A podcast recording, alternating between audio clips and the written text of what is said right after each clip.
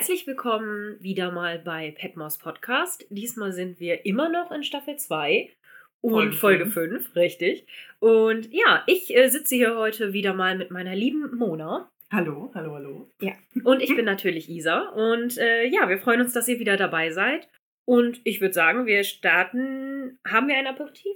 Nee. Also Gut. ich habe mir zumindest nichts aufgeschrieben. Nö, dann starten wir direkt in die Vorspeise widmen wir uns der Vorspeise, wo wir zunächst über SchauspielerInnen, die wir uns herausgesucht haben, sprechen wollen. Unter anderem ein paar Eckdaten, aus welchen Filmen oder Serien kennt man diese SchauspielerInnen vielleicht sogar schon und wer hat eigentlich Regie geführt.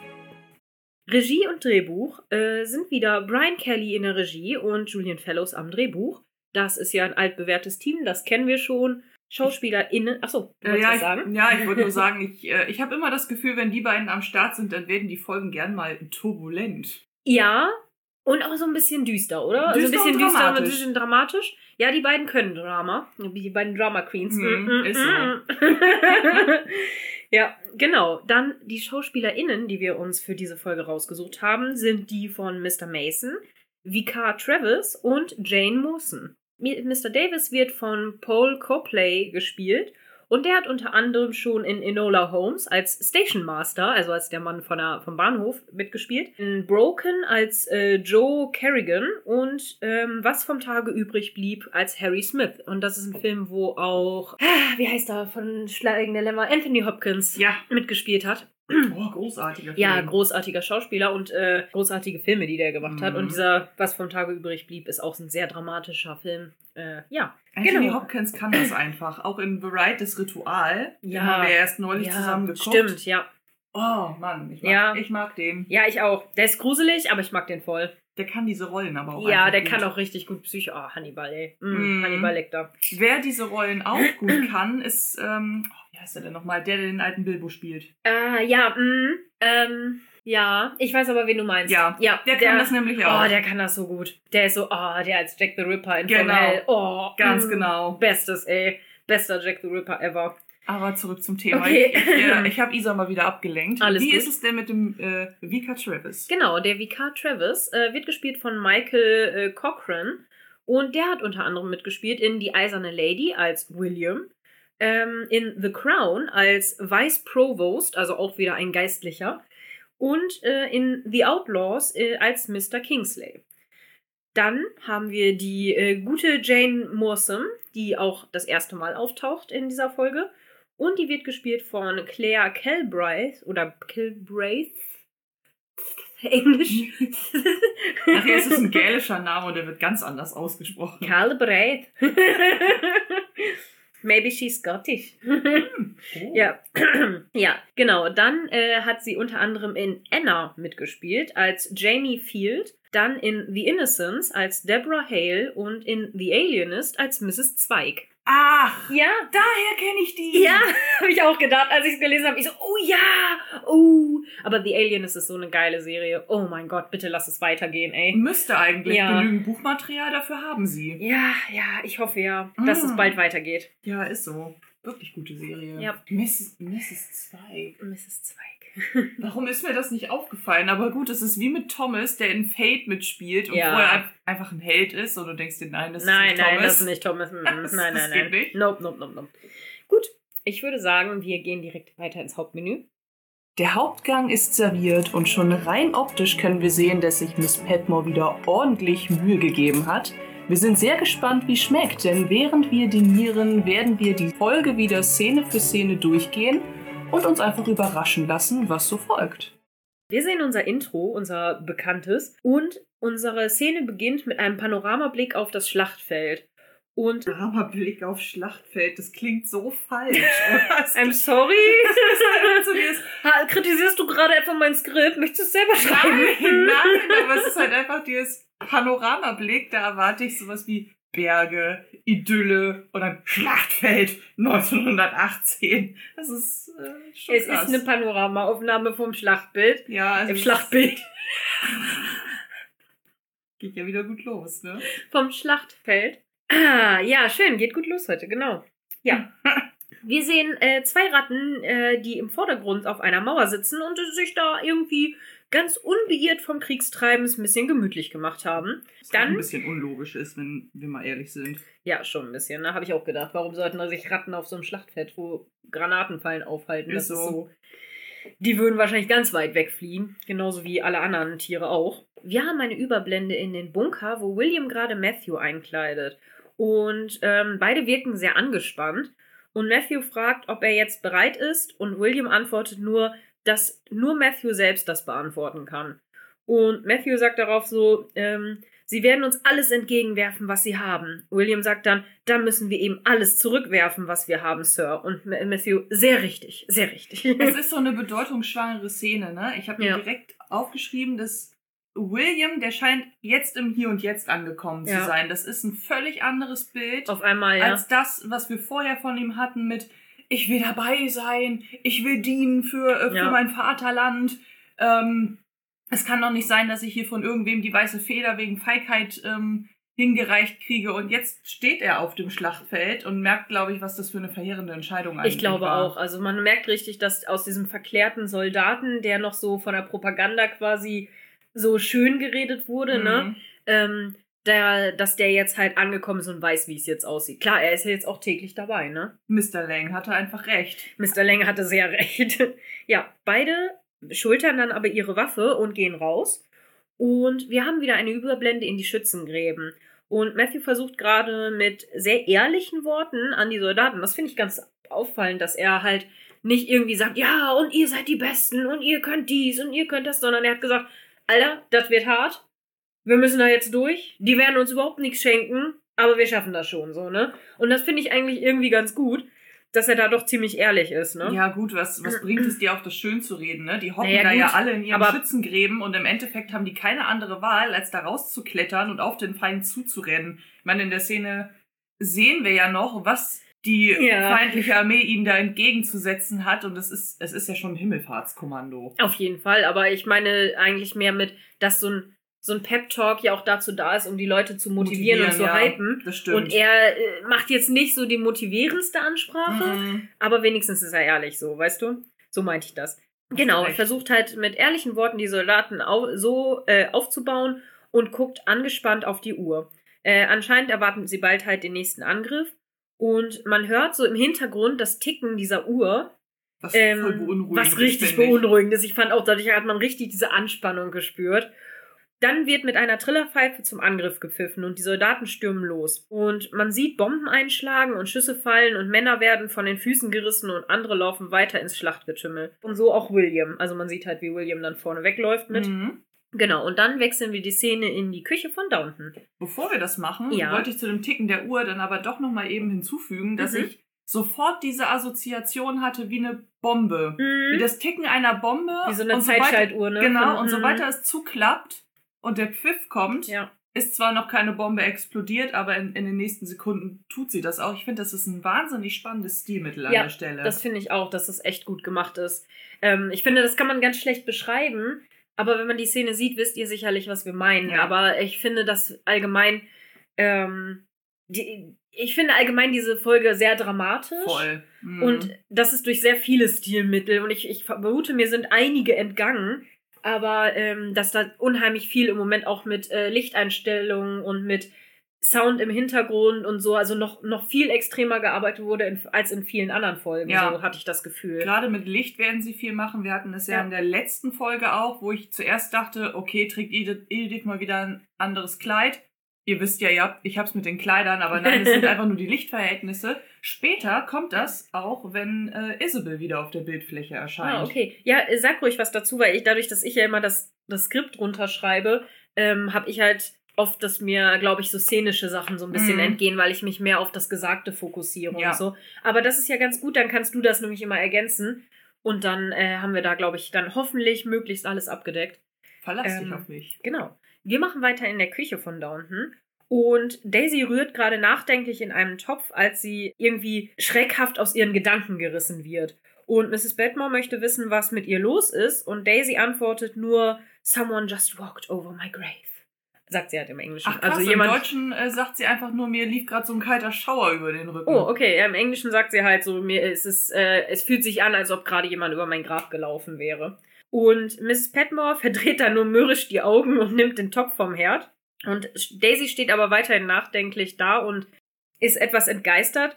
Und als sie gerade ein, äh, also als ob sie so gerade ein richtig schlimmes Gefühl oder eine schlechte Vision hatte, also als Ja. ob sie so ein, so ein böses Omen gerade hatte oder so. Dazu muss ich gleich auch noch was sagen, aber. Okay, genau, dann wechseln wir wieder die Szene. Oder möchtest du jetzt dazu was Nee, sagen? äh, das hat noch mit Mary mit zu tun. Das, Ja, das die das ja auch jetzt. gleich hat, ja, genau. Wir wechseln wieder die Szene aufs Schlachtfeld. Man sieht das Kriegsgeschehen. Verwundete, schreiende Soldaten liegen auf dem Boden. Es fallen Schüsse und es ist ein, also es ist ohrenbetäubend laut. Also das Mhm. merkt man auch wirklich, finde ich, zwischen ruhige Küche, wo es ja eigentlich auch immer richtig busy und laut ist. Jo. Und dann, ich musste wirklich den Sound runterschrauben, weil das zu laut war, weil das Ja. dann so richtig so BAM! Und ich so, okay, okay. Danke. Ähm, die Kamera ist sehr wackelig geführt und äh, wahrscheinlich um den Stress und das Chaos Ja. abzubilden. Und die Soldaten stürmen aber weiter voran. Und Matthew ruft seinen Soldaten, dass sie weiterlaufen sollen. Und dann haben wir wieder eine Szene mit einer Überblende nach Downton in die Library. Und Mary wird ebenso wie Daisy von einem Schauer übermannt und ihr fällt ihre Teetasse zu Boden und zerbricht. Und äh, sie entschuldigt sich dann aber so ziemlich schwach tatsächlich. Also sie ist so, oh, oh, oh I'm sorry, ne? So richtig so, vor neben sich. Ohnmacht, Ne? Ja, genau. Passt, ja. Genau, und Violet fragt sie, äh, was gerade passiert ist. Und Mary antwortet ihr, dass sie sich auf einmal so schrecklich kalt gefühlt hat. Mhm. Und dann wechseln wir wieder die Szene. Ich habe dazu zwei Anmerkungen und die erste würde ich auch ganz gerne mit dir und euch natürlich diskutieren. Mhm. Daisy. Wir haben das mit ihr ja schon seit mehreren Folgen, dass sie in diese Scheinbeziehung ja mehr oder weniger reingedrängt worden ist. Das hat Mrs. Petmore ihr ja richtig krass aufgelatschert. Ja. Und ähm, was. Mrs. Hughes auch so ein bisschen, ne? Ja, in der Folge ganz extrem, Mhm. aber gut, was soll sie auch machen, ne? Also Ja, irgendwie das ist eh Kind ist in den Brunnen gefallen, ne? Und Ja. kann man nicht anders sagen. Aber Daisy sagt in ganz, ganz vielen Situationen, wenn es dann halt heißt mit, ja, du bist ja auch mit William verlobt, klar machst du dir Sorgen. Und immer sagt Daisy, nee, das ist es nicht. Es ist nicht dies. Ich habe ihn halt einfach nur gern, aber nicht, ich liebe ihn halt nicht. Und dieses Ding mit, dass sie aber über mehrere Kilometer entfernt Ja. so eine böse Vorahnung hat und sie sagt, mir, mir läuft es kalt den Rücken runter Mhm. oder jemand Mhm. äh, läuft schon über mein Grab rüber. Ist das nicht eigentlich ein Widerspruch? Weil Mary hat ja genau das Gleiche und bei ihr Ja. weiß man ganz genau, dass sie William noch liebt. Matthew. Äh, ja. Oh, Matthew, Alle lieben natürlich. sie Ma- William. Alle lieben Mary. Alle lieben Mary Oh, auch. ein witziger Oh Film. Gott, ja. Anyway. Nee, aber da, das, da ist mir das halt aufgefallen, weil ich echt dachte, gut, ne? Mary und Matthew haben ihre Verbindung. Dass Mhm, da mhm. Mary aufgrund dieses Geschehens die Teetasse plötzlich runterfällt, wegen dieser Verbindung, Mhm. ja, komplett convenient. Aber Daisy, die immer behauptet, dass sie William nicht liebt, Ja. wo es im Grunde nicht, dass eine Freundschaft nicht auch stark sein könnte, ne? Versteht mich nicht falsch. Ja, aber genau. es ist nur eine Freundschaft und trotzdem spürt sie das. Mhm. Weil alle anderen fühlen sich ja auch mit ihm verbunden dort. Ja, mh, ich glaube, dass du hast den Punkt schon angesprochen. Ich glaube, dass mit Mary und Matthew ist klar, dass die Mhm. haben eine Connection, die sind noch verliebt, dass das da klar irgendwie. Ich fand es auch komisch, dass, äh, dass, dass äh, Daisy das hatte, aber ich glaube, dass Daisy sich natürlich schon Sorgen macht, ziemlich Mhm. stark, auch mehr als andere. Liegt halt schon daran, dass William ihr sehr am Herzen liegt. Und sie sagt das ja auch so von wegen, ich bin ja, ich, ich, er liegt mir am Herzen, er ist mir sehr wichtig, aber halt nicht auf diese Art. Ja. Und das ist, glaube ich, auch genau der Punkt. Sie sind sehr gute Freunde und sie mag ihn. Vielleicht mag sie ihn auch fast schon mehr wie ein Bruder als wie, wie, ein, wie ein Liebhaber halt. Mhm. Und das ist, glaube ich, eher das Problem, dass sie eben ihn eher als sehr, sehr guten Freund oder als, als Bruderersatz oder sowas vielleicht sieht oder wie ein Familienmitglied eben, als wie ein, äh, einen Ehemann potenziellen. Und das Ja. ist, glaube ich, auch das Ding, weil ich glaube, wenn mir, also mir stehen meine besten Freunde ja auch sehr, sehr nah. Ja. Und wenn irgendwie, jetzt mal angenommen, dir würde jetzt was passieren, dann würde mich das auch, oder du wärst jetzt im Krieg und ich müsste mir jetzt richtig, ich würde mir auch richtig doll Sorgen um dich Ja, machen. auf jeden Fall. Und deswegen, und ich glaube, das ist halt einfach auch ein Unterschied zwischen, du musst ja jemanden nicht lieben auf eine romantische Art und Weise, sondern du Mhm. kannst den ja auch lieben auf eine freundschaftliche Art und Weise. Auf jeden Fall. Nur, ne, dieses, nur Daisy spürt etwas. Ja. Also, ne, Ja. das war halt so ein bisschen dieses Ding. Es gibt auch in, in dieser äh, äh, Folge noch andere Szenen, wo ich mir so ein paar Fragen bezüglich Daisy stelle. Aber das merken wir uns für später. Ich glaube, dass die Inszenierung einfach, ja, die soll wahrscheinlich genau das ausdrücken mit, oh, vielleicht liebt sie ihn ja doch. Mhm, Und ja, ich denke auch, dass er bedeutet ihr halt viel. voll.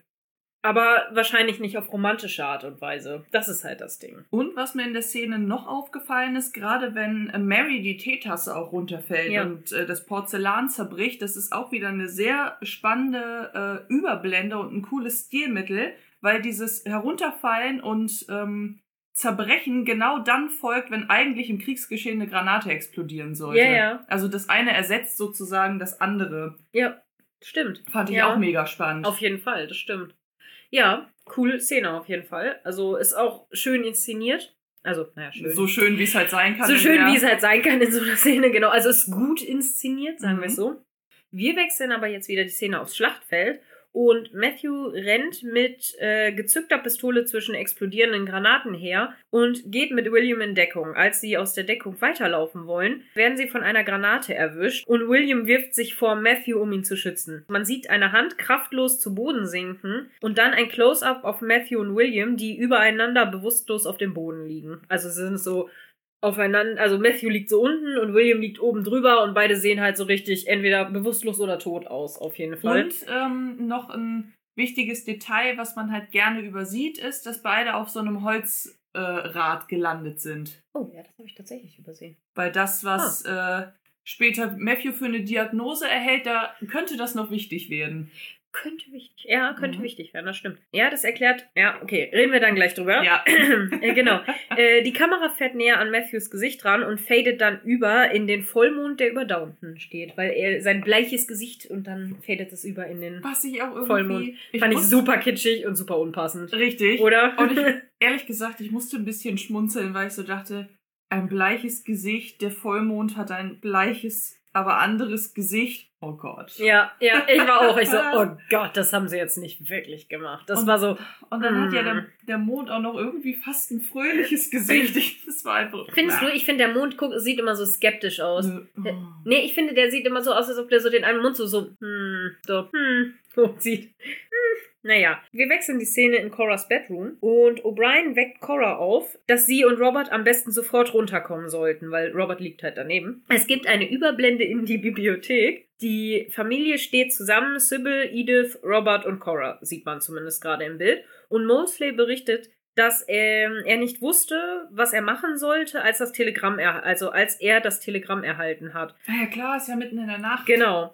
Aber er, er wusste, dass es etwas Dringendes war, also hofft er, dass es das Richtige war, alle mitten in der Nacht zu wecken. Und Robert bestätigt Mosley, dass das das Richtige war und dass Isabel es bestimmt nicht stören würde, wenn er, äh, wenn er das jetzt öffnen würde. Und ich so, hm, weiß ich Geheimnis. nicht. So, hm, fremde Korrespondenz, weiß ich nicht, Robert, aber naja, okay. Ich habe mich aber auch gefragt, also es ist ein Telegramm, aber es muss wie ein Brief schon, also es muss ja geöffnet werden. ja, Woher weiß denn Mosley, dass dieses Telegramm so wichtig ist, dass er jetzt ganz Downton aus, aus den Federn holen muss? Weil eigentlich steht dann ja nur der Name vorne drauf. Und von wem es ist. Ja gut, das stimmt. Und wenn es vom Kriegsbüro kommt und gesagt Ja, wird mit. Eilmeldung oder irgendwas, dann weiß er, dass das. Ich denke, das wird schon seine Dringlichkeit ausdrücken. Okay. Weil ich mir nämlich so gerade gedacht habe, die werden ja auch schon mal Telegramme von Matthew selbst gekriegt haben, Ja. wo dann der Absender eigentlich mehr oder weniger der gleiche sein müsste. Steht dann vielleicht nur nicht Eilmeldung drauf, aber Ja. in der Szene sieht es ja aus wie ein normaler Briefumschlag Ja. mit einem normalen Brief drin. Deswegen dachte ich so, woher weiß er denn, dass das dringend ist? Ja. Ja. Verstehe ich nicht. Verstehe ich jetzt nicht. Cyril, das, Cyril, das musst du mir erklären. Wir brauchen mehr Eilmeldungen. Wir brauchen hier mehr Kontext. Ja, Robert möchte auf jeden Fall das Telegramm öffnen und jetzt gibt es einen sehr rabiaten Cut. Ich, das finde ich super lustig, weil diese Szene ist so, ja, nein, sie hat da sicherlich nichts gegen. Auf einmal, zack, Robert hat schon anscheinend das Telegramm gelesen und bestätigt den anderen, dass Matthew verletzt ist und aber noch nicht tot ist. Und zumindest jetzt noch nicht. Und sie haben ihn zusammengeflickt und bringen ihn jetzt her. Und ich denke so, wann hat er das gelesen? Man hat nicht gesehen, wie er es geöffnet hat. Man hat gar nichts gesehen. Es ist einfach nur so, Robert so, ja, ja, ist schon okay. Auf einmal steht Robert andersrum und sagt, ja, also Red Matthew ist verletzt. Und die sind das und ich war so, well? Was ist gerade passiert? Was mich übrigens auch wieder dazu führt, in dem äh, Telegramm steht ja dann offensichtlich auch drin, Matthew soll nach Downton gebracht werden als Patient in diesem Genesungsheim. Mhm. Und ähm, das ist ja tatsächlich etwas, was auch auf Discord ein bisschen diskutiert wurde. Wie lange bleiben die Patienten eigentlich da und Ja. in welchem Zustand werden sie da eingeliefert? Das ist mir nämlich tatsächlich gar nicht so klar. Naja, sobald sie laufen können, müssen sie das, äh, das Krankenhaus verlassen. ja, das dafür heißt, war Major sie- Bryant aber ganz schön lange da, weil Nee, ich äh, meine, nein, nein, Downton ist das Erholungsheim. Das ist nicht das Krankenhaus. schon, aber irgendwie unlogisch. Ich finde auch, dass der. Brian ganz schön lange da war. Dafür, dass der vielleicht, ne, also, weil so ein Erholungsheim ist ja, da bleibst du ja jetzt auch nur so lange, sag ich mal, bis es dir einigermaßen besser geht, ne? Und der wirkte eigentlich nie wirklich lidiert. nee, nicht Seien wirklich. wir mal ehrlich. Ja. Also da, da kommt Matthew schon in einem krasseren Zustand in das Der ist ja aber auch im Dorfkrankenhaus. Krankenhaus. Ja, der ist noch im Richtig. Krankenhaus. Gut. Ähm, Da sollen wir nochmal den Überblick behalten. Genau. Ähm, jetzt sehen wir aber auch, nachdem äh, Robert äh, allen erklärt hat, was jetzt Phase ist, sehen wir auch, dass Mary aber auch dabei ist, weil die hat man ja vorher in einer anderen Einstellung nicht gesehen. Und ich dachte, er ist hier ist sich Madame zu fein, kann die nicht aufstehen oder was? so Ja. Aber nein, sie ist auch dabei. Und ähm, Cora äh, fragt, wenn sie, wann sie denn ankommen. Aber Robert antwortet nur, dass er das nicht, also dass es nicht im Telegramm steht. Und Cora möchte noch wissen, wie sie Isabel informieren können. Aber Robert sagt nur, ja, eins nach dem anderen. Ich werde morgen den, dem Kriegsbüro schreiben und dann sehen wir weiter. Äh, Cora vermutet noch, dass sie ja vielleicht sogar bei ihm ist, also bei Matthew ist, aber Robert hält das für unwahrscheinlich, weil sie sonst kein Telegramm geschickt hätten. Und Mhm. das stimmt, da ist, also ist tatsächlich logisch. Wenn Isabel bei ihm wäre, hätten sie ihr kein In- Telegramm geschickt. Das, das ist schon richtig. Das fand ich so süß irgendwie. Das war schon diese erste Dra diese, dieser erste dramatische Moment, fand ich, weil man dann Mr. Carson ja noch hört, der Mhm. sagt, oh, ne, en- entschuldigen Sie, my Lord, dürften wir auch erfahren, was äh, passiert ist. Irgendwie, wir, wir stehen hier alle Spalier. Ja, genau, das kommt, das kommt Info. jetzt, genau. Ähm, ja, die Kamera äh, ruht halt noch ein bisschen auf Marys geschocktem Gesicht. Und Mr. Carson erinnert Robert daran, dass auch die Bediensteten geweckt wurden und auf Informationen warten. Und Robert geht zu ihnen und erklärt, also sagt noch so, ja, ah ja, alright, äh, Mhm. ne, so von wegen, das stimmt, haben sie recht. Und ähm, geht dann zu ihnen und erklärt äh, den vor der Bibliothek Versammelten, dass äh, Matthew verwundet wurde, aber noch am Leben ist. Mrs. Hughes spricht ihm gut zu und sagt, naja, wo Leben ist, da ist auch Hoffnung. Und Daisy fragt gerade äh, fragt gerade heraus, was denn mit William sei. Und Robert versichert ihr, dass er versucht, äh, am Morgen alles in Erfahrung zu bringen. Also während er dann halt das Kriegsbüro anschreibt. Und Bär, Bärz. Bates. Bates merkt noch an, dass Williams Vater bestimmt auch ein Telegramm bekommen hätte, äh, wenn was passiert wäre. Und Edith bietet an, morgen, am Morgen hinzufahren. Was ich übrigens wieder sehr nett von Edith fand. Fand ich ne? nämlich auch. Also, es gibt ein paar Szenen, zumindest in der deutschen Synchro, wo Edith, selbst wenn sie eigentlich gerade nett sein will, manchmal sehr klingt wie von oben herab. So hieß, Hm. ja, ich kenne William.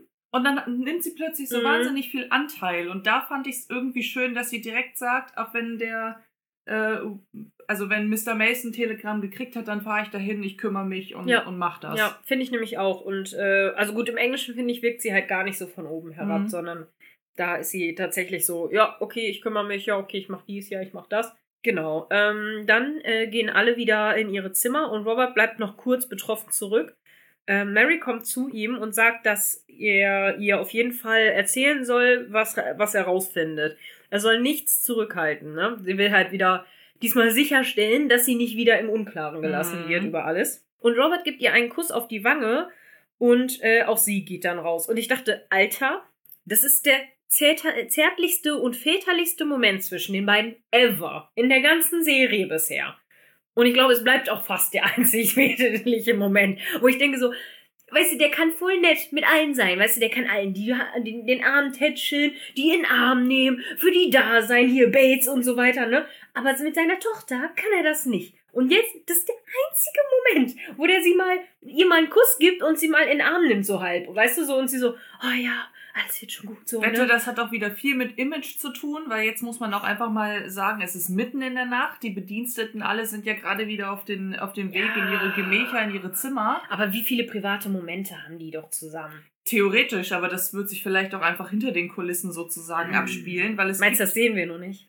Könnte ich mir schon vorstellen, weil es gibt irgendwann, äh, dauert glaube ich auch gar nicht mehr so lange, bis wir zu der Szene kommen, aber ähm, wo Robert Mary recht, recht mitleidig anguckt, einfach weil er ein Vater ist, der mal wieder genau weiß, was Phase ist. Mhm. Und so das Dilemma vor sich sieht, aber nichts dagegen machen kann. Na gut, okay. Merken wir uns das für später. genau. Wir wechseln wieder die Szene und äh, es ist eine Überblende von ähm, draußen äh, in den Hinterhof. Und zwar sieht man erst so Downton und die Sonne geht auf und alles ist so, ne, morgendliche Stimmung. Und dann sehen wir Bates, wie er im Hinterhof sitzt und Schuhe putzt. Als Anna rauskommt, um ihn darüber zu informieren, dass Edith gerade zurückgekommen ist. William ist ebenfalls verwundet und wird im Krankenhaus in Leeds, äh, wird ins Krankenhaus in Leeds gebracht. Und Anna weint fast und Bates spricht mit seinem Mitgefühl aus, aber Anna entgegnet nur, dass sie es ja hätten wissen können. Ähm, sie können ja nicht die einzi der einzige Haushalt sein, der verschont bleibt. Und Bates fragt, ob es äh, schlimm ist und Anna bestätigt, dass es laut Edith schlimm klingt. Also, dass es wahrscheinlich wenig Hoffnung gibt. Mhm. Sie fragt, ob Bates sie in die Kirche geleiten würde, denn sie würde gern ein Gebet für beide sprechen. Und Bates würde das auch tun, wenn sie das denn gerne möchte. Dann wechseln wir wieder die Szene und wir sind im Krankenhaus. Und Dr. Clarkson macht gerade klar, dass sie nur das Essen für die Offiziere stellen. Violet unterbricht ihn da, ähm, denn sie ist ja keine revolutionäre Jakobinerin, die die Welt umstürzen möchte. Aber sie bitten ja nur um ein Bett für einen jungen Mann aus unserem eigenen Dorf. Und Dr. Clarkson macht klar, dass es nicht in seiner Macht liegt, das zu bewerkstelligen. Violet sitzt da noch einen drauf und sagt, Sie verstehen mich nicht richtig, Sir. Williams Vater hat leider nicht das Geld, um seine Farm zu verlassen und nach Leeds zu ziehen. Dr. Clarkson tut das äh, alles sehr leid, aber leider kann er da nichts äh, an den Regeln ändern. Edith wirft noch selbstlos ein, dass sie sich um William kümmern und wird und sich somit auch die Arbeit, also der Workload quasi für die Nurses nicht erhöhen wird. Und Dr. Clarkson antwortet aber, dass wenn wir jetzt eine Ausnahme machen, wie viele kommen dann an und wollen auch eine für ihre Söhne? Die Antwort ist und muss weiterhin Nein sein. Und Boah, dann. schwierig, Ja. ne? Also, das, das würde ich auch tatsächlich ganz gerne mal dis äh, diskutieren. Okay. Bevor wir das tun, muss ich aber sagen, das äh, Zitat von Violet fand ich sehr cool. Könnte eventuell mein Lieblingszitat Okay. sein. Einfach dieses Ding mit, bin weder eine Jakobinerin, noch will ich die Zivilisation umstürzen. Ich will nur ein Bett für einen jungen Mann aus diesem Dorf. Und das ist eine Art der Okay. Solidarität, die Violet ja relativ selten zeigt. Und Das deswegen stimmt. finde ich, sind das so Glanzstunden von ihr, wenn sie Anteil nimmt Ja, aber die An- wollen schon wieder Dr. Clarkson da so reinbulligen, dass er wieder irgendwas Voll. macht für Deswegen, aber das meine ich halt, ne? Irgendwo kann ich halt diesen Wunsch total verstehen, zu sagen, boah Mann, ey, der alte Mann kann sich das wirklich nicht leisten. die. Ja, das stimmt. Äh, immer hinzufahren und se seinen Sohn woanders zu besuchen. Ja. Er lebt hier im Dorf, äh, William auch, und es wäre einfach viel leichter, wenn er in, in Downton oder hier im Krankenhaus in Ja. einer gewohnten Umgebung behandelt werden könnte. Ja. Kann ich voll nachvollziehen, aber Clarksons Position verstehe ich auch total. Ja, Weil- er weil er hat ja recht. machen. Er hat ja recht, Ja, weil ich meine, machst du eine Ausnahme, will jeder eine Ausnahme haben. Ist genauso wie mit Mrs. Bird, die sich denkt, dem einen Bedürftigen helfe ich jetzt, dem gebe ich Und was dann zu essen. halt. Und plötzlich hat sie eine Suppenküche Ja, bei Isabel Crawley errichtet. Ja, Was ja. du denkst, ne? ist einfach Schon? so. Es ist halt wirklich so. Die ist übrigens irgendwie diese Folge überhaupt kein Thema mehr, diese Suppenküche, ne? Das stimmt. Ah, genau. Das, Dafür ist Ernährung äh, auf, auf anderer, ist ja umgelagert quasi. Ja, das stimmt. Ähm, wir haben eine Überblende nach draußen vor dem Krankenhaus und Weile mokiert sich darüber, dass es immer das Gleiche ist. Wenn man den kleinen Leuten Macht gibt, steigt es ihnen zu Kopf, äh, wie ein zu starker Drink. Nö, nö, nö. So. Und dann geht sie stampfend und entrüstet in Richtung Straße du, Und- den Glanzmoment, den sie gerade hatte, macht sie direkt und wieder kaputt. destroyed. und im Hintergrund sieht man eine äh, Krankenschwester und ähm, man hört dieses typische, diese typische Violet-Out-Musik, dieses mit diesem dim, dim, dim Ton so im, am Ende so. Das Weil ist mir noch gar nicht auf. Es ist richtig geil, immer wenn sie so ihren mokierten Abgang hat, dann kommt immer so eine Musik so dülülü und dann so dim, dim, dim. geil. Das ist richtig gut. Und sie geht dann auch so. Dann wechseln wir wieder die Szene und wir sind in Downton in der Servants Hall. Da, da. Dum, dum, dum. hast mir damit gerade voll den Rest gegeben. Vor allem, weil du dann noch immer dieses dann, schön mit Nachdruck, wechseln wieder die Szene und in meinem Kopf so dann, dann, dann. dum, dum, dum. Jetzt wechseln wir aber wirklich die Szene. Genau, in die Servants Hall nach Downton. Und Thomas gibt gerade zu, dass er, dass es ihm leid tut. Damit meint er Matthew. Er verkündet weiterhin, dass er denkt, dass äh, Captain Crawley einer der Guten ist. Darauf wirft O'Brien ein, dass auch William ein guter Junge ist. Und egal, was Thomas über ihn sagt, und da dachte ich, netter Moment von ihr. Voll. Mhm. Außerdem hat, er, hat sie ein schlechtes Gewissen, dass sie einen Brief an Vera geschrieben hat. Und ich dachte so, oh, Ich hab's auch nicht verstanden. die, äh, manche Leute wollen die Welt einfach brennen sehen, ne? Manche Ist Leute. So. Also ich, ich, aber ganz ehrlich, wird denn das nochmal klar, warum sie das eigentlich gemacht hat? Ja, weil ich sie dann- einen auswischen will. Weil, oh, Sie hat doch vorher gesagt, "Hm, ja, du hältst ja anscheinend hier so, äh, so ein Grudge nicht so lange gegen Leute wie ich. Stimmt, ich bin Ja, nachtragender als bam, du. Boah, ey, also. Ja. Das ist aber auch mal wieder dieses perfekte Beispiel für, du hast das einfach nicht durchdacht. Nee. Bates durchdenkt seine Pläne nicht. Ja. O'Brien äh, überdenkt ihre, äh, ihre Pläne nicht. Sie ist immer, oh ja, ne, die Seife, die kicke ich jetzt mal eben schön von äh, an den Badewannenrand, dass die stolpert. Nicht zu Ende gedacht. Ja, wieder mal nicht zu Ende gedacht. Sie schreibt Jetzt einen Brief an, an Vera. Nicht zu Ende gedacht. genau. Es ist wirklich so. Ich Nie ist irgendwas zu Ende gedacht. Ja, O'Brien, why? Ja, gut.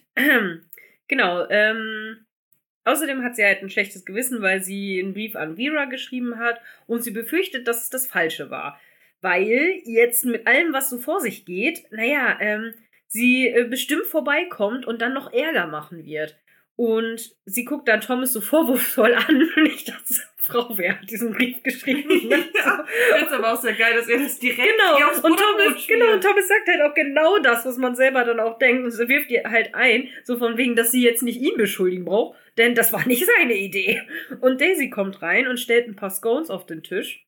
Und O'Brien fragt sie, ob es schon Neuigkeiten gibt. Und Daisy antwortet nur, dass es nichts Neues gibt, außer dass der Doktor nicht zustimmt, William nach Downton zu holen, weil es ja nur für Offiziere ist. Und Mrs. Petmore kommt dazu und, äh, und führt halt fort, dass es einfach falsch ist. So, hm, das ist verkehrt, that's wrong, ne, ne, ne.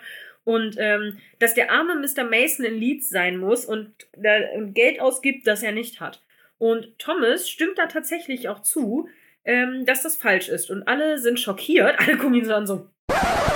Und man hört quasi so eine Schallplattennadel, die so, Ja, so aufhört. Stimmt. Es ist wirklich so ein Moment, wo man das richtig gut hätte einspielen können. Ich habe leider kein so ein Nippelboard, wo man das einspielen kann jetzt, aber das wäre richtig gut, dieses Ja. Schallplatten-Scratchen. Genau, alle gucken ihn halt richtig entgeistert an, dass er halt mal was Gutes über William sagt. Und ähm, er führt dann als Erklärung noch an, dass er genauso wie William ein Working Class Lad ist, sagt er, also ein Junge der Arbeiterklasse ist, quasi. Im Deutschen sagt er, ich bin halt ein Arbeiterkind. Ja, genau, oder Ja. so. Genau, und ähm, ihm reicht es mit anzusehen, wie ihresgleichen immer übergangen werden und an die Seite geschoben werden. Und dann wechseln wir die Szene. Ja, also den Moment von Thomas fand ich auch einfach mega cool wieder. Ja, ja, Weil das- tatsächlich ja. In meinem Kopf hat es genau dieses Geräusch gegeben. Dieses Moment, der kann also auch nett. Den gibt es auch in freundlich. Den gibt es auch in solidarisch. Das hätte ich jetzt ja nicht gedacht. Aber, Das ist neu. ui, toll. ja, Ach, geil. ich dachte eigentlich gerade mehr an Petunia und so. Das kaufen Wir wir nicht. Stimmt. Oh, Das ist neu. oh, das hat, oh, das hat mir damals wohl den Rest gegeben. Mir auch, ey. Das kaufen Oh, wir nicht. guckt euch, guckt euch das wirklich, guckt euch den 5 Minuten Harry Podcast an, ey, oh mein Gott, oder hört ihn euch an. Es ist einfach herrlich. Das ist Meisterwerk. Ist so. ja, Glanzleistung der, der Podcast-Geschichte. Ja, es ist wunderschön. Äh, Grüße und Props gehen raus an Kadi. Ne? Wir, wir lieben dich sehr. Ich nicke, das kann niemand sehen. ja, aber, aber, sie nicke. nickt. Ja, sie nickt. Nick. Nick, nick. Gut, wir wechseln die Szene und wir sind in Marys Bedroom. Und Mary erklärt gerade, dass sie sich ein paar Sachen einpackt, äh, wenn sie runter ins Krankenhaus geht. Dass sie bei Matthew sitzen kann und ihn beobachten kann, ob es irgendwelche Anzeichen gibt, äh, ob sich sein Zustand verschlechtert oder so. Klingt im ersten Moment irgendwie auch gruselig. Ich will da sitzen und dann will ich ihn beobachten. Ich werde ihn beobachten den ganzen Tag. und gucken, ob sich etwas verändert. oh Gott. Okay, weg von unserem schrecklichen Gehirn.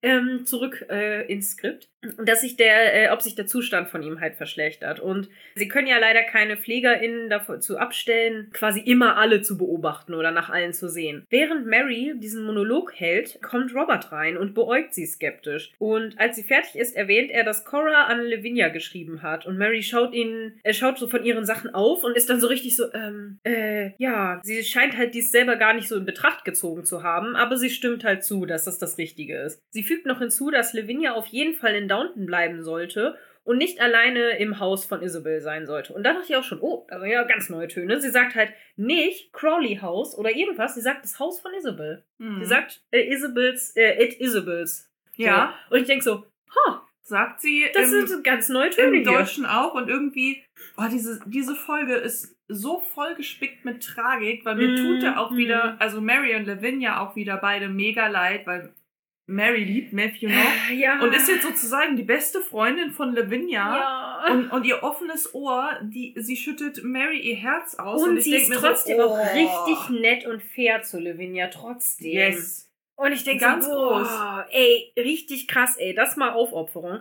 Und genau das sieht Robert nämlich jetzt auch. Weil Robert schaut nämlich seine Tochter so richtig voller Stolz und Mitgefühl an. Genau Und- das, was sie eben meinte. Ja, und Mary möchte wissen, was los ist, aber er sagt nur, ach, nichts und lächelt sie nur an. Und ich finde so, das ist so ein richtig schöner Moment, weil sie, weil sie ist so, ah ja, stimmt. Ja, wisst ihr was? Und Lavinia muss eigentlich auch hier sein, weil, ne, die kann ja nicht da ganz alleine sein, die wird bestimmt wen brauchen und so. Mhm. Und dann, und, und Robert guckt sie einfach nur so an, Alter, was mit dir passiert? Krass, ne? So von wegen, du bist so nett und so, und, und er weiß ja, was sie noch für ihn, oh, es ist einfach so, Aber da wäre schon aber wieder da Pipi in wär den eine, Augen, ne? aber da wär eine väterliche Umarmung doch mal drin gewesen, ja, oder? oder? Da, da hätte er ja mal auch noch mal hier einmal Touchy Touchy an die Schulter machen So können. Tachi wenigstens. Tachi, Knutschi Knutschi auf Wangi Wangi und wird dann alles wieder. Äh, genau, wir wechseln die Szene in die Kirche.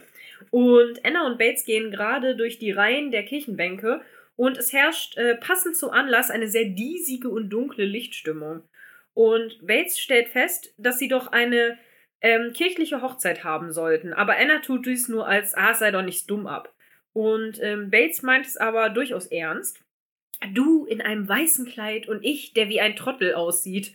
Und sagt er so. Er so me looking like a fool, sagt er im. Englischen. Das weiß ich gar nicht mehr, wie er das im Deutschen sagt. Ich glaube, da habe ich ihm nicht zugehört. Der arme Bates. Der arme Bates, immer hört die ihm nicht zu. Hey, Moment mal. und äh, Anna antwortet ihm nur, dass sie lieber den richtigen Mann als die richtige Hochzeit hat. Und Bates versichert ihr, dass das jetzt nicht mehr lange dauern kann. Wie lange ist ihm nicht so ganz sicher, aber bald wird es soweit sein. Da das Dekret Nisi, so nennt er, oder Nisai nennt er das im Englischen, ähm, gerade noch läuft. Aber wenn sich nichts ändert, kommt es zum Dekret Absolut und, also es wird zum Dekret Absolut und dann ist alles safe. Und ähm, ich mache gleich zwei Recherchen, aber die mache ich gleich am Ende, weil dann äh, können wir das nämlich gut äh, zusammenfassen. Ähm, ja, Anna sagt dann noch, dass sie ihre Schuhe und ihr Shirt am Leibe haben kann, wenn sie dann nur für immer aus ihrem Leben verschwindet. Und Bates versichert ihr, dass sie schon verschwunden ist.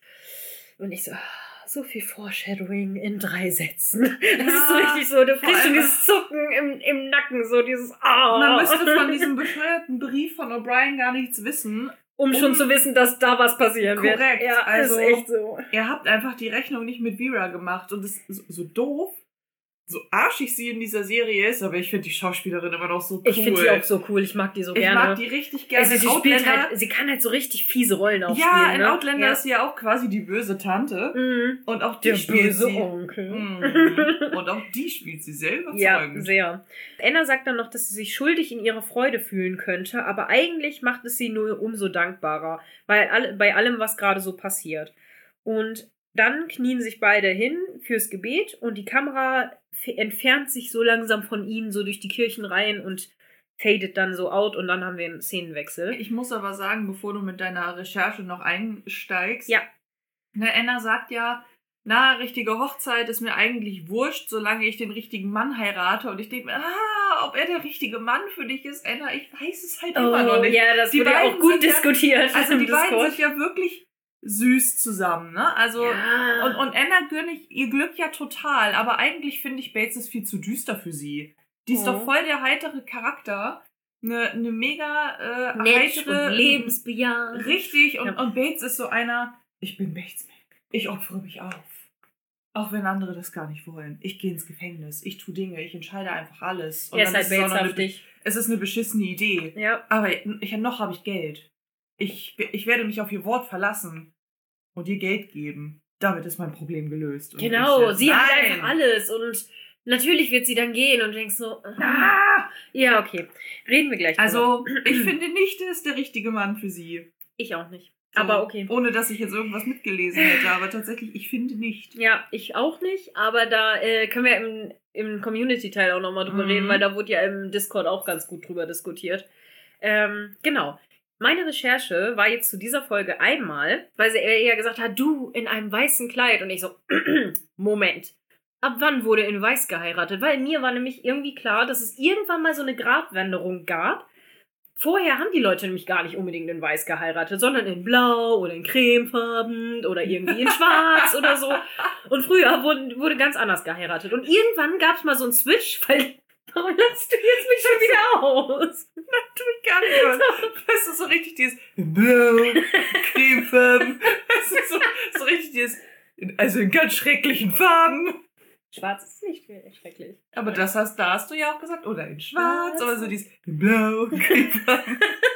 Okay, ja, ich geb's zu. Das ist so ein bisschen ausgespielt. Es wurde nicht in weiß geheiratet. Blau. Das fand ich sehr lustig. Okay. Äh, ja, auf jeden Fall wurde halt gar nicht unbedingt in Weiß geheiratet. Es gab dann halt irgendwann so eine Gratwanderung, weil irgendeine Königin ähm, das eben gemacht hat. Das wusste ich halt noch so im Hinterkopf und deswegen war ich so, "Mm, wenn ist das passiert? Ist das da schon so? Heiraten die überhaupt alle schon in Weiß? Und? Ähm, ich habe es nachgeguckt. Äh, seit Mitte des 19. Jahrhunderts wurde vornehmlich in Weiß geheiratet. Das heißt, eigentlich quasi passt das schon. ja. Ähm, der Wendepunkt war wohl, sagt man, Queen Victorias Hochzeit in Weiß. Ach, guck Ja. an. Genau, weil sie nämlich in Weiß geheiratet hat und seitdem hat das dann so eine Gratwanderung gemacht und dann wollten irgendwie alle in Weiß heiraten. Und wie ich halt auch schon gesagt habe, vorher war es gängig in Blau, Weiß, Schwarz, Creme etc. zu heiraten. Und äh, oft auch einfach in alltäglicher Kleidung, weil die ärmeren Leute sich das eh nicht leisten konnten, besondere Klamotten. Sag mal jetzt, ähm, äh, boah, ich weiß nicht, jetzt trete ich vielleicht historisch auf ein fettes Fettnäpfchen, aber war nicht auch Queen Victoria die Virgin Queen?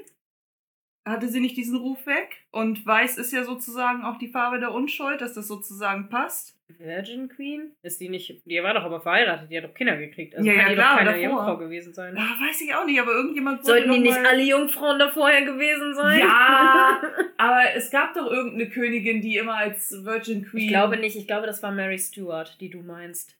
Ist das so? Aber ich bin Hm. nicht sicher, keine Ahnung. Ich, da, da, bin- da bin ich überfragt. Äh, sagt uns das, wenn ihr irgendwie Pros beim äh, britischen Königshaus seid, dann ähm, sagt uns das. Nächste Recherche war bei mir dieses äh, Decree Nicei and Absolute, was Bates erwähnt hat, weil mich, da bin ich ein bisschen stutzig geworden, weil ich nicht wusste, was das ist. Ein Dekret Nisi oder Nicei, äh, wie er das sagt, ähm, oder die Regel Nicei, äh, kommt vom lateinischen Nisi und heißt sofern nicht. Und ähm, ist eine gerichtliche Anordnung, die zu einem späteren Zeitpunkt in Kraft tritt, sofern eine bestimmte Bedingung nicht erfüllt ist. Ähm, sofern die Bedingung nicht erfüllt ist, wird die Entscheidung zu einem absoluten Dekret, also Regel absolut, und ist bindend. Äh, typischerweise ist die Bindung, dass eine nachteilige betroffene Partei zufriedenstellende Beweise oder Argumente dafür liefert, dass das Dekret nicht wirksam werden soll. Ähm, das heißt, das Dekret wird wirksam, es sei denn, die Partei zeigt, dass dies nicht der Fall sein sollte. Okay, die doppeln sich hier ein bisschen in Erklärung, aber äh, ich merke es gerade, aber naja. Ähm, am Beispiel einer Scheidung lautet der Wortlaut eines solchen Dekrets in der Regel Diem, also Datum, ne, zwischen A, B und CD, feierlich geschlossene Ehe, wird die aus Gründen, also ne, da kommen die Gründe, bla bla bla, aufgelöst, es sei denn, dem Gericht wird ein ausreichender Grund dargelegt, warum dieses Dekret, äh, bla bla bla, nicht innerhalb von sechs Wochen endgültig sein sollte. Bla bla bla und so weiter. Und Das ähm, heißt, im Endeffekt ähm, hat Bates quasi die Scheidung eingereicht und Genau. Vera hätte jetzt noch die Gelegenheit zu beweisen, dass seine Beweise nicht richtig sind, damit Genau. daraus kein Dekret absolut wird und die Ehe damit nicht annulliert werden ganz kann. genau. Alles klar. Ganz genau. So, so läuft das nämlich, genau. Genau. Und so, das gibt nämlich jeder Partei, die gegen die Scheidung Einwände äh, erhebt, Zeit, die Einwände zu erheben und halt dafür Beweise vorzubringen. Genau. Und das ist das äh, so. Und dieser Begriff wird in äh, vielen Rechtsordnungen benutzt, ähm, in der Common Law halt, und äh, aber vor allen Dingen in den Vereinigten Königreichen und manchmal auch im Vereinigten Staaten, aber Mhm. ja, da ist das so am meisten verbreitet. Ich glaube, im Deutschen wird das eigentlich gar nicht wirklich benutzt, so groß. Aber naja, gut. Das war so mein Rechercheanteil. Wir wechseln wieder die Szene in die Küche und Mrs. Petmore verkündet, dass die Old Lady, damit meint sie Violet, ähm, alles schon regeln wird und man sich keine Sorgen machen braucht. Daisy stellt fest, dass sie sich auf diese Weise ja auch gar keine Sorgen macht, sondern nur Mitleid mit William hat. Wo wir wieder bei dem Punkt sind, ne? Ist so. ja.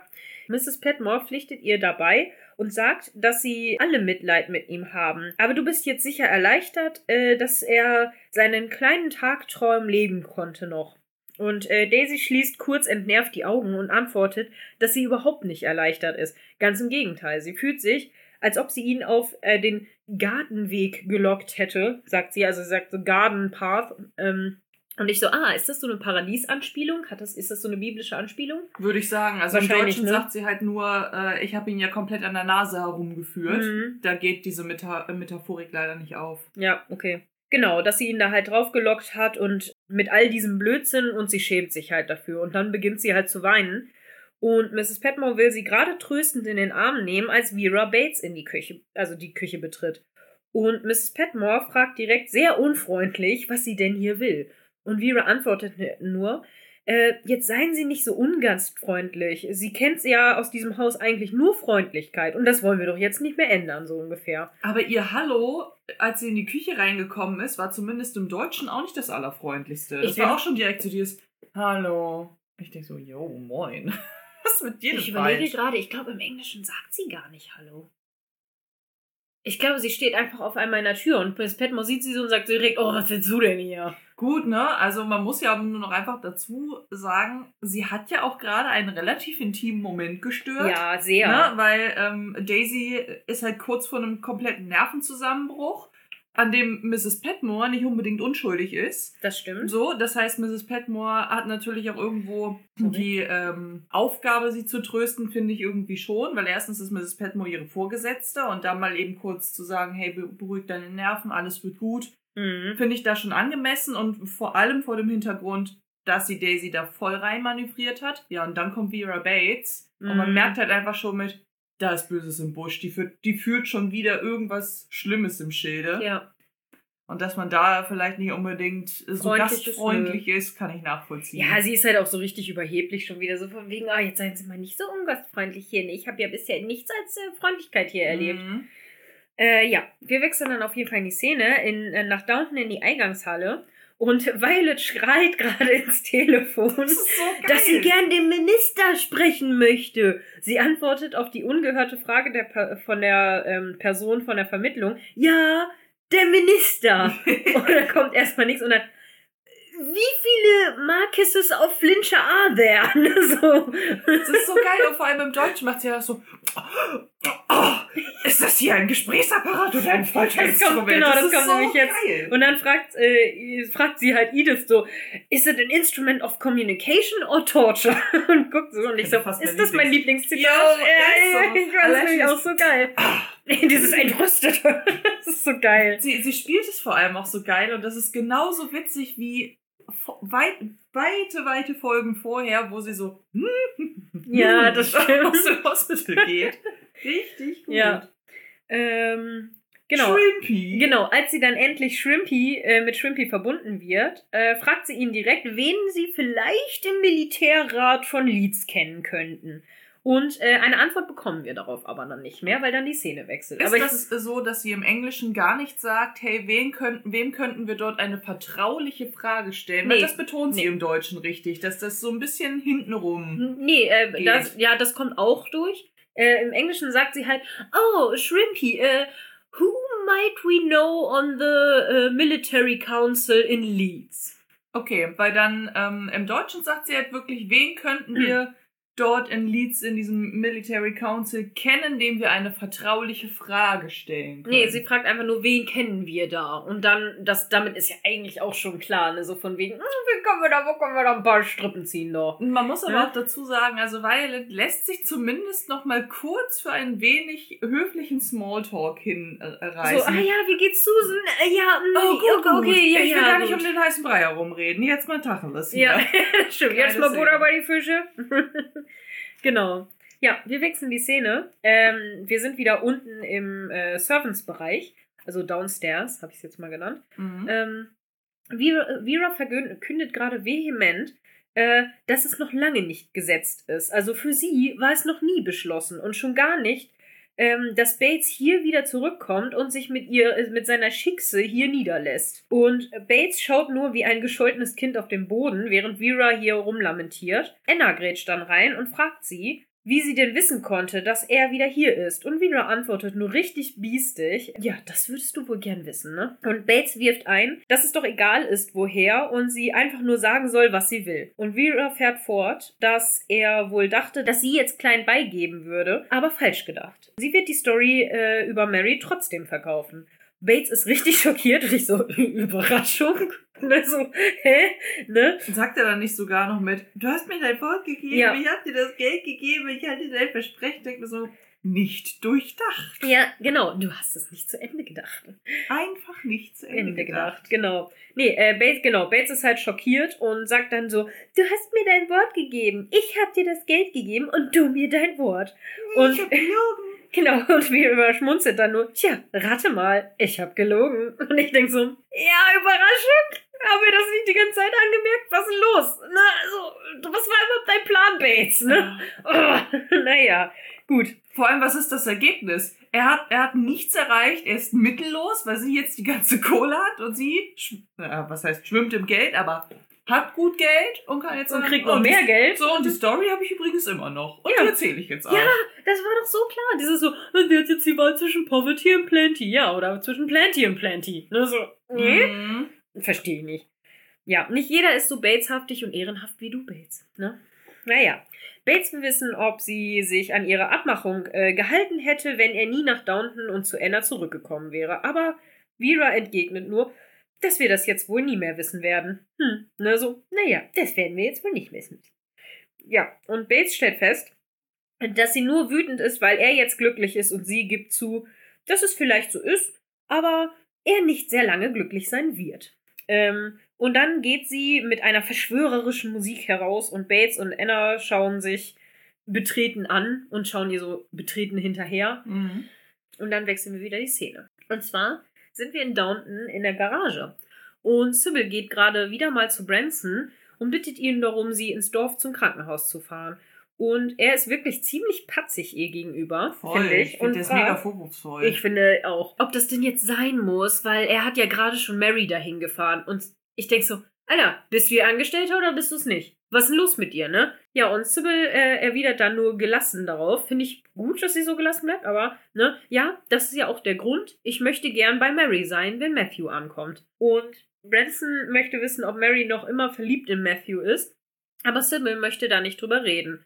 Und Branson fragt dann, warum? Weil ich der Chauffeur bin? Und Sybil, nein, weil sie meine Schwester ist. So, und ich so, Bitch! so, richtig gut, ey. Richtig so, Sybil out. Mm. so, die ist nein, ganz schön schlagfertig in dem Moment. Ich finde auch, ich find's ihr richtig gut. lassen. Dieses so, weißt du, er so, warum will ich Chauffeur bin? Sie, nein, weil sie meine Schwester ist und ich da nicht drüber reden will. Mm, ne? Boah, aber ich muss auch ehrlich sagen, also ich, ich finde, so vorwurfsvoll wie er ist, ich finde es da tatsächlich wieder etwas unangemessen.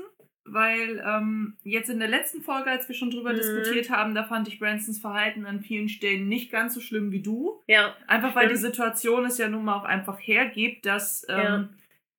er geht da halt ein richtig heftiges Risiko ein. Sie sendet Signale und dass man irgendwann mal eine etwas klarere Antwort haben möchte, kann ich halt echt verstehen. Ne? Klar, auf jeden Fall. Und so, und jetzt dort äh, haben wir wahrscheinlich einfach die Situation, Sybil ist sich nicht sicher oder traut sich nicht. Oder wissen wir nicht so richtig, ob sie sich da vielleicht auch belatschern lässt. Ja. Könnte man diskutieren. Aber ähm, auf jeden Fall ist sie jetzt ihm gegenüber doch hier und da auch wieder distanzierter und ich denke mal, das spürt er auch. Ja. Und dann halt so dieses Ding mit, aha, kann man mir sowas nicht erzählen, weil ich der Chauffeur bin. Ah, irgendwie Äh, kann ich es ja. nachvollziehen, aber auf der anderen Seite denke ich mir, Alter, halt doch mal, auch mal die Backen, ey. Ja. Ehrlich, das ist jetzt gerade nicht angemessen, finde ich. Ja, absolut. Finde ich auch. Vor allen Dingen gerade haben die ganz andere Sorgen, ne? Ist so. Ja, Ja. genau. Ähm, Daher umso schlagfertiger ist sie da. Ja. ist halt auch eine mega gute Antwort. Also sie geht ja gar nicht drauf ein, sagt nein, Ja. sie ist meine Schwester und was ihre Gefühlslage betrifft, es geht dich halt auch einfach so nichts an, das ist ihre Entscheidung. Ja.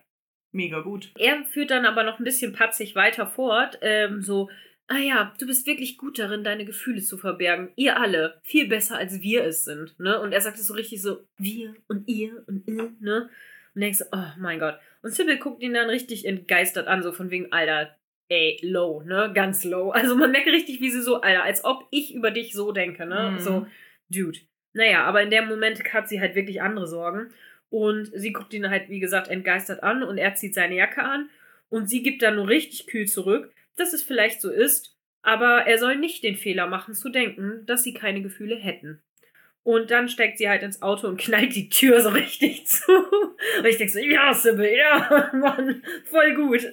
Das stimmt ja nun mal einfach auch. Ja, vor allen Dingen, was soll das denn? Der weiß doch, was gerade passiert ist. Der weiß doch, dass Matthew verletzt ist. Dass sie sich jetzt um ihre Schwester kümmern möchte. Und dann macht er jetzt wieder so ein Fass auf, ne? Ja. Oh, und, und ja, also ich bin immer noch dabei, dass. Wir können das ja im Community-Teil nochmal diskutieren, Mhm. weil da ja äh, wirklich im Discord richtig viel zu diskutiert wurde zu den beiden. Ähm, was ich auch richtig geil fand übrigens. Ähm, ja, ich habe da ja so ein ganz bisschen andere Sicht drauf auf die Sache, aber äh, finde ich ja auch ganz gut. Also haben wir halt verschiedene Meinungen auch dazu, ne? Aber gut. Ähm, wir wechseln die Szene und wir sind in Leeds im Krankenhaus. Und man sieht Mr. Mason am, am Bett des schwer verletzten Williams sitzen, während wir hören, wie Violet äh, fragt, ob Lord Flinchers Anweisungen ausgeführt wurden. Und der Arzt bestätigt, dass äh, es so ist und draußen ein Krankenwagen wartet.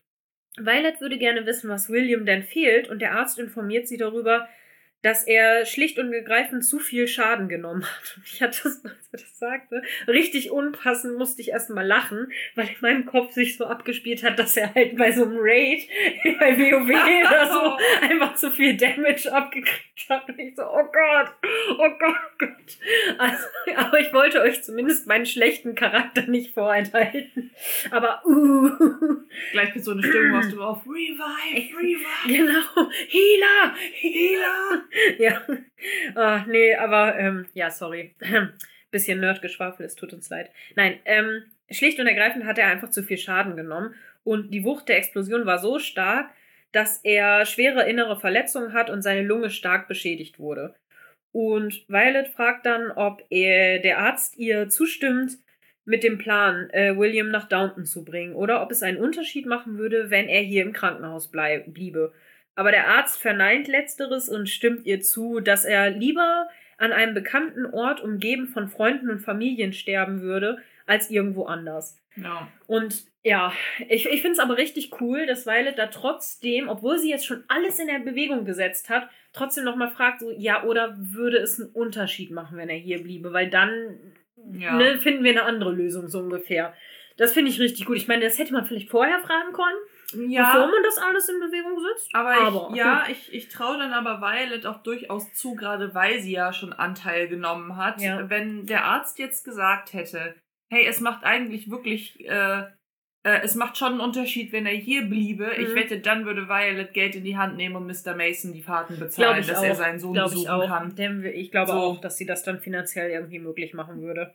Könnte ich mir gut vorstellen, dass der... Wird zumindest so gerade, So, ja. also von daher da, weiß ich auch nicht. Ich fand das aber auch so krass, wie das immer betont wurde mit, ja, wir wissen, dass er relativ gesund aussieht, aber seine Lunge ist halt echt irreparabel beschädigt, wobei ich mich gleichzeitig gefragt habe, wir befinden uns im Jahr 1918.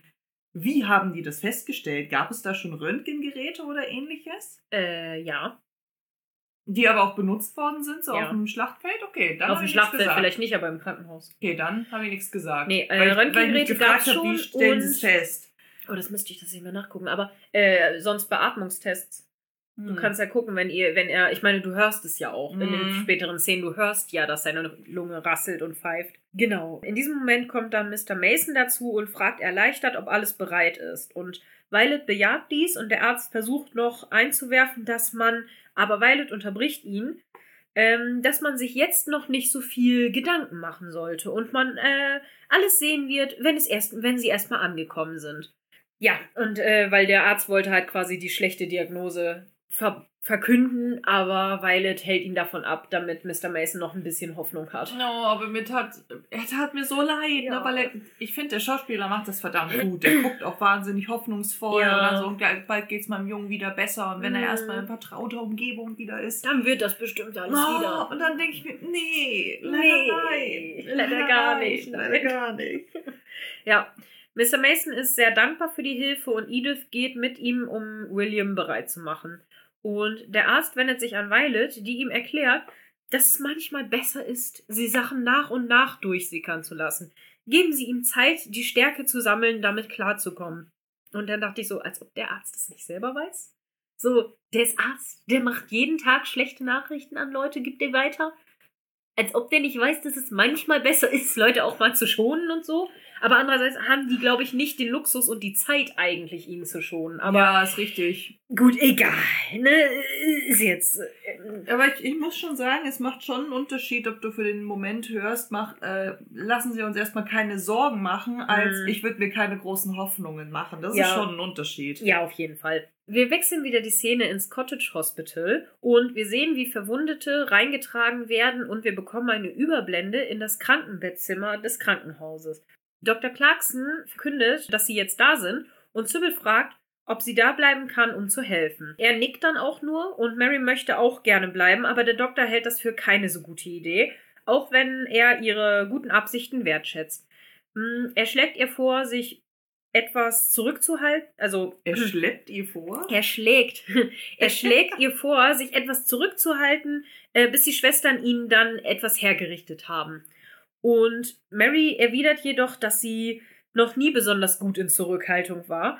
Und ähm, sie verspricht, dass sie auch nicht im Weg stehen wird, aber sie bl bleiben wird. Also das macht sie auch ziemlich klar. So von wegen, ich war noch nie gut in Zurückhaltung. Ja, Ne? das stimmt. Ich bleib hier jetzt. ich bin jetzt hier und ich bleib jetzt hier. So. Also ich finde, Mary hat, hat so ihre sehr ehrlichen Reflexionsmomente auch in sehr epischen Augenblicken, Ja, wo man sich so stimmt. echt denkt, weil es stimmt ja nun mal einfach, die Frau kann sich ja tatsächlich nicht zurückhalten. nee. Und in dem Moment, wo es für sie gerade sehr, sehr praktisch ist, das zuzugeben mit, tut sie's auch. also ganz ehrlich, in Zurückhaltung war ich noch nie gut. Ich Mhm. bleib hier jetzt.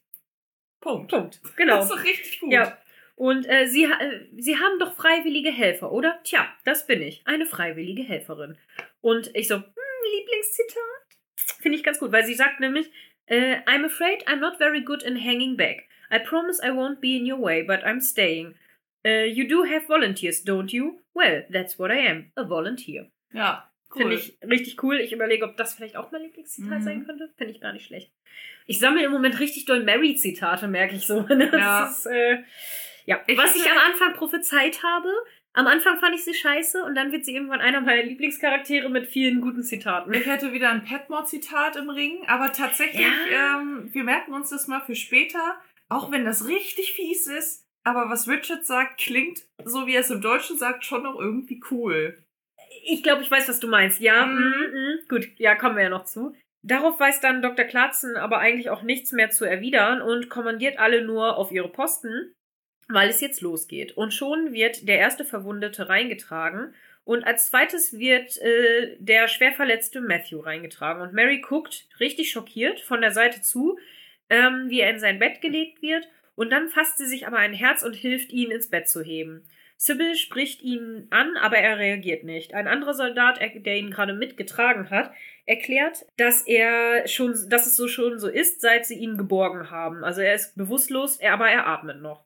Und, sie haben ihn ja auch mit Morphium vollgepumpt Genau, gegen die Schmerzen. Genau, sie haben ihn mit Morphium zugedröhnt während des Transports und äh, Sybil bedankt sich für diese Information. Mary schaut dann auf das Diagnoseschild, das äh, Matthew an seiner Kleidung dran hat und erklärt, dass er möglicherweise eine Rückgratverletzung erlitten hat. Und Sybil versucht, die schockiert guckende Mary zu beruhigen. Das kann alles bedeuten und macht weiter das Bett. Als sie seine Kleidung hochhebt, äh, fällt das Kuscheltier von Mary heraus. Und Sybil erkennt es, äh, erkennt es und fragt, was macht das denn hier, ne? Und Mary erklärt dann so, ja, ich habe es ihm als Glücksbringer mitgegeben. Hm, er muss es wohl bei sich gehabt haben, als er gefallen ist. Und Sybil sagt dann so, naja, wenn es denn nur geholfen hätte. Und Mary, wieso? Er ist doch noch am Leben oder einfach nicht. gut so, ah, wenn es doch nur geholfen hätte. Er ist am Leben oder nicht? So, was denn los jetzt bei dir hier? Aber, ich ne? klatsch dir gleich eine. Ne? Wirbelsäulenverletzung. Wenn man nämlich bei der Szene mit der Explosion wirklich aufgepasst hat, Ja. hat man ja gesehen, dass er auf dieses auf, auf diesem Wagenrad Ja. gelandet ist und daher wahrscheinlich dann auch die Verletzung Das finde ich nämlich auch, als du das eben gesagt hast, ist mir auch so einiges klar geworden. Da kommt nämlich ja noch die Szene, wo er gewaschen wird, ne? wo man Mhm. so, wo Robert bei ihm steht und wo man so durch dieses, äh, diesen Ja. Sichtschutz gucken kann. Ähm, da will ich das nochmal ansprechen. Mhm. kurz. Äh, genau. Ähm, äh, Sybil will äh, ihn dann waschen und sagt zu Mary, dass das manchmal eine unschöne Angelegenheit werden kann. Aber Mary fragt nur, wie heiß das Wasser denn sein soll. Oh, und ist so Sybil, tapfer, das finde ich auch richtig gut, ey. Und Sybil ist, guckt sie erstmal so an, aber ist dann so richtig dankbar. Du siehst das richtig so und weist sie halt an, warmes Wasser zu holen, nicht heißes, und äh, Handtücher mitzubringen. Und Mary geht dann auch und die äh, Kamera ruht dann noch kurz auf Matthews geschundenem Gesicht und dann wechseln wir die Szene. Aber ich finde das auch richtig cool, wie sie erst so richtig so schluckend so. Nein, ich lasse mich jetzt nicht wegschieben, so von Mhm. wegen, okay, alles klar, wie heiß soll das Wasser sein, ne? Ich, ich komme hier hin, ich mach das jetzt. Ne? Und Das finde ich äh, richtig stark, sein, ey, ne? richtig stark. Kann es wirklich Liebe sein? Ja, eindeutig, ja. Krankenhaus sieht Sybil Matthew aus. hey, nur um ihn zu waschen, ja? Okay. Sorry. Oh Gott, das ist so eine schlimme, dramatische Folge und wir machen das so richtig schlimm, ey. Oh Gott. Aber was ist das denn? Mein Gehirn. Sybil Matthew aus. Im Bild oder Krebs. Oh, es tut mir so leid, ey. Mein Gehirn ist im Moment richtig Gehirngemüse, ey. Das ist richtig schlimm. Oh. Okay.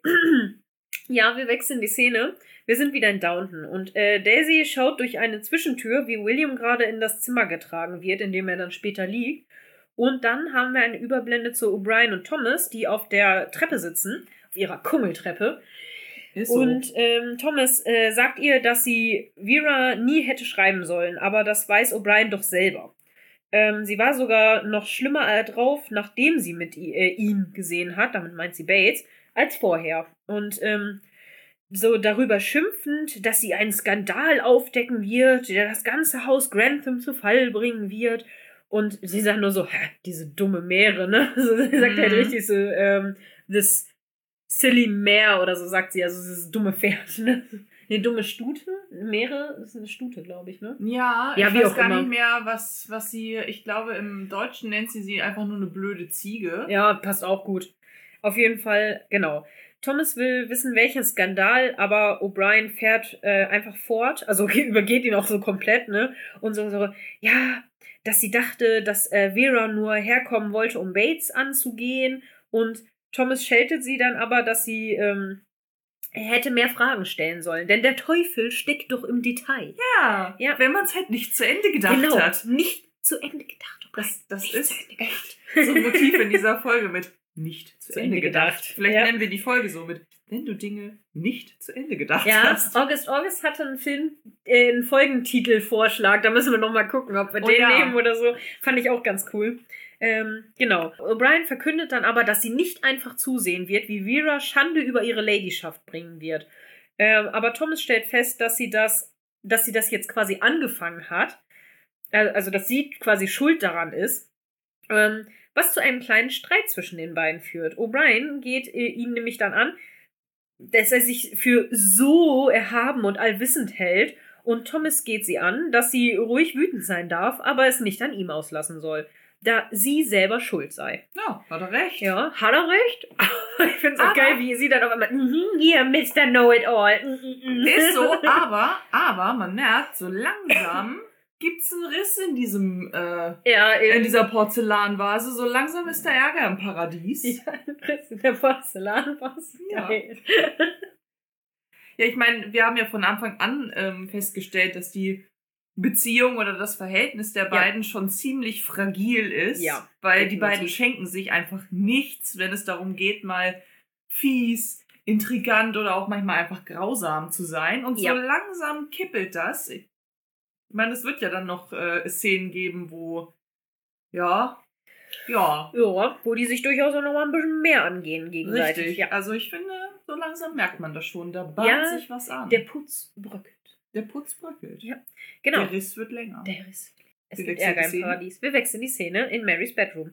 Und äh, Mary fragt Anna, äh, an wen Vera die Story denn verkaufen will. Und Anna erwidert nur, dass, es, äh, dass sie es nicht weiß, nur, dass sie wohl nichts tun können, um sie zu stoppen.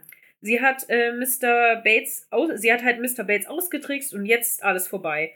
Und Mary nimmt es schon fast gelassen, würde ich sagen, und sagt dann nur, sie setzt sich so hin und sagt so, ja, naja, wir wissen, was ich jetzt tun muss. Besser Sir Richard hört es von mir selbst, als dass er es in seiner Morgenzeitung beim Frühstück liest. Und ich finde das echt krass, weil sie setzt sich so hin und sagt so, ist richtig tja, abgeklärt. da müssen ja. wir, wissen wir jetzt wohl beide, was ich tun muss, ne? Ja, besser Sir Richard hört es von mir als irgendwie aus der Zeitung, Oh, ne? aber ich fand es halt auch wieder so. Ah, irgendwie dachte ich, oh nee, jetzt lieferst du dich halt. Ja, sie liefert sich jetzt halt einfach wirklich aus. Ne? Ja, ich ja. ich finde es ja wirklich gut, dass sie dann sagt, hey komm, ne, er hat mir jetzt quasi einen Heiratsantrag gemacht. Na, nicht nur quasi, er hat ihr einen Heiratsantrag gemacht. Hm. Äh, er hat ihr, sie hat ihm aber noch nicht richtig geantwortet.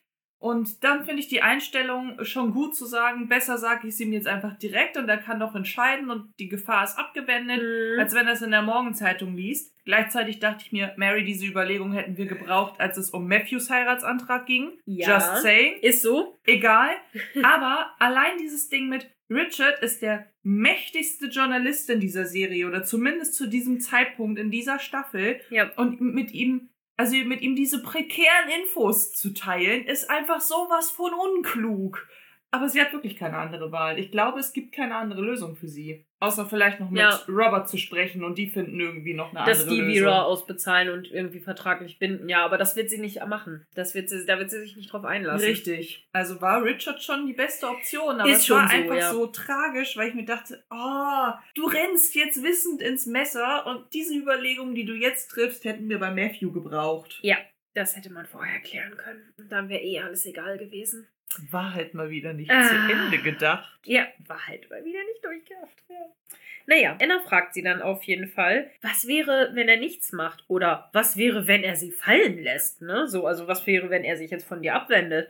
Und Mary gibt dann nur zurück, ja, das ist wohl das Risiko, was sie jetzt eingehen muss, aber sie wird direkt morgen Nachmittag nach London fahren und alles persönlich beichten. Anna will dann noch wissen, was mit Matthew ist, und Mary antwortet nur, dass Lavinia ja da ist und sich bestimmt ähm, sie sich bestimmt kurz Zeit nehmen kann, um ihren eigenen Hals zu retten. Wir wechseln wieder die Szene und wir sind im Krankenzimmer von William. Und Edith hält Mr. Mason an, jetzt nach Hause zu gehen und sich etwas Ruhe zu gönnen, da sie sich ja jetzt um William kümmert. Und er ist sehr betroffen und kann es irgendwie nicht so richtig glauben, dass es ihm so schlecht geht, wo er doch so perfekt aussieht, wo er da so da liegt. Und äh, Mrs. Petmore stimmte ihm dazu und fragt Edith, ob sie sich wirklich sicher sind, dass es wirklich so schlimm ist. Aber leider muss Edith das bejahen. Und dann wechseln wir wieder die Szene. Und wir sind im Krankenhaus und Robert geht zu Matthews Bett und Lavinia steht noch etwas abseits. Robert zieht den Sichtschutz etwas auf und man sieht die stark verbrannten Wunden an Matthews Rücken, während Dr. Clarkson ihn abtastet und fragt, ob er etwas spürt. Matthew antwortet ihm mit Ja und man sieht durch die äh, Kameraeinstellung jetzt auch, dass Mary an seinem Bett steht. Und ähm, genau an der Stelle meinte ich eben, da sieht man ja diese punktförmigen, verbrannten Stellen. Und da dachte ich so, ah, okay, das erklärt natürlich, wenn er wirklich auf so einen Wagen oder so ein Wagenrad gefallen Genau. ist, dann passt es auch mit diesen runden Richtig. Stellen, so wo ich dachte, ah ja, okay, gut. Ja, da könnte das herkommen. Ich habe mich nämlich gefragt, woher er diese punktförmigen Stellen Genau. gekriegt hat. Das war so, hä? Aber okay. Weil ihn hat ja nichts direkt im Rücken eine Granate Nee. getroffen oder so, sondern nur die, der Aufprall hat ihn ja nur weggeschleudert. Genau, richtig. Es, ähm, William hatte sich ja vor ihn geworfen. Genau. Die Granate schlägt ein, die beiden werden nach hinten geschleudert, Genau. in den Graben zurück und Genau. dort liegt dieses Wagenrad. Ah, und wenn das dann habe die ich tatsächlich Blende nicht gesehen, ja. zu den beiden kommt, von uns aus gesehen ist es dann rechts, aber Ja. wenn man jetzt von der Perspektive des Liegenden geht, Ist hat er halt links. links, Ja. das Rad unter sich ja. und über seinen Beinen liegt, Liegt der quer William. Ja, genau. Okay. Okay, gut. Haben wir das auch geklärt? Mhm. Mary steht auch an seinem Bett. Sie kommt dann hinter dem Sichtschutz hervor und geht zu Lavinia, die den Tränen nahe ist. Und sie fragt, ob sie schon wissen, was mit ihm ist. Und Mary antwortet, dass sie ihn gerade untersuchen und Dr. Clarkson denkt, ähm, dass es vielleicht ein Problem mit seinen Beinen geben könnte. Mm, Da er von der Granate etwas äh, gegen etwas geschleudert wurde. Das Rad, was wir jetzt wissen Mhm. was seine Wirbelsäule verletzt hat. Diese Diagnose wird in diesem Moment auch von Dr. Clarkson dann bestätigt, der nämlich dazu kommt. Und er sagt, dass, wenn er sich äh, nicht irrt, Matthew vielleicht nie wieder laufen kann. Und äh, das ist schon ziemlich dramatisch, dass er da so zukommt und sagt so, ja, so naja, wenn ich mich nicht irre, kann der nie wieder laufen. Ja. Das ist äh, schon ganz schön hart. Ja, und Lavinia äh, beginnt dann zu weinen und Dr. Clarkson versucht sie noch aufzumuntern. Es ist nicht das Ende seines Lebens. Er wird wahrscheinlich sonst wieder ganz gesund. Und Mary sagt nur, es ist nicht das Ende, nur der Anfang eines anderen Lebens. Und Dr. Clarkson stimmt ihr dazu und bittet Robert kurz auf ein Wort ins Nebenzimmer. Und Lavinia bittet Mary um ein Taschentuch, da sie anscheinend nie eins dabei hat, wenn es eine Krise gibt. Und das Mhm. fand ich so, oh, das ist so richtig auch Pippi. Ne? Das, ja, aber es ist halt auch echt, ne? Also, ich finde da Mary auch schon wieder wahnsinnig tapfer, weil Ja. ich, ich wette, die würde am liebsten genauso heulend da stehen, wie Lavinia es gerade legitimerweise halt Oh. einfach machen kann. Ja, So, und gleichzeitig ist sie ja irgendwie die beste Freundin von Lavinia geworden oder zumindest äh, die einzige, mit der sie reden kann. Genau, ja Ansprechstelle sagt. Nummer Ja. eins, wenn es um diese Themen eben geht. Und deswegen finde ich das schon ziemlich krass, ne? Sie ist selber komplett betroffen, Ja. weil äh, der Mann, den sie liebt, dort liegt. Sie weiß jetzt auch, dass der nie wieder laufen können wird. Ja. Und das ist, das ist doch einfach scheiße, ey. Das ist doch echt doof.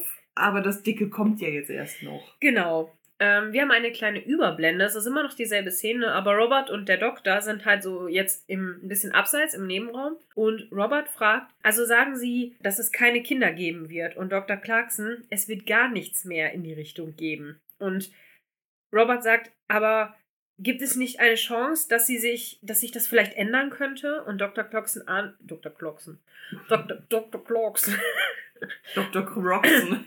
Dr. Clarkson antwortet ähm, mit seiner vernichtenden Diagnose, dass wenn die Beine nicht mehr funktionieren, der Sexualimpuls ebenfalls nicht mehr funktioniert. weil er, glaube ich, unter dem Nerv des. Äh, Genau, weil wenn die Wirbelsäule ab Punkt XY quasi nicht mehr, also wenn er ab da nichts mehr spürt, dann funktioniert halt gar nichts mehr da. Ja. Ja, und dann blenden wir wieder über zu Lavinia und Mary, die immer noch im Krankenbettzimmer stehen. Und Lavinia geht zu Matthew ans Bett und er begrüßt sie schwach mit "Ah, My Darling.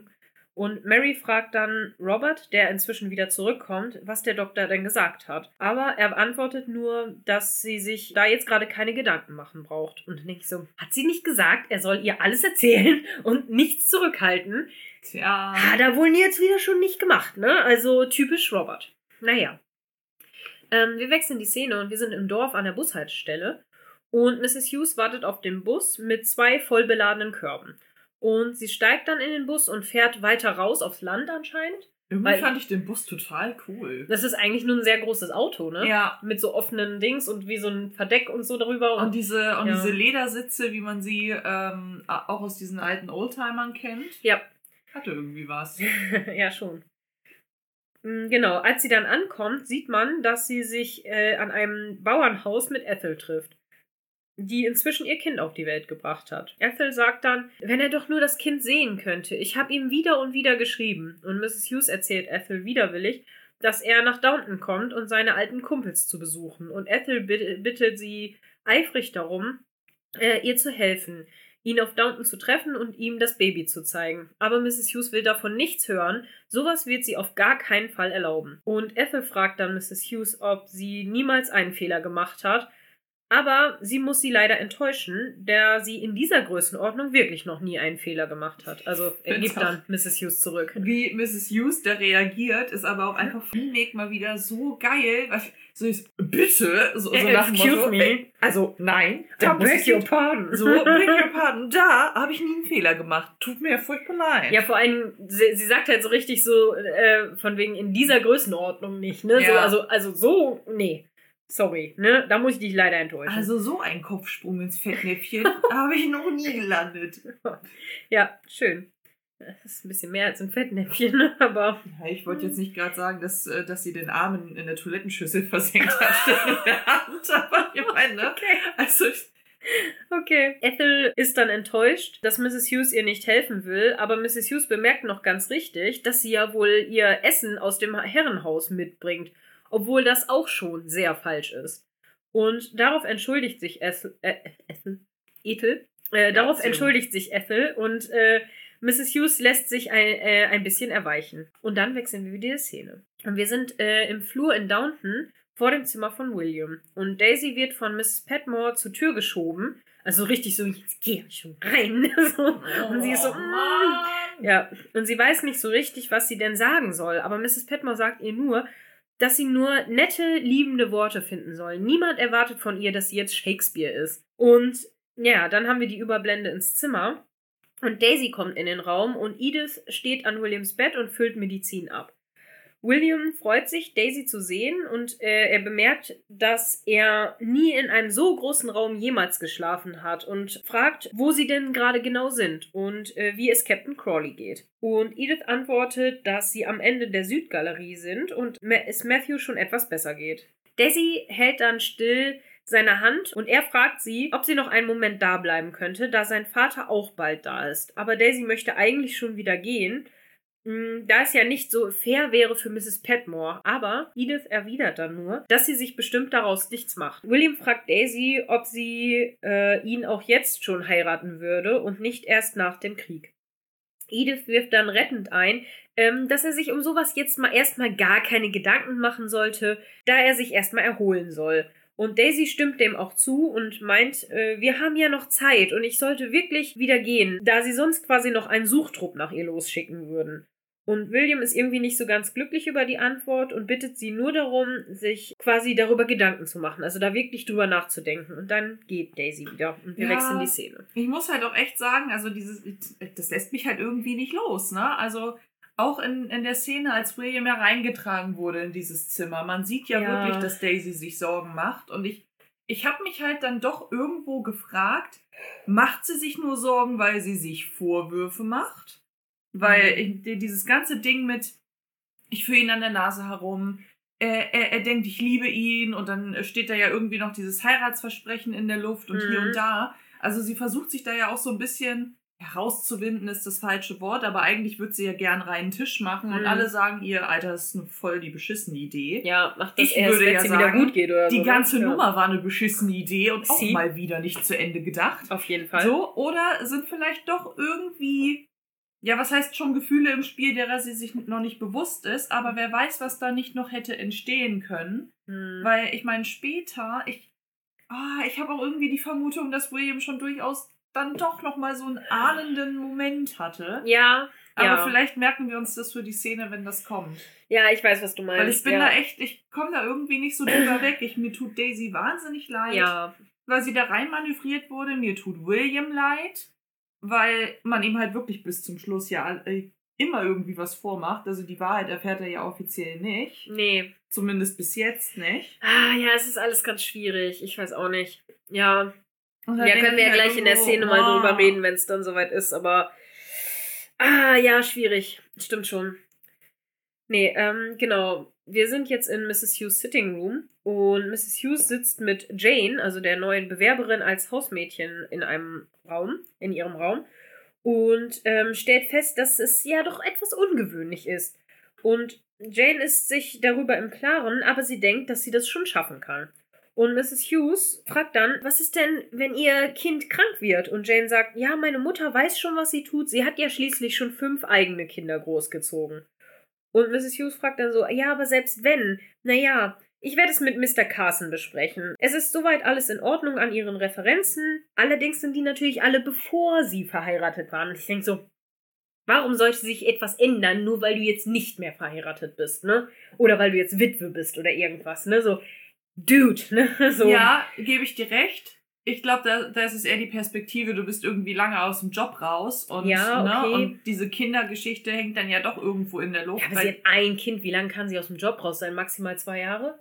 Kommt drauf an, wie alt dieses Kind ist, aber es muss ja wenigstens noch äh, jung genug sein, um behütet werden zu müssen. Aber ja, gut, Jane aber das ja jetzt die ja auch nicht. bis sechs, sieben, acht Jahre noch. Also So, na, aber jetzt mal, wenn wir mal so überlegen, Jane sieht ja aus, als wäre sie so roundabout Mitte 30. findest du? Also die Schauspielerin vielleicht, aber ich glaube, die ist jünger. In, in der Serie. Also meinst du, in der Serie soll sie jünger sein? Ich Ich, kann jetzt ja. nur von der Optik her gehen, aber wenn wir uns jetzt einfach mal, okay, sagen wir, sie ist Anfang 30 ja, vielleicht okay. so? Ja. hm, und wenn ihre eigene Mutter fünf Kinder hatte, ja. dann ist die, dann ist die Mutter locker schon 60, 65 in Bestimmt, dem Dreh. ja. Und dann kann ich schon irgendwo nachvollziehen, dass eine Mrs. Hughes, obwohl sie halt glaubt, ja gut, na klar, die, äh, die Mutter von ihr hat schon fünf eigene Kinder großgezogen, aber als 65-Jährige, wenn wir das jetzt einfach mal schätzen, nochmal ein zweijähriges Kind zu Hause zu haben, ist schon Obwohl, ganz schön krass. Du weißt nicht, ob Jane vielleicht die Erstgeborene ist. Dann ist die Mutter vielleicht erst 50 oder so. Weil du vergisst auch, dass die damals echt viele viel Kinder ja, gekriegt auch haben. wieder war. So mit Anfang 20 war das Ja. schon üblich. Ja. Hm. Und Ja, die Abstände waren vielleicht nicht so groß. Ja, richtig. Ja, Ja. gut. Gut, egal. Auf jeden Fall sagt äh, Jane dann nochmal abschließend, ja, aber ich bin eine gute Arbeiterin und ich muss Geld verdienen. Ne? So, ich muss Geld verdienen, weil ich komme sonst nicht mehr über die Runden. Ja, und Dann, dann... scheint ja auch diese Rente nicht gereicht zu haben, die man als Krieger gekriegt ja, es ist ja auch nicht viel, ne? Was man so als Arbeiter, wenn, sag ich mal, wenn der keinen hohen Rang hatte, kriegt er auch nicht viel Pension. Ja, aber Rente, lass uns das mal für später merk äh, merken, weil Ja. das da, da ja. was diese rechtlichen Geschichten angeht, da habe ich, da brennen mir so ein paar Fragen auf der Zunge. Okay, weil ich habe da nichts zu recherchiert. Ich habe dazu auch nicht wirklich was recherchiert, Okay. aber ein paar Dinge weiß ich Okay, gut. durch Hintergründe. Okay. Anyway, Ja. äh, weiter im Text. Wir wechseln die Szene ins Krankenhaus und Matthew liegt im Bett und träumt von Mary, wie sie ihn in einem sonnigen Downton anspricht. Und als er erwacht, merkt er, dass sie wirklich an seinem Bett sitzt und sie fragt, ob er sich jetzt etwas weniger groggy fühlt. Und er fragt, wo Lavinia ist und wie es William geht. Und Mary antwortet ihm darauf, dass sie zurückgegangen ist, um auszupacken und dass es William leider nicht so gut geht. Matthew möchte noch wissen, was mit seiner Mutter ist, aber das weiß Mary leider nicht. Er bemerkt, dass diese komische Sache mit seinen, dass da diese komische Sache mit seinen Beinen ist. Und er scheint sie irgendwie nicht bewegen zu können oder, naja, er kann sie irgendwie nicht mal fühlen. Ähm, hat Dr. Clarkson da eigentlich irgendwas erwähnt, was da los sein könnte? Und Mary antwortet nur, ah, äh, lass uns doch auf Lavinia warten und dann können wir alle gemeinsam darüber sprechen. Und dann sagt er nur, sag es mir. und sie so, okay. und sie guckt dann so, ja, ähm, naja, also es ist nicht mal 24 Stunden her, seit, ähm, seit du hierher gekommen bist. Und es, äh, es hat sich ja noch gar nichts ergeben. Und er, sag es mir. so, jetzt, Alter, jetzt mal. ja, komm, aber wenn wir auch mal ne? ehrlich sind, es, es hängt ja schon komplett in der Luft. Es Ja. muss nur noch ausgesprochen sie redet ja, werden. sie, sie tänzelt ja auch so richtig um den heißen Brei ich rum. So, aber auch ne? verstehen. Ja, und Weil er, sie will ja einfach nicht die Person sein, die es äh, übermittelt. vor allen Dingen ne? möchte sie es vielleicht auch nicht ohne Lavinia besprechen. So, ne? Richtig. Naja, auf jeden Fall. Er, dann antwortet sie ihm, er sagt, dass du eventuell eine Wirbelsäulenverletzung hast. Und dann fragt er, und wie lange wird die Heilung dauern? Und man sieht halt schon richtig, er ist schon richtig fertig. Er weiß eigentlich schon längst, was das Mhm. jetzt für eine Nachricht ist. Also, er hat es halt irgendwie schon komplett verstanden. Und dann sagt Mary, naja, also auf sowas kann man halt kein Timing ansetzen und so. Hat sie auch recht? Ja. Er antwortet dann aber, ja, aber er hat gesagt, dass es besser wird. Und ähm, Mary antwortet dann nur, er sagt, ähm, dass unsere wichtigste Aufgabe jetzt ist, deine Gesundheit wieder komplett zurückzubringen. Und Matthew versteht schon ganz richtig. Äh, Mary sagt, versteht es eigentlich schon ganz richtig. Mary sagt ihm, dass es keinen Grund gibt, warum er kein volles und normales Leben leben kann und Matthew gibt zurück nur kein sehr mobiles. Er ist sehr frustriert und Mary holt dann oder möchte dann einen Tee holen gehen. Matthew bedankt sich bei ihr für ihre Ehrlichkeit. Ich muss, ich muss zugeben, ich musste ein wenig, ein wenig schmunzeln bei der Szene, obwohl es wieder unangemessen war, weil Matthew sagt, ich weiß, es ist jetzt er- erbärmlich und ich heule hier, aber ich wollte es wirklich wissen und ich danke dir, dass du es mir gesagt hast. Und ich saß Ja. da und dachte, Mary hat es dir gar nicht gesagt. Also, äh, sie, Nicht hat wirklich, nicht, nee. sie hat nicht klar und deutlich gesagt, die Diagnose lautet, du wirst nie wieder laufen können. Nee, aber er hat's schon verstanden. Ja, klar, sie, er Ja. hat es verstanden, aber das hatte Ja. er auch schon vorher, weil, also, Das ne? Naja, Irgendwie genau. Weiß ich nicht. Ja, weiß ich Nimm, nicht. nimm mal den Tee, um die Nerven zu beruhigen. Genau. Das ist vielleicht keine so schlechte Idee. Ja, auf jeden Fall. Naja, Matthew, wie Mona schon sagte, bedankt sich dann auch auf jeden Fall für ihre Ehrlichkeit und es trifft ihn zwar, aber er will es halt lieber wissen, als im Ungewissen zu sein. Jo. Und sie geht dann halt auch weinend los und holt Tee und dann wechseln wir die Szene nach Downton in die Essenshalle. Mrs. Hughes geht zu äh, Major Bryant und bittet ihm auf ein Wort. Ähm, sie geht mit ihm dann so ein bisschen an die Seite und Zum Treppenhaus Sie, genau, Richtung weniger, ne? Treppenhaus, genau. Und sie gibt ihm dann den Brief von Ethel, aber er will ihn nicht annehmen und sagt ihr, ähm, dass es nicht ihre Sache ist und sie sich lieber nicht so da einmischen sollte quasi. Sie versucht ihn noch zu überzeugen, sich das Kind wenigstens einmal anzusehen, aber er möchte wirklich nichts davon wissen. Und er muss jetzt wirklich los Mais stampfen sozusagen.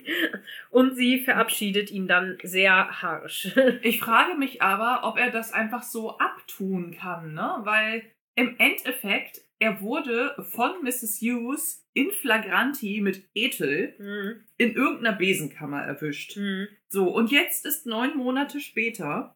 Wir merken auch, es hat plötzlich wieder einen Zeitsprung gegeben, weil wir keine schwangere Ethel mitgekriegt haben, so gesehen. ja, ja. Jetzt ist plötzlich ein Kind da und er tut quasi so, als wäre nie was passiert, als hätte er da gar keine Verantwortung dran. Müsste man da nicht rein rechtlich eigentlich sagen können, Alter, der Mann muss da jetzt Verantwortung übernehmen, weil, naja, das Kind ist da, noch nicht in den Brunnen gefallen, aber da. So? Ja, aber. Und zwar, es gibt noch keine Vaterschaftstests. Ja, auch wieder wahr. Im Zweifel steht das Wort des Mannes über der Frau zu der Zeit. Ja, auch das wieder ist halt wahr. das Schlimme. Und er braucht einfach nur behaupten mit, ja, also, das äh, ist ja jetzt schon mal äh, hier, ne? Wer weiß, mit wem die noch rumgemacht hat in der Zeit. Weil sie ist ja jetzt eh kein Kind von Traurigkeit gewesen und so weiter und so fort, ne? Er kann ihr ja einfach unterstellen, die war sowieso ein liederlicher Charakter, die hat bestimmt mit jedem rumgemacht. Ja, Und schon hat sie keine Handhabe mehr. richtig, aber äh, würde ich zu 100% unterschreiben, wenn es nur zwischen den Aussagen von Major Bryan und Ethel gehen, äh, gehen würde. Ja. Aber Mrs. Hughes wäre ja auch eine Zeugin, die sagen kann, ey, die lagen nackt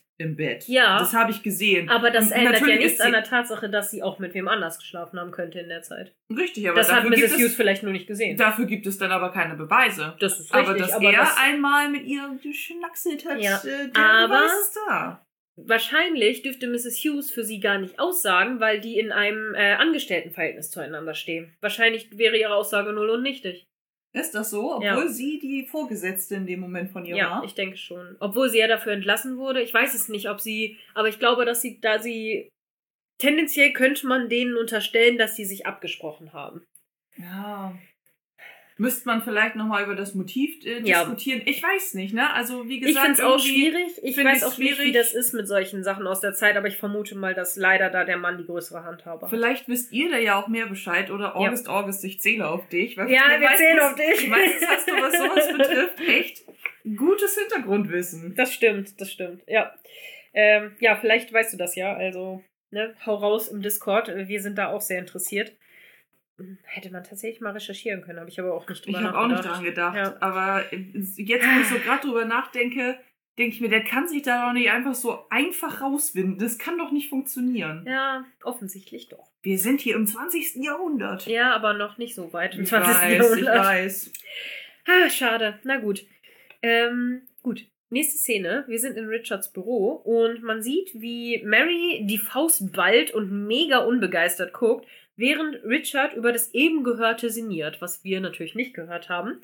Aber, ähm, ja. Wer hätte, wer hätte das gedacht? Die kalte und besonnene Lady Mary. Ich bin verwundert, dass du mir keine erweiternden Umstände erklärst oder sowas. Oder mildernde Umstände Mhm, quasi. Genau. Und ähm, Mary sagt dann nur so, ich hab keine. Es war töricht und ich hab für meine Unbesoldenheit bezahlt.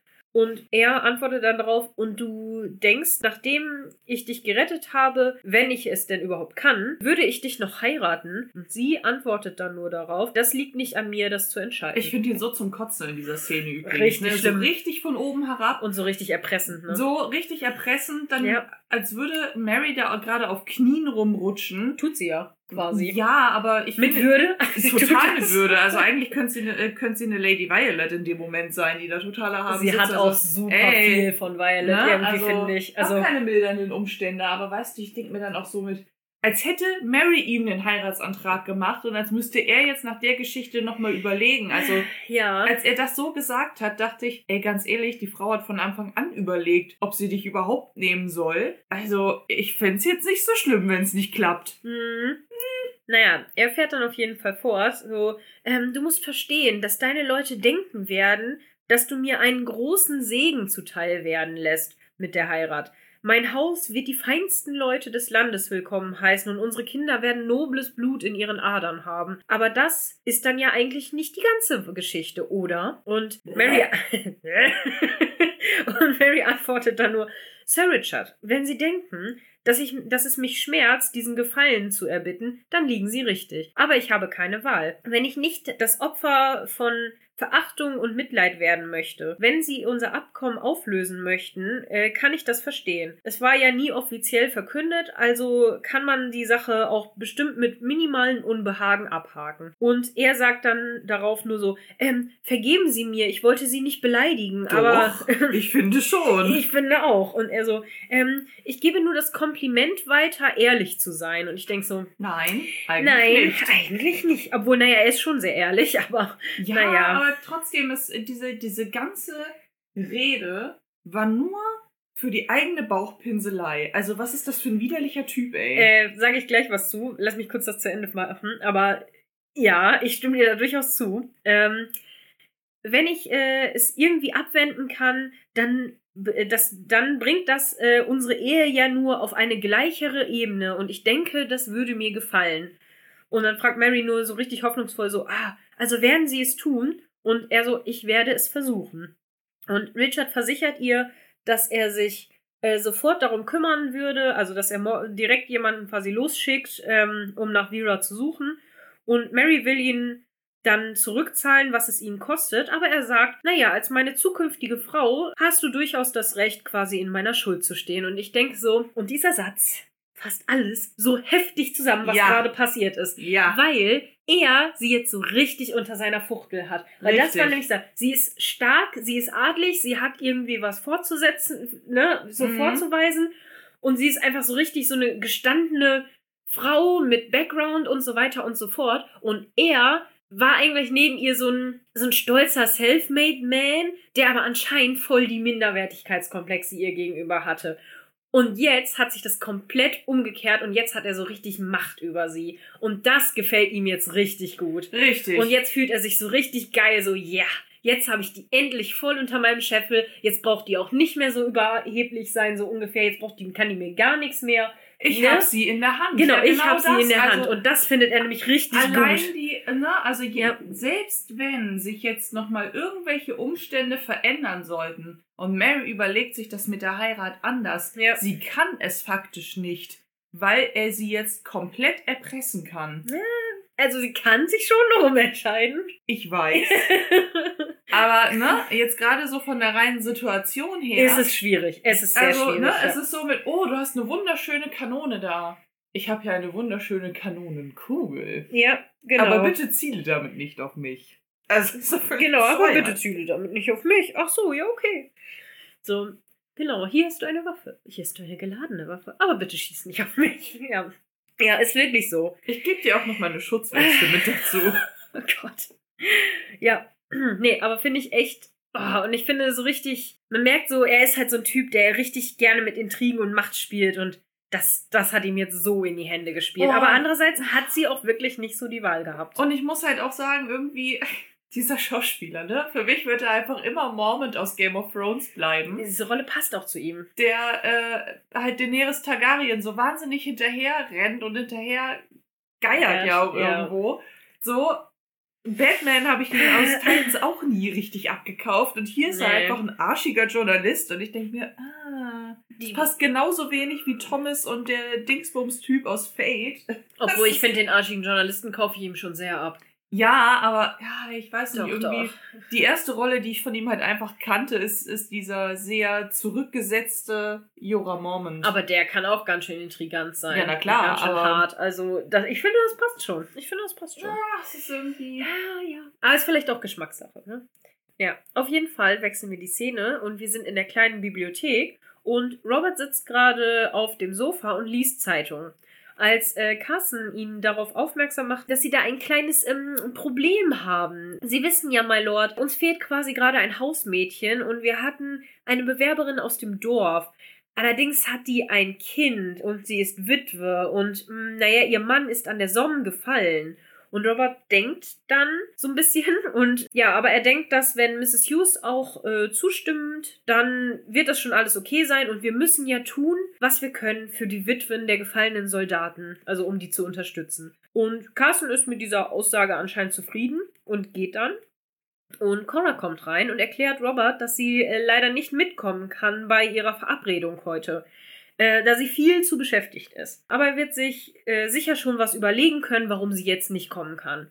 Und Robert ist dann so überhaupt nicht begeistert. Ist so, oh Mann, Alter, aber wir haben denen doch sogar das Datum gesagt, ne? Warum, warum muss ich da jetzt alleine hingehen? So? Das kann ich aber irgendwie verstehen. Ja, das total. Ist halt, äh, es ist halt unangenehm, wenn du selbst den Termin vorgibst. Ja. Wahrscheinlich noch wegen Coras vollem Terminkalender. Ja. Wissen wir zwar nicht. Die Vermutung liegt aber nah. ja. Und plötzlich sagt sie, da musst du übrigens allein hingehen. Ich habe zu viel zu tun. ja Also du wirst schon eine Ausrede finden, ne? Pat, pat, pat. ja, Und geilo. er, mm, geil. Mm, Toll. toll.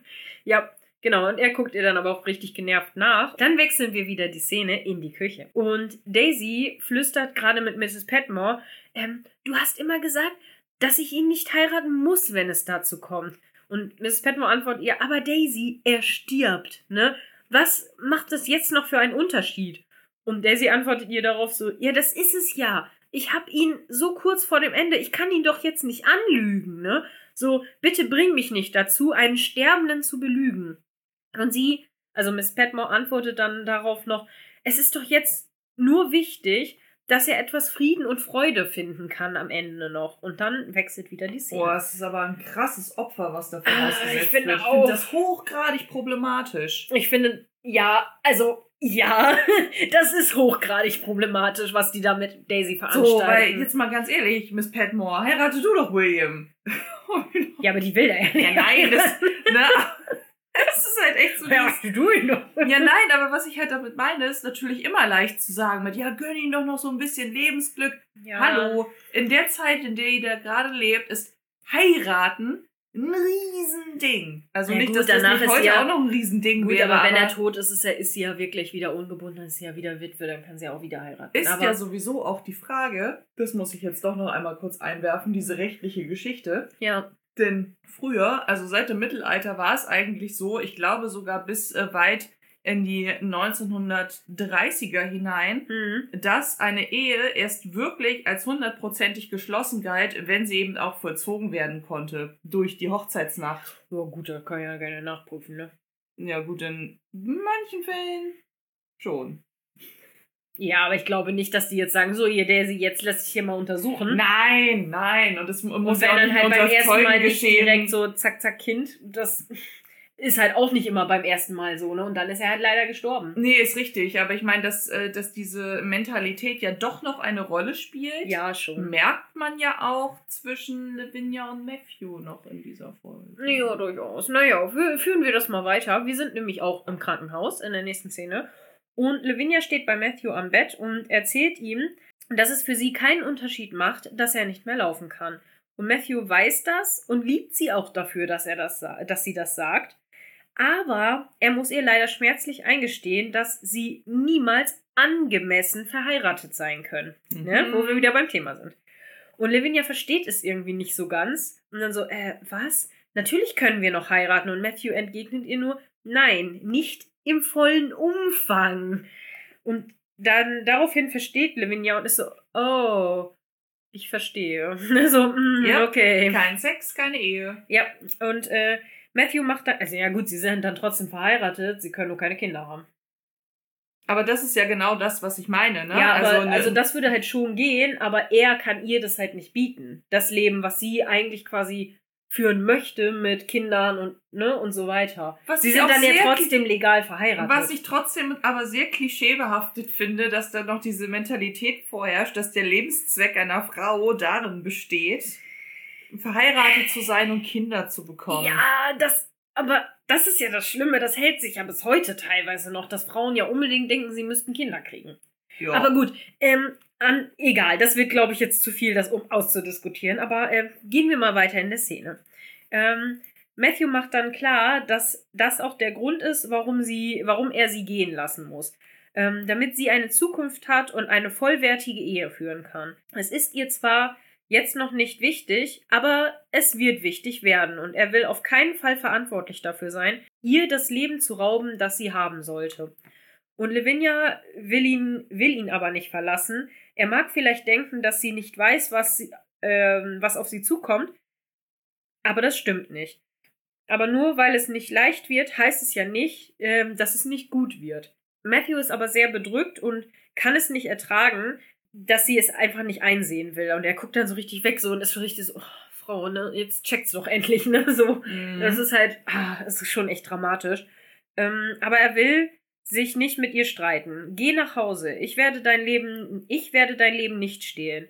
Ähm, betrachte mich als gestorben und erinnere dich an mich, wie ich damals war. Und dann wechselt wieder die Szene. Ich ja, denk aber, so, oh, irgendwie, dramatisch. oh, aber ich irgendwie, das finde ich Ma- Matthew ein bisschen ätzend. Ich kann es Ah, nachvollziehen. das ist also aber er, die Zeit, er, er das versinkt ja, ja, er, er versinkt da ja auch gerade komplett in Selbstmitleid. und Ja gut, das kann so- ich auch noch ein bisschen das kann verstehen. Ich, das kann ich auch nachvollziehen, Ja. weil ich meine, es ändert sich ja wirklich für ihn alles. Aber ja, irgendwo denke ich mir, ey, du annullierst gerade dein Heiratsversprechen Lavinia Ja. gegenüber, weil du nicht mehr laufen kannst und, und keine Kinder mehr und halt kannst. keine, keine Kinder mehr zeugen kannst. Aber faktisch hat sie doch da auch noch ein Wörtchen mitzureden. Und wenn sie sagt, dass das für sie im Endeffekt kein Problem ist, Ja, so, es sagt ja keiner, dass die in drei Stunden getraut werden müssen. So, also Ja. von daher denke ich mir irgendwo, Mann, bist du da nicht eigentlich ein bisschen vorschnell? Ja, und normalerweise ist er ja auch viel besonderer und nimmt viel mehr Rücksicht auf auch auf seinen Partner, weil ich finde Richtig. zum Beispiel bei Mary hat er ihr immer viel mehr die Wahl gelassen und immer viel mehr gesagt, so ja, komm, aber das ist genau das Ding. Ich glaube, das liegt auch so ein bisschen an den unterschiedlichen Charakteren von Lavinia und Mary. Weil Mary ist so richtig stark und viel fraulicher und viel mehr so dieses so, ja, ich mache halt mein Ding, ich habe meinen eigenen Kopf, dies, das, ne, so, also, und Lavinia ist viel kindlicher. Die ist viel, ne, so Püppi, ne, so, die, die ist halt irgendwie mehr, und da, ich glaube, er unterstellt ihr einfach, dass ihr die Tragweite dieser Sache nicht bewusst ist. Dass sie da zu naiv ist. Genau, dass sie da einfach zu naiv ist. Und sie sagt das ja sogar selber über sich gleich, auch in einer anderen Szene, wo sie mit Mary spricht. Ähm, da kommen wir ja gleich zu. Aber ich finde das auch. Ja, aber natürlich, ich finde da auch, aber ich glaube, in dem Moment denkt er auch einfach nicht so richtig. Er versucht halt gerade, sag ich mal, was Ehrenhaftes zu machen. Ja. Natürlich Er denkt er dann. zu sein. Ja, er versucht so ein bisschen batesig zu sein, genau. Ähm, und ich denke, er will sie halt wirklich einfach nicht dann an, an einen, sag ich mal, ähm, ja, impotenten Mann fesseln. Mhm. Und wie du schon sagst, er versinkt halt gerade auch so ein bisschen in Selbstmitleid, äh, was ich auch total verstehen kann. Und ich finde es auch aktuell noch angemessen. Ja, ich weil, kann, ne, weil das ist ja schon ein hartes Los. ich ne? kann ja auch nachvollziehen, dass er sagt, hey, ich kann nicht von dir erwarten, ja. dass du für mich und für unsere Liebe dein ganzes Leben und die Möglichkeiten, die du hättest, Ja. fortwirfst. Ja.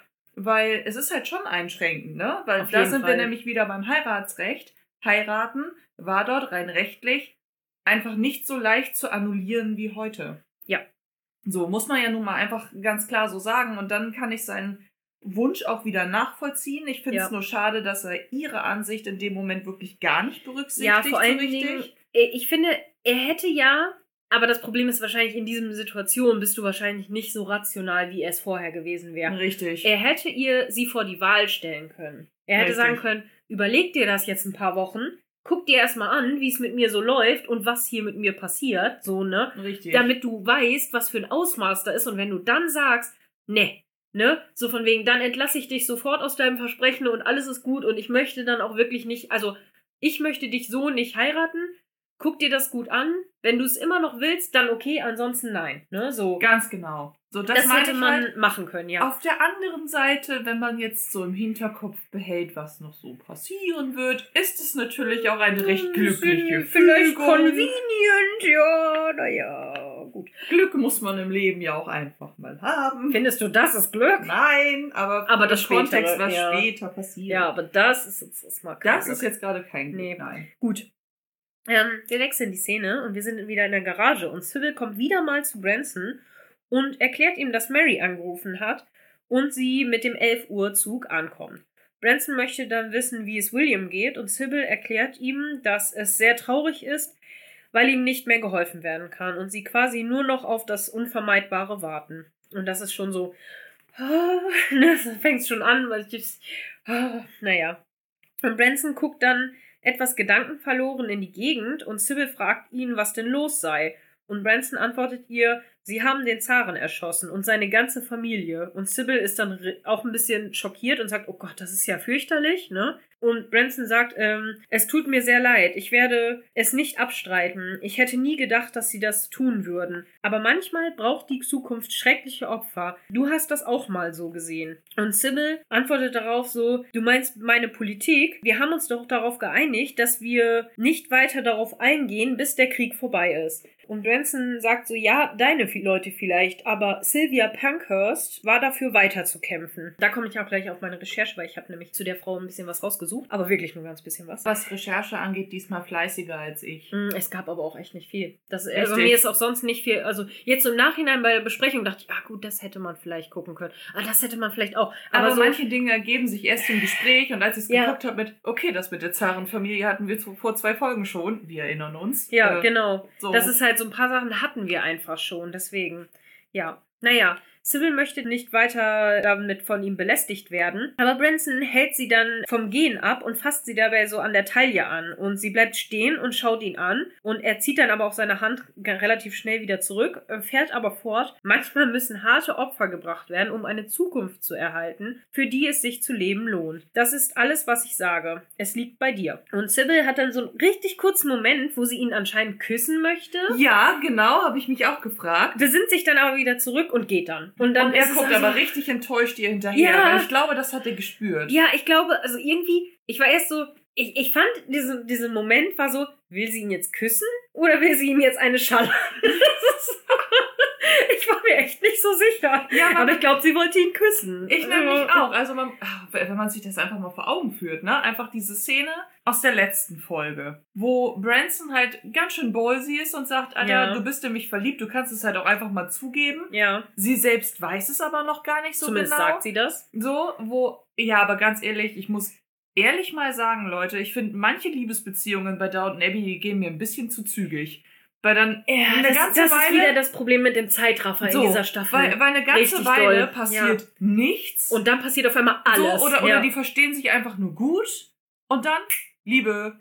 Und, und die Liebe dann eigentlich angeblich von Anfang an, wo ich mir denke, nee, irgendwie, äh, also da, da fehlt mir irgendwie was. Kontext Ja. zum Beispiel. Ja. Cyril. Cyril, wir brauchen nie mehr Kontext.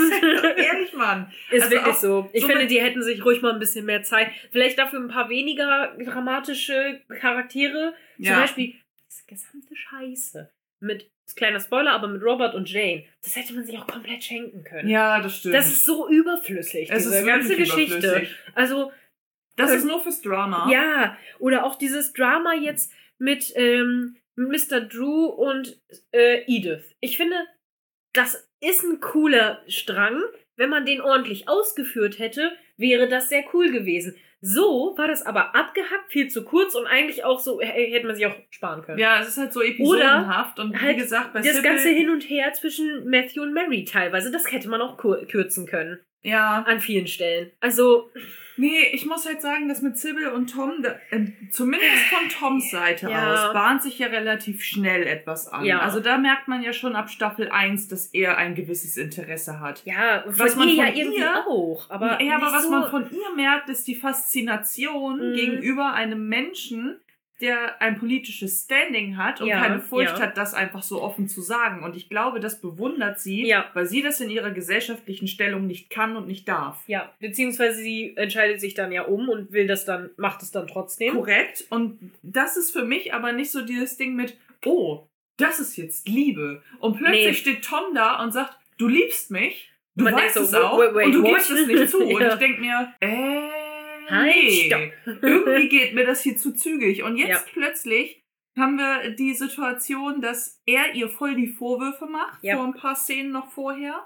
Sie das ja auch wirklich trifft und Mhm. richtig cool damit umgeht und auch schlagfertig ist und meint, ey, jetzt, ne, unterstell mal bitte nicht, dass Menschen wie wir Herzen aus Stein hätten. Auch wir haben Gefühle. Oh ja. So, und jetzt in dieser Szene, wo er ihr eigentlich schon wieder irgendwo den Vorwurf macht, dass sie ihre Sachen, für die sie kämpft, einfach mal eben pausiert, weil sie ist ja adelig und kann das ja anscheinend.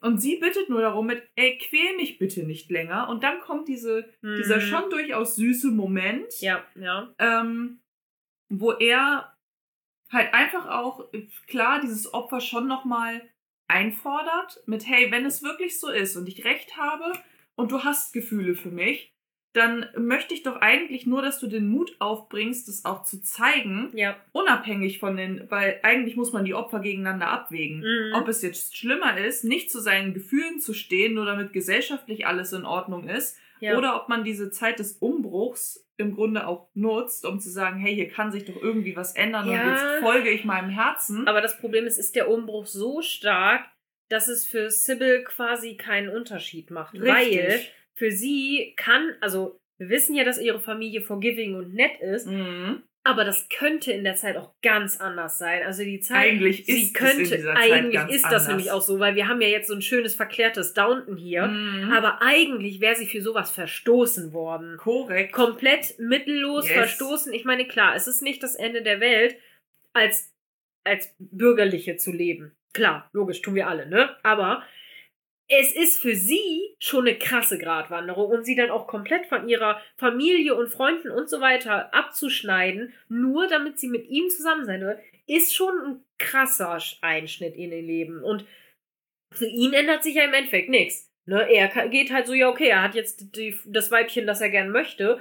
Er geht auch so davon aus, so, ja, wieso? Klar, natürlich gibt die das für mich auf, weil logisch, ich bin ja hier der dicke Macker, der das alles kann und in den sie verliebt ist. Und ich denk so, Ja, du, du, ne? Also- Und ich bin immer noch dafür, dass sie mit Gwen hätte zusammen sein sollen. da wäre die auch nicht gestorben am Ende. oh, böser Steile These. Böser Spoiler, Isa, böser Ja, Spoiler. egal. Ähm, Nee, aber ja. wie gesagt, also um das nochmal kurz zu Ende zu bringen, diese Ja. Szene, wo man auch irgendwie spürt, okay, will sie ihn jetzt küssen? Ich, es gibt viele Stellen, die finde ich auch irgendwie süß zwischen den beiden. Ja, Es geht mir aber zu schnell. Und deswegen ist, es wirkt einfach nicht convenient und an manchen Stellen auch einfach nicht authentisch. ja, das weil, stimmt. man, weil man einfach denkt, okay, irgendwie gefühlt hat sich diese ganze Beziehung jetzt innerhalb von zehn Minuten aufgebaut, aber wir haben ja im Verlauf der Folgen gesehen, dass da immer mehrere Jahre zwischenhängen ja, ja. und es diese Szenen ja anscheinend viel, viel öfter gegeben haben muss, aber Ja. es wird einfach nicht so richtig klar. nee, irgendwie, ja, schwierig. Ich fühle es einfach nicht. Ich fühle das auch nicht. Also, das ist das Schlimme. Das geht halt einfach. Erst passiert gar nichts und dann geht's auf einmal furchtbar schnell und dann passieren auf einmal Dinge und man ist so, eh.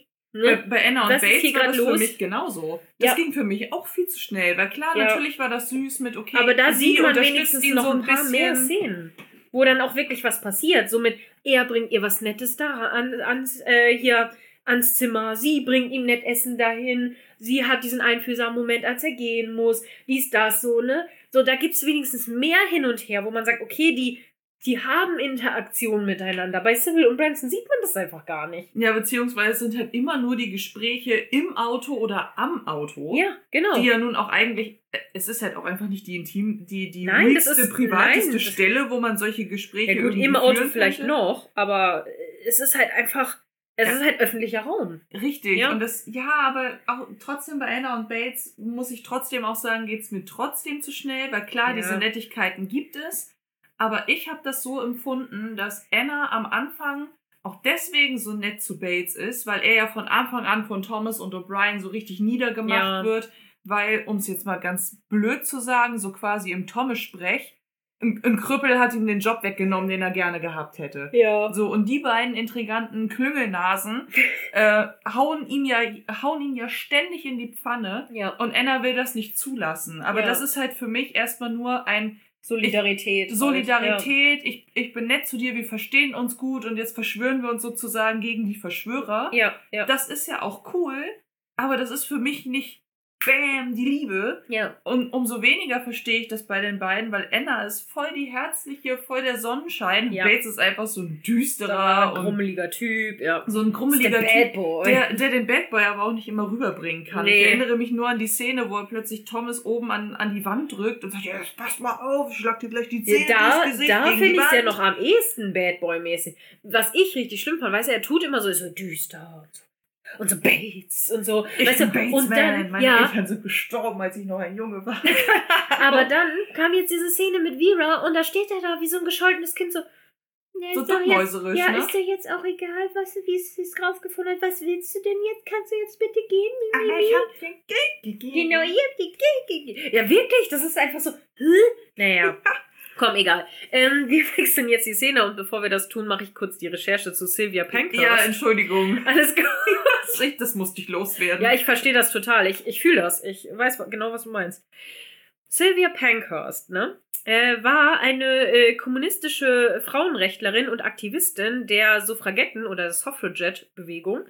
Ähm, und sie lebte von 1882 bis 1960 und widmete sich äh, ab 1906 gemeinsam mit ihren Schwestern und ihrer Mutter komplett dem Women's oder Women's Social and Political Union oder der Women's Social and Political Union, so. Sie brach aber irgendwann mit der WSPU wegen der ähm, Befürwortung von Brandstiftung durch die Organisation und wandte sich fortwährend kommunistischeren Gruppierungen zu.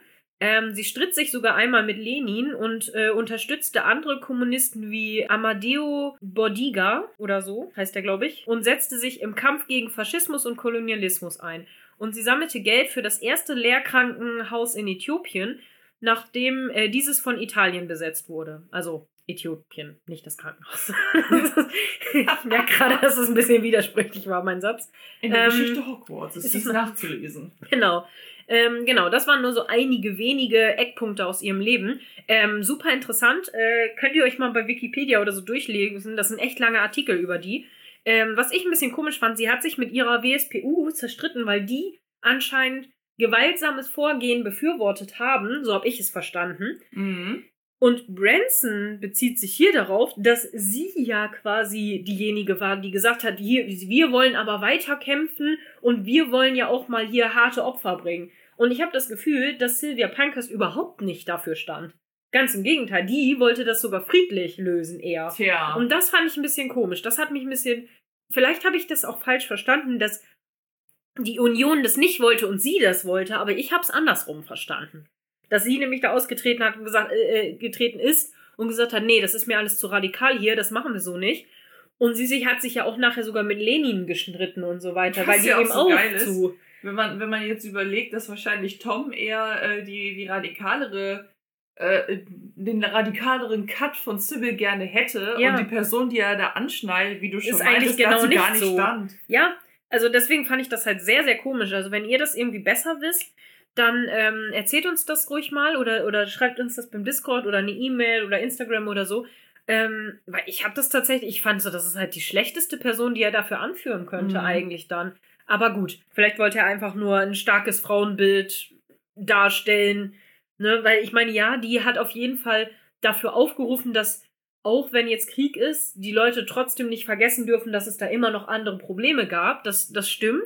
Dazu hat sie aufgerufen, aber sie hat nie zu Gewalttaten aufgerufen, wenn ich das richtig verstanden Also habe. ich, ich, ich könnte mir halt vorstellen, dass es ihm dann auch eher da, darum geht, dass, naja, Sybil sagt halt, das nehme ich erst wieder auf, wenn der Krieg vorbei ist. Ja, und ich, ich, genau. Also sozusagen Sybil äh, entscheidet sich in dem Moment so ein bisschen für den Stillstand. Und Ja. ich glaube, Bransons oder Toms Argumentation ist eigentlich eher, hey, niemand anderes bleibt stehen. Jeder andere setzt sich weiter für seine oder ihre eigene Sache in dem Moment ein. ja, Und daran ändert der äußere Umstand nichts. Ja. Und jetzt zu sagen, ach, wir haben ja Krieg und das setze ich jetzt aus, funktioniert halt nicht. Und da muss Ja. ich ihm schon irgendwie recht geben. Das stimmt, genau. Und das, das ist auch richtig. Ähm, was ich halt nur fand, ist halt dieses, manchmal müssen halt schreckliche Opfer gebracht werden und Sybil sagt dann, ja, aber nee, wir haben uns doch hier für Stillstand quasi oder für, für Waffenruhe in Anführungsstrichen in die, in die Richtung während des Krieges halt ähm, geeinigt. Und dann sagt er, ja, deine Leute vielleicht, aber Sylvia Pankhurst sieht das anders. Und ich denke so, ja, das klingt so, aber als ob sie halt schreckliche Hm, Sachen befürworten würde. Und das finde ich halt, ja, weiß ich nicht. Schwierig. Aber gut. Wir wechseln wieder die Szene und wir sind in Richards Büro. Und Richard erklärt Vera gerade, dass ihr klar sein muss, dass das Interview exklusiv sein muss. Er kann ja nicht das Risiko eingehen, dass sie mit verschiedenen Versionen zu allen möglichen Konkurrenten läuft. Sie führt an, dass sie die Bedingungen versteht, aber sie natürlich nichts dafür kann, wenn andere nach der Veröffentlichung auch darüber schreiben. Und er sagt nur nein, da haben wir beide keinen Einfluss drauf. Aber ich kann immerhin das Timing kontrollieren und sie müssen einen bindenden Vertrag unterschreiben. Weil ich mich gefragt habe, wie kann er denn das Timing kontrollieren? Naja, Aber wenn gut, kein anderer davon weiß, kann er auch kontrollieren, wann er es rausbringt. Das stimmt, ja. Also das kann ich schon Gut. verstehen. Okay, so hatte ich das nicht gesehen. In meinem Kopf war es dann schon veröffentlicht. Also, Und dann kann er das Timing bestimmen, wann die anderen dazu schreiben. Ich dachte, soll nö. das denn Also funktionieren? ja, weil er es dann trotzdem als erstes gemacht hat. Richtig. Okay. Aber so, das ja, er hat einfach quasi einen die Knoten. Origin Story. Ja, Knoten im Kopf und Brain so ist das manchmal. Es ist Sonntag. Ja, es ist okay. Kaffee wäre jetzt nochmal geil. Ach, können wir später Yes. Ja. Damit äh, hatte Vera aber auch eigentlich schon gerechnet, aber Richard macht nochmal klar, dass er, ähm, dass er keine Vergebung für Leute hat, die einen Vertrag mit ihm brechen. Ein Wort an einem falschen Ort und sie fände sich vor Gericht wieder. Und Vera versteht auch, äh, versteht auch das, aber sie wundert sich, wie er denn von ihr überhaupt erfahren hat. Aber Richard macht nur klar, dass er über alles Bescheid weiß, was in dieser Stadt vor sich geht. Oh, das fand ich so gruselig, als er das gesagt hat. So dieses, ich weiß einfach alles, was in dieser Stadt passiert. Ja, so von wegen, so, ich habe diese Stadt unter meiner Kontrolle. Voll der Oberstalker, ey. ja. So ein Typ, der im Gebüsch Ist er, sitzt und ist er. Der hat überall seine Augen und Ohren. ist so. Ja. Ähm, Spooky genau. ist es trotzdem. Ja. Ein bisschen wie, ähm, na, wie heißt er noch bei Game of Thrones? Hier äh, Spinne und äh, Spinne? ja, der, der Eunuch. Ach so, ah, Ähm, ähm, Varys. Genau, aber er hat doch auch noch einen Spitznamen, genauso wie äh, der andere mit seinen Spatzen. Oh, keine Ahnung. Weiß ich nicht mehr. Dafür habe ich zu lange kein Game of Thrones mehr geguckt. Ist bei mir auch zu lange her. Okay, wir kehren nach Downton Abbey wir, wir zurück. schweifen ab. Genau. Ja, sie will noch wissen, warum jetzt eigentlich so eine Eile besteht. Äh, aber er macht klar, dass er sein, ein Zeitungsmensch ist und er schnell handeln muss, sobald er etwas Gutes hört. Und sie müssen die, äh, sie müssen die Crawleys ja wirklich hassen, wenn sie so sehr in, also wenn sie sie so sehr in einen Skandal stürzen wollen. Und dann antwortet Vera nur darauf, mein Mann arbeitet für sie und wir stehen nicht gerade auf guten Fuß zueinander. Und dann wechselt wieder die Szene. Weil ich echt, ich habe mich gefragt, ob Vera da nicht irgendwo unterbewusst schon den ein oder anderen Moda äh, Verdachtsmoment hegt, aber Richard Total. ist einfach zu glaubwürdig, als Ja. dass sie das in dem Moment in Frage stellt, weil das Argument mit, ey, ich bin, ich bin Journalist, natürlich will ich mir die Sachen so schnell wie möglich sichern, Ist vor allem damit, damit sie es sich nicht anders überlegen können, ist ja tatsächlich ziemlich gut. Ähm, ja, da hast du durchaus recht. Also ich finde auch, dass das auf jeden Fall. Also ich finde, es ist ein gutes Argument, das kann man auch glauben, aber ich habe auch direkt das Gefühl gehabt, dass sie irgendwie den Braten so ein bisschen riecht. Also, ne? Dann war es aber auch fast Ja. wieder unlogisch, dass sie da, weil, weil sonst ist die immer richtig vorsichtig. Ja. Vera wirkt wie eine Figur, die alles, also Richtig die, durchdenkt. die und halt so, wirklich mal Dinge zu Ende denkt. Ja. Davon mal ganz ja. Wenigstens abgesehen. einer tut's mal. So, und, und nichts dem Zufall überlässt Ja. und alles so ein bisschen gegenprüft. Und selbst wenn etwas Unvorhergesehenes passiert, dann hat die relativ fix wieder einen Masterplan zur Hand. Ja. Und da hört sie nicht auf ihr Bauchgefühl? Verstehe ich nicht. Ja, ja, kann ich, ja, tatsächlich, finde ich auch. Aber gut, wir wechseln die Szene in die Küche und Mrs. Petmore möchte von Mrs. Hughes wissen, wie es äh, ihm, also William, geht. Und Mrs. Hughes erzählt ihr, dass sein Vater bei ihm ist und dass William nach Daisy gefragt hat. Daisy möchte aber nicht hochgehen und bittet sie darum, sie nicht zu zwingen. Und das ist richtig so. Daisy. Ja. Mrs. Petmore äh, sagt dann aber nur, ähm, hältst du denn wirklich so wenig von ihm? Und Daisy antwortet ihr, ich halte sehr viel von ihm und ich mag ihn auch wirklich gerne. Aber ich habe ihm immer und immer wieder Sachen vorgemacht, die nicht wahr sind. Und Mrs. Petmore er erwidert darauf, aber er wollte doch, dass sie, aber er wollte doch, dass sie wahr sind. Es hat ihm so viel Freude bereitet. Und Daisy antwortet ihr, aber das macht's doch nicht richtig. Und Mrs. Hughes ähm, grätscht halt quasi auch noch mal rein und sagt so, ja, soll ich ihm jetzt etwa sagen, dass du nicht zu ihm gehst oder was? Und ich denke so, oh Mann, das zwingt die arme Frau doch nicht so. Es, also da fand ich Hughes echt wieder gemein. Ja. Auf der anderen Seite, naja gut, welche Wahl hat sie denn? Ja, ne? Also die ist jetzt durch das ganze Haus gestampft, um, um Daisy zu holen und, und die hatte den Nervenzusammenbruch. Ja. Oh, es ist einfach so tragisch in, in so vielen Es Momenten. ist aber auch wirklich sehr falsch. Also ich verstehe Daisy da schon total. Total.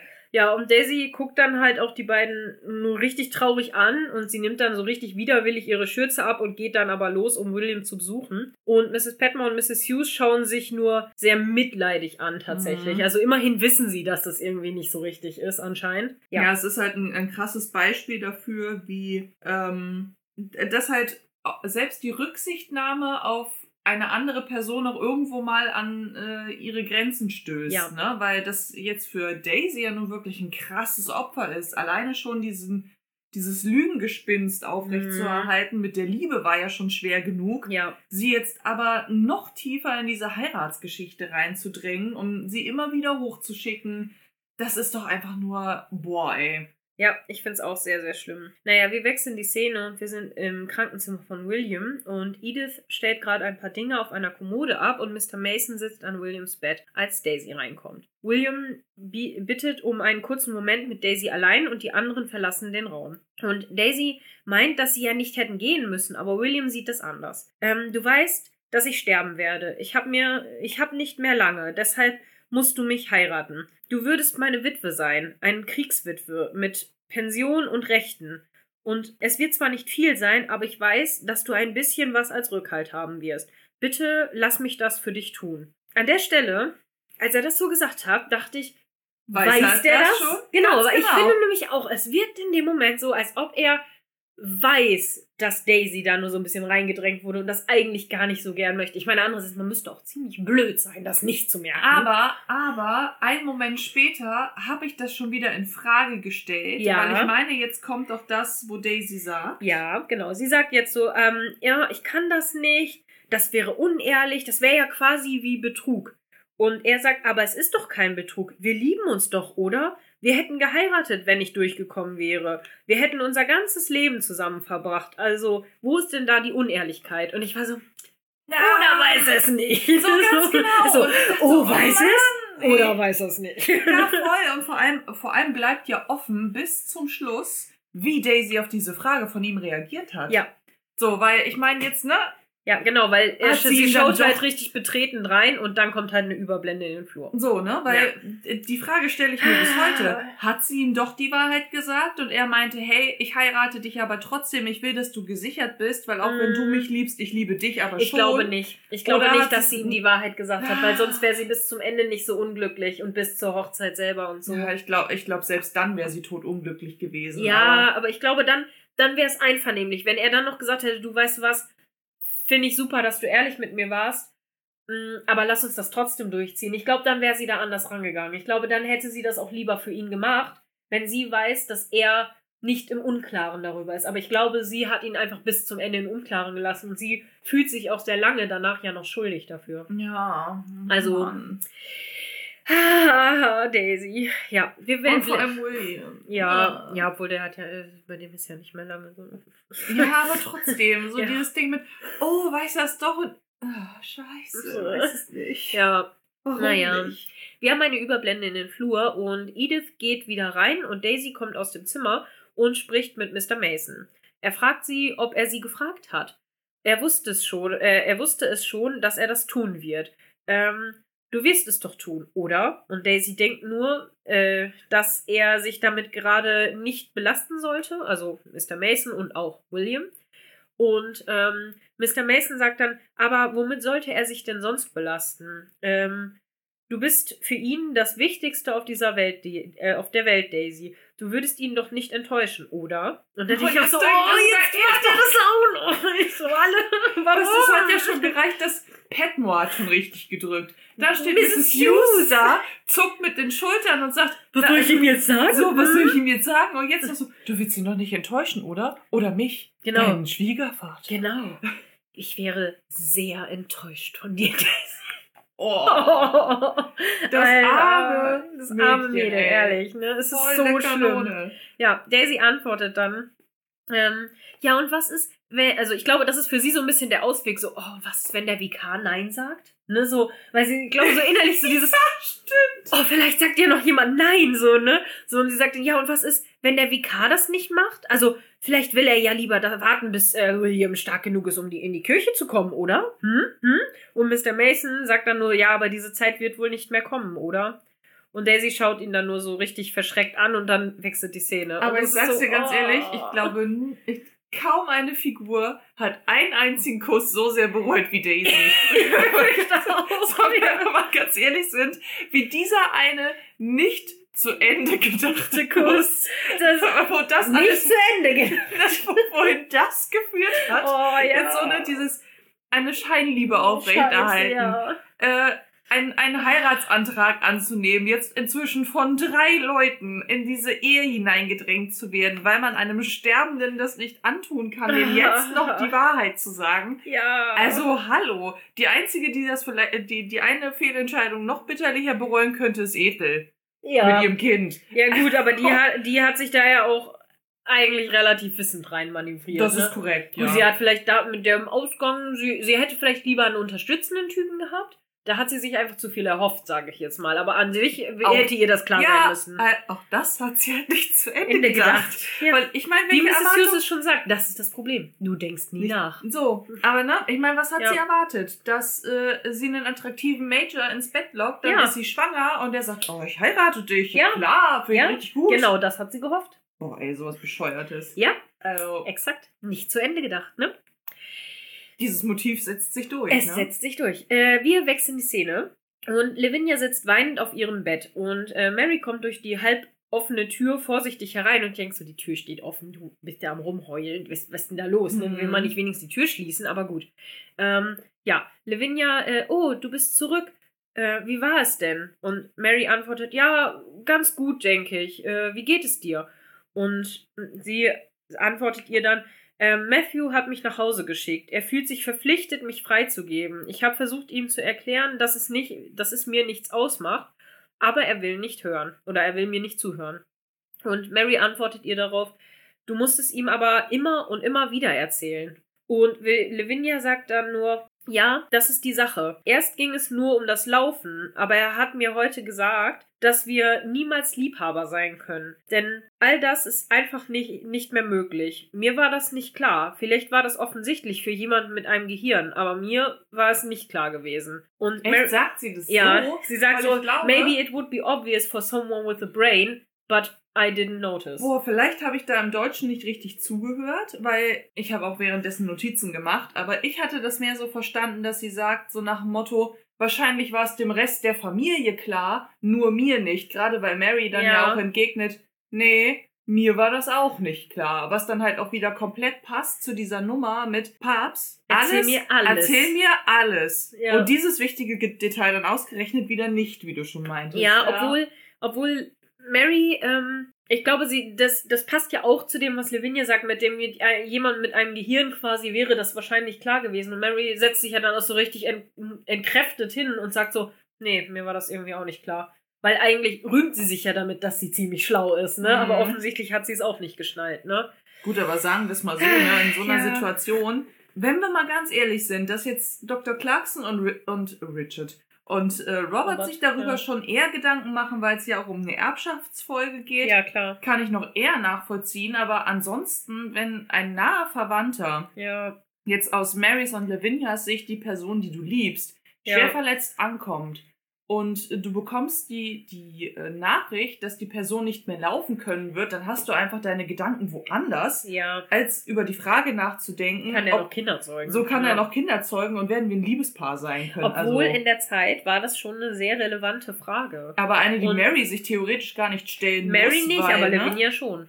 Richtig. Und ja, Lavinia war es ja offensichtlich nicht so klar. Und äh, aber da sind wir auch wieder bei dem Punkt, dass ähm, Männer ja über Frauen standen zu der Zeit und auch Frauen irgendwie da oft im Unklaren gelassen wurden. Und man bis, warte, lass mich kurz nachdenken, bis inklusive der 50er Jahre man einfach über Sex nicht geredet hat. Das stimmt. Das ist ja. so vor allen Dingen mit den Frauen nicht. Das war so, ja, das betrifft euch ja nicht, so ungefähr. Und ich denke so, doch, das betrifft uns am meisten. Das ist so, okay, aber gut. Weil, ne, wer soll die Kinder zur Welt bringen? Ach ja, stimmt, ne? So, aber okay. Egal, das macht ein ganz anderes Fass auf und da möchte ich jetzt gar nicht anfangen. Aber äh, ja. Genau. Äh, Mary sagt dann eben auch, nein, nein, mir war das irgendwie auch nicht klar. Und Lavinia erwidert ihr dann, ja, er denkt, ähm, dass es nicht richtig ist, ähm, mi- mich festzuhalten. Er denkt, es ist falsch, irgendeine Frau an ein Leben als kinderlose Nonne zu binden. Und er denkt, ich würde ihn am Ende dafür hassen.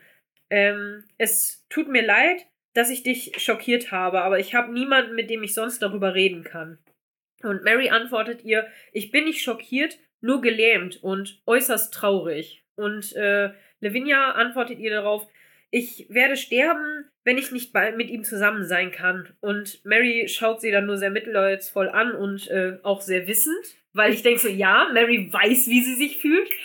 Ich glaube, sie würde auch am liebsten sagen, ich weiß genau, wie was du meinst. Ja, aber dann denke ich auch so, Oder. Honey, Ich auch. Äh, ja, aber Honey, du wirst nicht sterben, wenn du mit jemandem nicht zusammen sein kannst. Ne? Du bist halt sehr unglücklich, ja, aber du wirst nicht sterben davon. Nein, aber natürlich gut. nicht, aber ne, Lavinia ist ja eine eher na naiv gezeichnete Figur Ja. und eine, die dann doch so im Vergleich zu Mary eine sehr romantische Sicht auf die Dinge hat. Und in Mhm. dieser romantischen Sicht Ja. kannst du schon mal gern so sehen. Ja, na gut, okay. Ich höre auf mit meinem Rant hier. Das wird, nicht, das wird nicht besser, wenn ich noch mehr über Frauenbilder du, und du hast es, Männerbilder du hast es mit. Lavinia, ich hatte es mit Ethel. Ethel. Ethel, bitte. Ja, na gut. Wir wechseln die Szene und wir sind draußen vor Downton und dann kommt eine Überblende in den Dining Room. Und Robert liest gerade die Zeitung vor und sagt so, Good Gott, ne? So, also guter Gott, so. Ähm, wir freuen uns, verkünden zu dürfen, dass Lady Mary Josephine Crawley und Sir Richard Carlyle ihre Verlobung bekannt geben. Und dann, warum hast du uns das nicht erzählt, dass er das in der Zeitung, also dass das heute in der Zeitung stehen wird? Warst du deshalb bei ihm? Und Mary guckt ihn so richtig entgeistert an, so nein, ich wusste es nicht, dass das da heute steht, so. Und Robert antwortete, aber er hat dich doch wohl sicher um seine Erlaubnis gebeten, oder? Und Mary sagt, "Hm, ich denke, um Erlaubnis fragen ist jetzt nicht gerade so seine Stärke. Und ich denke so, "Hm, vielleicht, denkst du? Irgendwie nicht, ne? Ja, und Robert ähm, antwortet ihr dann noch so, "Hä, das ist aber ziemlich hochnäsig von ihm. Und äh, du kannst ihn auf keinen Fall damit durchkommen lassen. Und ich denke so, hm, Mary kann ihm jetzt mit allem durchkommen lassen. Das ist jetzt Ja. einfach, er hat einfach die Macht. Und das ist schon der erste Punkt, wo er seine Macht so richtig ausspielt. So mit, so, jetzt ist das Gesetz, jetzt habe ich es verkündet. Jetzt kannst du ne? dagegen nichts mehr machen. Dann Ja. sagt Edith noch, jetzt ist es aber passiert. Ja. Aber Blitz dran, bevor wir weitergehen in der Szene. Ich habe mich gefragt, Mary, war das so schlau, das jetzt durch die Blume zu sagen, dass ähm, ja Richard sie nicht um Erlaubnis gefragt hat? Mhm, Weil wir mhm. müssen ja einfach davon ausgehen, dass Robert vielleicht intervenieren würde. Und selbst wenn er, also ob er das macht oder nicht macht, aber er findet es ja nicht gut, dass offensichtlich jetzt so eine ähm, Heiratsankündigung in, als Zeitungsannonce aufgegeben wurde, ohne dass er als Familienvater um Erlaubnis gefragt wurde und ohne Mhm. dass Mary um Erlaubnis gefragt wurde. Ja. Und sie bringt sich einfach in die Verlegenheit, dass sie die ganze Geschichte, die sie eigentlich mit dieser Nummer unter den Teppich kehren wollte, wieder hervorholen muss. Das ist Ja. eigentlich nicht klug. Ja. Mal wieder nicht zu Ende gedacht. Immer wieder nicht Sinn. Ja, man hätte auch einfach behaupten können, ja, ja, natürlich, das haben wir abgesprochen. Ähm, ich wusste nur nicht, dass er es direkt abdrucken wird oder so. So, Man genau. kann ja sagen, so, ja, wir wollten es verkünden, ich wusste nur nicht, dass es heute schon verkündet Richtig. wird oder so. Keine Ahnung. Also, ne? Ähm, ja, stimmt. Das sehe ich auch so. Genau, in dem Moment kommt dann Mr. Carson rein und sagt, äh, My Lord, äh, es geht um Williams Hochzeit. Ähm, wenn es arrangiert werden kann, würde die, würden die Bediensteten gerne daran teilnehmen. Robert sagt dann aber nur so, so, äh, was willst du jetzt von mir, ne? So, also er ist halt so mhm. richtig so, ähm, worum geht's jetzt hier? Und dann sagt er, ja, aber Mr. Travis hat doch noch gar nicht zugestimmt, ob er das überhaupt machen wird. Und Carson sagt dann, ich befürchte, dass er nur sehr wenig Zeit hat, um sich das zu überlegen. Und macht das so mit so einem strengen Blick, ne? Und dann wechselt die Szene. Und der Vikar äh, läuft gerade zum Dowager-Haus. Und dann blenden wir über und wir sind quasi in Violets ähm, Sitting ja, Aufenthaltsraum, Living, irgendwie. irgendwie sowas. Ja. Und ähm, ja, der Vikar sagt dann, ist es denn wirklich das, was der Junge möchte? Vielleicht versucht das ähm, Küchenmädchen sich ja nur einen äh, Vorteil herauszuholen. Und Violet sagt so, und was für ein Vorteil wäre das bitte? Ne, so, hallo? Und der Vikar antwortet darauf, naja, eine äh, Witwenrente, die von einem freundlichen Nation ausgegeben wird. Und Violet antwortet ihm darauf, Mr. Travis, kann ich Sie daran erinnern, dass William uns immer gut gedient hat und am Ende sogar das Leben des Erben meines Sohnes gerettet hat und nun möchte er seine Geliebte heiraten, bevor er stirbt. Und dann sagt der Vikar, ja, aber, und Violet führt weiter, Sie können sich doch wohl vorstellen, dass wir es nicht zulassen können, dass Sie das verhindern. Nur weil eine Witwe ihre Rente beanspruchen wird. Sie ist auch voll die Erpresser-Violet. Ja, ja, ja, ist sie schon. Der Vikar auch so, äh, nein, aber, Violet fällt ihm wieder ins Wort. Ich habe ein Interesse an diesem Jungen. Ich habe versucht, ihn vor dem Einzug zu bewahren und bin gescheitert. Aber ich werde mit Sicherheit seiner Hochzeit beiwohnen. Ist das ein Argument zu seinen Gunsten? Final möchte ich noch äh, kurz herausstellen, dass ihr Lebensunterhalt ein Geschenk von Lord Grantham ist. Ihr Haus steht auf seinem Land. Die Blumen in ihrer Kirche sind aus seinem Garten. Ich hoffe, es ist nicht zu vulgär von mir, vorzuschlagen, dass sie einen Weg finden werden, ihre Skrupel zu überwinden. Und das ist halt echt so. Und Violet lächelt dann nur so wissend und der Vikar so, mm, mm, unangenehm. Und dann wechselt die Szene. Ohne Witz, ne? So dieses, nimm diesen Schwur ab oder ich werde deine Existenz zugrunde richten. Ey, ohne Scheiß. Also, und du bist die längste Zeit unser Pfarrer gewesen. Wie kann man so krass seine Macht ausnutzen? Ey, mm, ohne ja. Witz. Obwohl es ja echt so was Gutem ist, ne? Ja, aber trotzdem. Aber, oh, ja. aber das ist halt auch wieder der Punkt. Er spricht ja genau das an, was man ja Daisy tatsächlich unterstellen könnte. könnte mit, ja, ja, einen Sterbenden verführt zur, He äh, zur Heirat, damit sie die Witwenrente kriegt. Ja. Durch aber Alter, Ansage das ist doch auch schon wieder sowas. Man denkt doch wieder, also warum wird denn grundsätzlich, sag ich mal, von den Frauen immer nur, die werden übergangen, die werden nicht beachtet, der wird, denen wird irgendwas unterstellt. Also, was ist denn da los? Aber Umso unlogischer ist es eigentlich, dass Vera es immer hinkriegt, die Sachen so zu drehen, dass sie ungeschoren davon. Es liegt kommt, auch nur oder? daran, dass Bates so ein Lappen ist. Das, ist, das stimmt. aber gut. Nee, aber wie gesagt, also es ist echt so eine Frage, die sich mir wirklich stellt, weil diese ganze Geschichte auch mit, wir können nicht richtig verheiratet sein, weil keine Liebschaft möglich ist. Im Endeffekt glaube ich, dass da immer noch ein bisschen dieser mittelalterliche Gedanke Ja, ja, mitschwingt, ja. dass seine Ehe nur dann wirklich rechtskräftig ist, wenn die Hochzeitsnacht stattgefunden hat. Und deswegen Matthew ja auch Lavinia irgendwo auch freigeben möchte. Hm. Unter anderem konnte man ja früher auch aufgrund dieses Grundes eine Ehe auch dann doch wieder ohne äh, Umstände annullieren, wenn man nachweisen konnte, dass es diese Hochzeitsnacht nie gegeben hat. Und Mhm. deswegen frage ich mich rein rechtlich, ob Daisy ohne Hochzeitsnacht überhaupt diesen Anspruch auf diese Witwenrente hätte. Ich glaube ja, ich glaube, so mittelalterlich ist es da nicht mehr. Dann nicht mehr, ne? Nee, Ja. also ich glaube, da müsste William schon oder irgendwer aus der Familie schon widersprechen, äh, damit das äh, so von wegen, das wurde ja nie vollzogen, deswegen hat sie ja keinen Anspruch. und aber früher das wo- macht da ja wurde kein- es da dann ja auch nicht mehr unter Zeugen vollzogen. Genau, wie, ne? genau. Ja. Deswegen glaube ich, ist das nicht mehr so. ja. Gut, wir wechseln die Szene in Ethels Hütte und Mrs. Hughes erklärt Ethel gerade, dass sie nicht mehr als das erwarten konnte. Nicht nachdem all die Briefe unbeantwortet geblieben sind. Ethel weiß auch nicht, was sie erwartet hat, aber Mrs. Hughes kann ihr mit ihrer Hoffnung auch nicht helfen. Mrs. Hughes möchte wissen, ob Ethel jetzt auch Arbeit gefunden hat und sie erwidert nur, dass sie ein bisschen putzt, aber sie nicht viele Möglichkeiten hat, das Kind irgendwohin mitzunehmen. Mrs. Hughes möchte noch wissen, was sie den Leuten erzählt und Ethel erzählt ihr, dass sie sagt, ihr Ehemann sei an der Front gestorben. Und Mrs. Hughes geht dann so ein bisschen wissend weg und, an, und, und kramt irgendwie in so einem Korb und erzählt dann von Jane.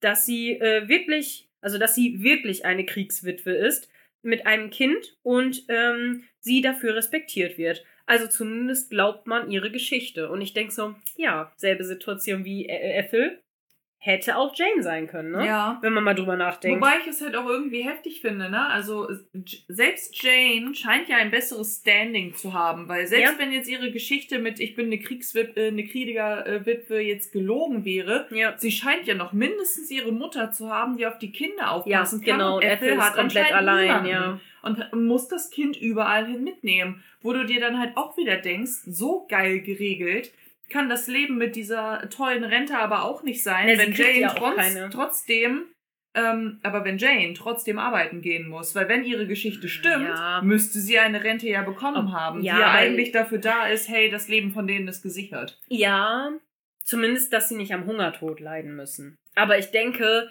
viel wird das nicht gewesen sein. Ja. Und ähm, das ist auch heutzutage von so einer Witwenrente kannst du auch nicht leben. Also Nee. auch heute nicht. Also das ist ja auch nicht dazu da, damit du nie wieder arbeiten gehen musst, nee, ist richtig. sondern damit du nur nicht verhungerst, sage ich jetzt mal.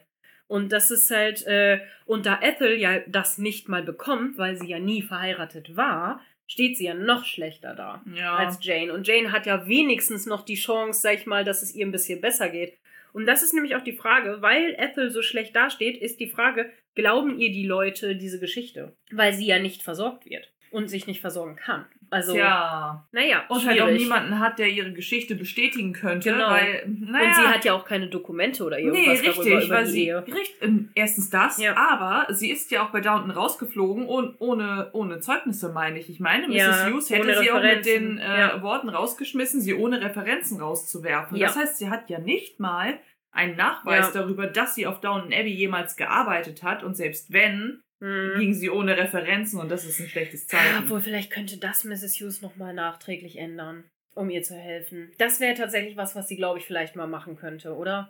Gut, aber ne? aber gut. trotzdem brauchst du dann wieder eine verständnisvolle Familie, die erlaubt, dass du ein neugeborenes Kind mitnimmst. Mm, das ja auch einfach aufmerksamkeitsbedürftig ist. Also selbst wenn Mrs. Hughes das nochmal rückgängig macht und ihr nochmal gute Referenzen mitgibt, braucht Ethel dann aber ja trotzdem einen Arbeitgeber oder eine Arbeitgeberin oder ein herrschaftliches Haus, wo sie arbeiten kann, wo das Verständnis dafür da ist, dass ein neugeborenes Kind da Ja, ist und sehr aufmerksamkeitsbedürftig ist. Und das ist einfach hochgradig unrealistisch, weil Ja. das früher schon nicht so war ja. und weil nicht alle so sind wie auf Downton Abbey. Ja, ich meine, ich meine, bei Jane ist ja auch das Ding, ich meine, wir wissen wieder nicht, wie viel Zeit vergeht, bis wir erfahren, wie ihr Sohn heißt und wie alt der ist und, Mhm. ne, und wie der so drauf ist und so. Das Aber anscheinend ist ihr. Kind ja auch schon älter, etwas älter, als jetzt äh, das Baby von Ethel, weil das ist ja wirklich noch ein Säugling. Genau, Also, richtig. und da ist ja auch nochmal ein großer Unterschied zwischen Säuglingsalter oder schon ein bisschen älter, ne? Genau, ne? Weil Ja. wenn du halt sowas hast wie, oh, jetzt muss ich irgendwie an solche äh, auch Verfilmungen denken, wo, wo halt Hausmädchen auch äh, schon äh, ihre Kinder mitbringen Ja. konnten, aber da waren diese Kids vielleicht so vier, fünf Jahre alt und Ja. konnten im Zweifel im Garten noch irgendwie spielen oder so und Ja. waren halt mit sich selbst Aber beschäftigt. das waren dann aber auch schon nette Leute. Also das ist auch sehr ungewöhnlich, sage ich jetzt mal, dass das passiert ist, glaube ich. das stimmt, ja. Na gut, wir gehen mal weiter in der Szene. Und zwar sind wir jetzt in äh, Richards Office. Vera stürmt gerade in sein Büro und lässt lautstark verlaufen, dass er sie reingelegt hat. Was? Werden sie es nicht mal abstreiten? Und er guckt sie nur so an, so, nein, werde ich nicht. Ich habe sie ausgetrickst, um den guten Namen meiner Verlobten zu bewahren. Und Vera antwortet dann, ähm, ja, das ist ein Wort für sie, aber ich denke da noch an einige andere. Und Richard sagt dann nur so, ja, und äh, sie sprechen sie diese Worte lieber nicht aus, weil, äh, wenn sie wissen, was gut für sie ist.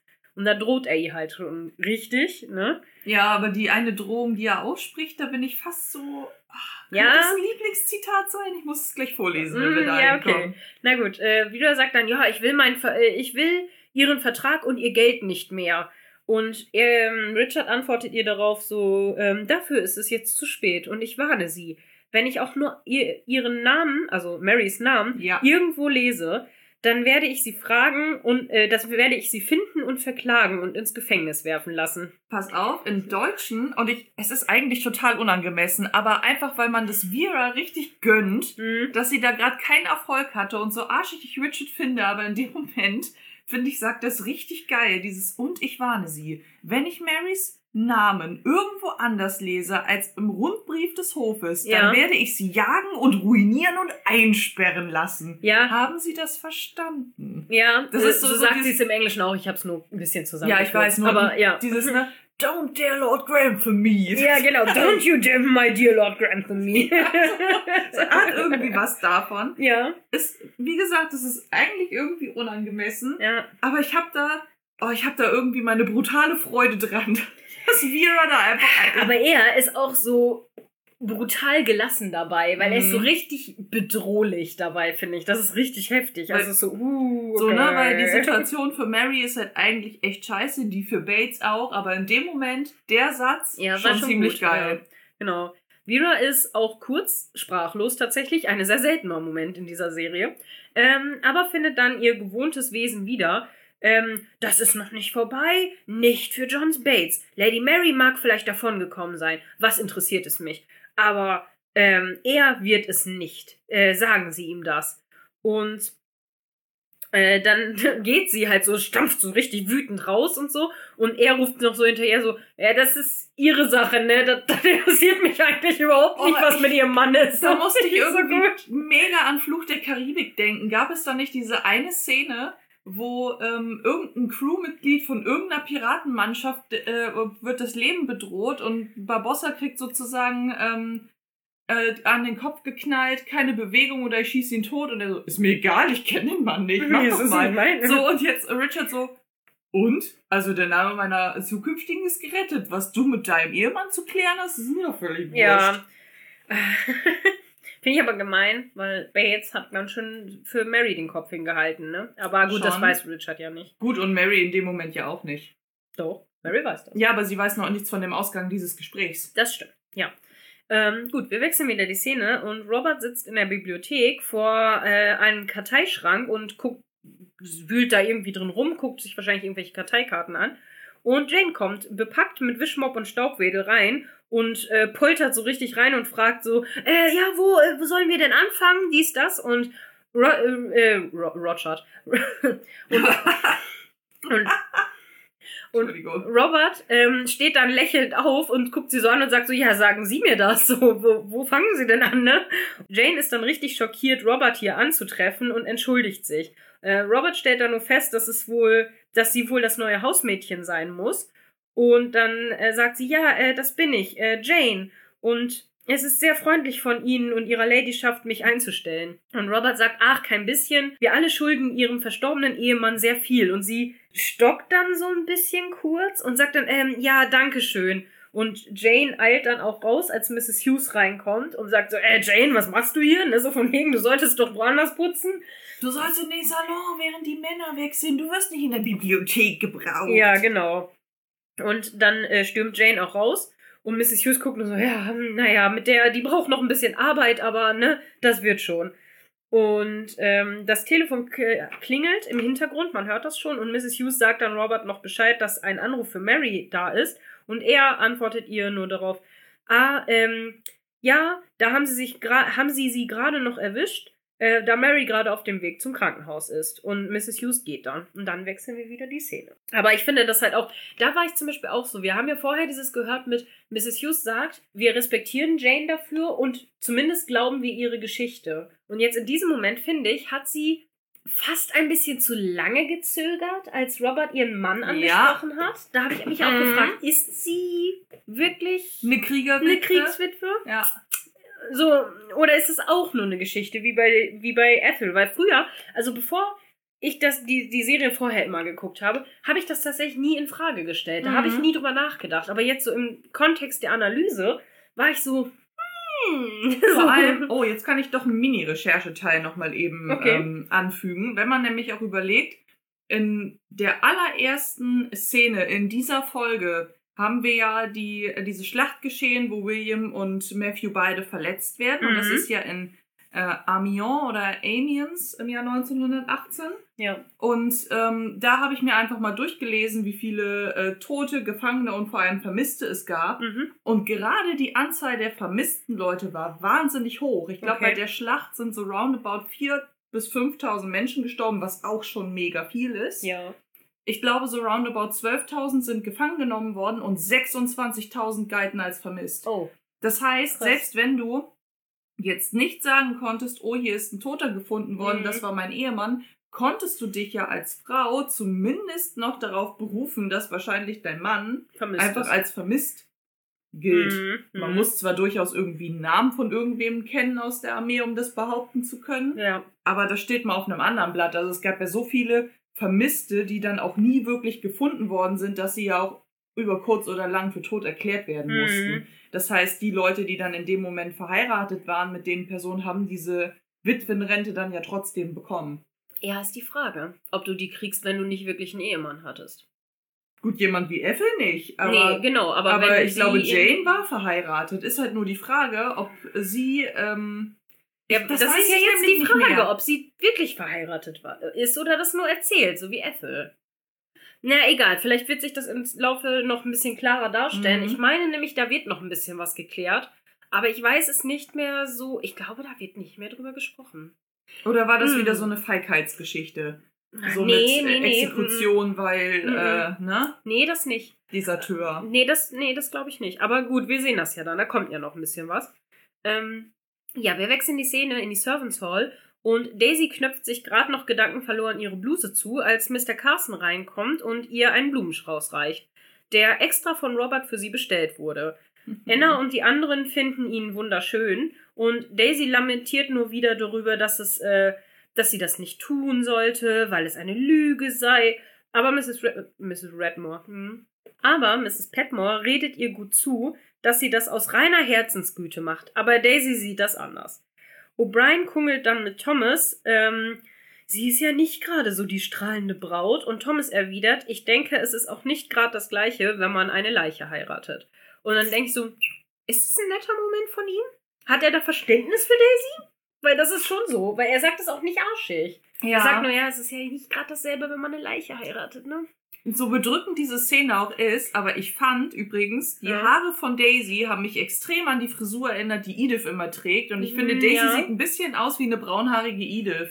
Findest du? Einfach so, weil, Mhm. weil die Haare sind dann ja an den Seiten so plufig. Ja, das stimmt. So, so wie Edith sie ganz häufig gelockt trägt und Ja. dann kommt da noch eine Blume rein. Gut, das hat jetzt Edith in dem Fall nicht und die Mhm. Klamotten passen nicht, aber in dem Moment dachte ich echt so, ha, Ja. Aber Daisy ist auf jeden Fall sehr hübsch gemacht. Mhm. Das muss man schon mal sagen. Äh, genau, O'Brien fragt dann Thomas noch, ob er hingehen wird und er bejaht das, weil er William nochmal die Hand schütteln möchte, bevor er geht. Ähm, und O'Brien fragt dann noch so, ist das Freundlichkeit oder Aberglaube für den Fall, dass er dich heimsuchen wird? Und Thomas geht mit einem Schmunzeln dann weg. Und Mrs. Hughes kommt zwischen ihnen die Treppe runter und geht zu Daisy, um sie zu holen. Oh, du siehst schön aus, meine Liebe, sagt sie dann zu ihr. Und Mr. Carson reicht Daisy einen Arm, um sie zu ihrer Hochzeit zu geleiten. Und ich war so, voll süß. Ja. Ich hatte so richtig so, oh mein Gott, wie süß ist das denn? So, weißt du, weil sie hat ja ihren Papa nicht da, der sie dann zum Altar bringen kann. Und dann war das so, und Mr. Carson so, komm Daisy. ne? Und ich war so, oh mein Gott, ich bin auch von Mr. Carson zum Altar getötet. Also wenn das nicht mein eigener Vater schon getan hätte, dann Ah, hätte ich auch Mr. aber- Carson genommen. Aber ich dachte halt auch wieder auf der anderen Seite so, ah, sie wird in diese Ehe gedrängt und alle so, in, ah, und jetzt Mr. Carsten noch so, also willst du jetzt sitzen bleiben oder darf ich dich zum Altar führen? So, meinst du, jetzt fängt der auch noch an? ja, so unterschwellig, Oh nein, jetzt hast es du es doch. ruiniert für mich. so unterschwellig schwingt es doch mit. Das ist genauso wie in der letzten Folge mit dem blöden Schuhlöffel, weißt du, Mr. Mosley mit, ah ja, Bates, natürlich bin ich froh, sie zu sehen. Und, ja, weißt du, ich hab dir den Job weggenommen, ich hab dir die Frau weggenommen, den Schuhlöffel hätte ich jetzt übrigens auch gerne, den du von deinem Geld gekauft Oh hast. nein. Ja. Naja, Daisy guckt dann aber wie sieben Tage Regenwetter, ähm, aber geht dann mit ihm nach oben. Und dann haben wir eine Überblende zur Trauung. Und der Vikar spricht und äh, man sieht, wie, wie hübsch das Zimmer von William geschmückt wurde. Also Oh, auch ja. sehr passend mit dem Blumenschmuck dann zu, zu Daisys ähm, Strauß. Das Mhm. passt alles ganz toll zusammen. Also da haben die Granthams dann anscheinend auch ein bisschen Geld in die Hand genommen, um das richtig hübsch zu machen. Sieht auch ein bisschen aus wie, ähm, also es hätte auch gut und gern so eine Draußen-Location, Ja. so eine Garten-Location sein können, wenn man jetzt das Bett und alles natürlich so. Ja, aber ich finde, das haben die richtig schön gemacht. Ja. So, die Blumen sind so um sein Bett gewickelt und alles ist, ist sehr hübsch. Ist Mhm. sehr hübsch gemacht. Ja. Daisy steht dann äh, stoisch neben seinem Bett und hält seine Hand und man sieht, dass alle äh, sich die Tränen so verkneifen und sogar Mr. Carsten und Weile tupfen sich mit so einem Taschen, also Weile tupft sich so mit dem Taschentuch die Tränen weg und Mr. Carsten steht da auch schon so Da, mit so einer bibbernden. Lippe. oh. Ja, das kommt gleich, genau. Und ähm, genau, ähm, es, äh, es sind aber noch, äh, es sind aber irgendwie bei den meisten, glaube ich, mehr Tränen der Trauer als der Freude über die Mhm. Hochzeit. Und Mr. Mason reicht den äh, Ring an William, der ihn dann Daisy auch aufsetzt. Und alle schluchzen und es laufen sehr viele Tränen. Wirklich bei allen. Und ihr Violet ähm, wird von Edith dann so an der Schulter getätschelt und äh, jene sagt dann aber nur kurz, ja, ähm, ich habe nur eine Erkältung und ist dann so und sich so die Nase und denkt so, lol, ja klar, eine Erkältung. Ich bin nur etwas verschnupft.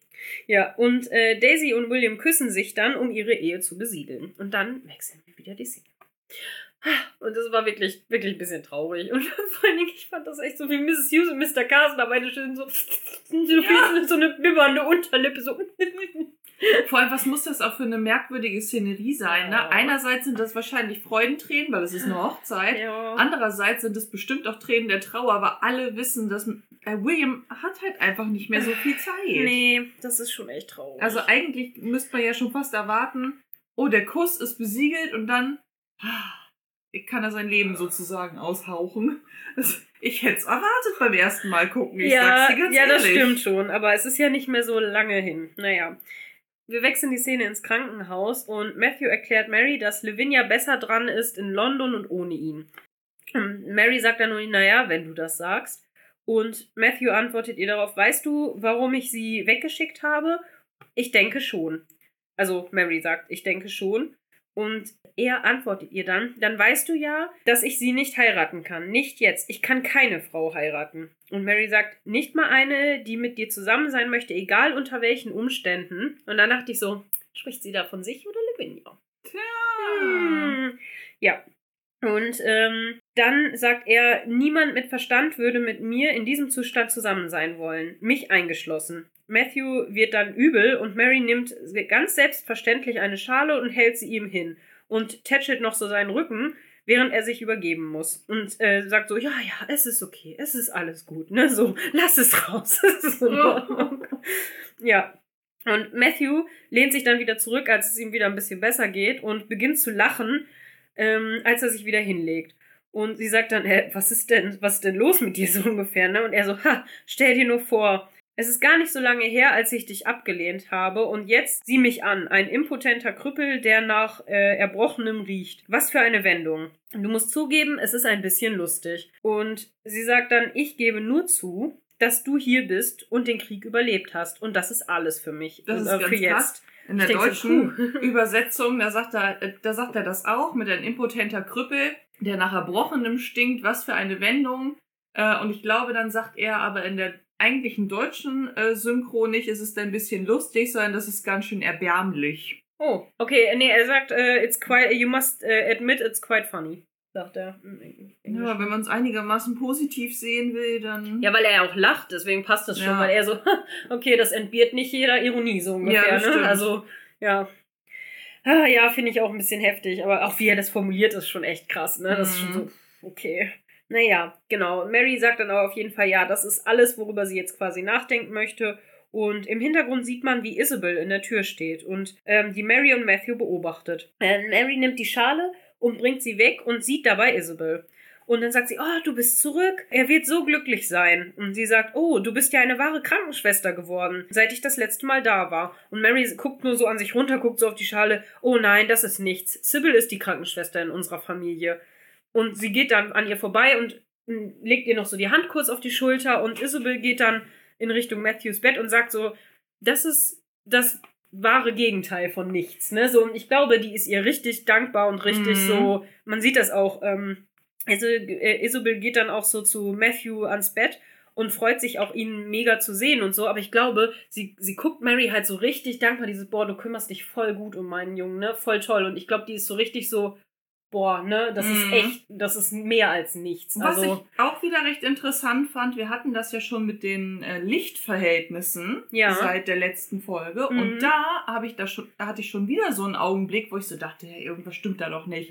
Denn wenn Isabel das erste Mal eingeblendet wird, da Mhm. steht sie ja noch in der Tür quasi im Flur. ja, Und dann dachte ich, hat sie sieht die Haare dunkel aus. Ja, alles, richtig. ne? Diese, ja. Und vor allem ihre Haare wirken richtig dunkelbraun. Und ich denke, die hat doch eigentlich eher so graumeliertes, blondes, Haar. Ja. Wie geht denn das? Aber sobald sie näher an Matthews Ja. Bett herankommt, umso heller wird halt wieder alles. Und dann so dieses, okay, es sind Lichtverhältnisse. Genau wie bei ihr. Das ging Kleid. mir mit Lavinia am Anfang so. Als Mhm. Lavinia das erste Mal da so steht, sieht sie aus, als ob sie rote Haare hat. Und dann kommt sie mehr ins Licht und dann sieht man, nee, sie ist blond. Aber Richtig. Sie, das sieht so komisch aus. Ja, das ist wirklich, das Licht in dem Krankenhaus ist, glaube ich, einfach Genau, so komisch. weil ich, ich war auch kurz davor zu recherchieren, seit wann gibt es Haarfarbe. Gibt es. Ja, oh, nein. Haarfarbe gibt's lange. Das machen die schon richtig So, lange. ne? Aber wenn du dir dann überlegst, gerade bei Isabel hätte ich es unlogisch gefunden, weil die ist nach Frankreich gegangen, um zu arbeiten, um, um sich nützlich und gebraucht und Mhm, gewertschätzt mhm. zu fühlen. Und dann wird sie nicht nach Frankreich fahren, um sich nochmal eben die Haare, braun zu färben. ne? Ja, ist also.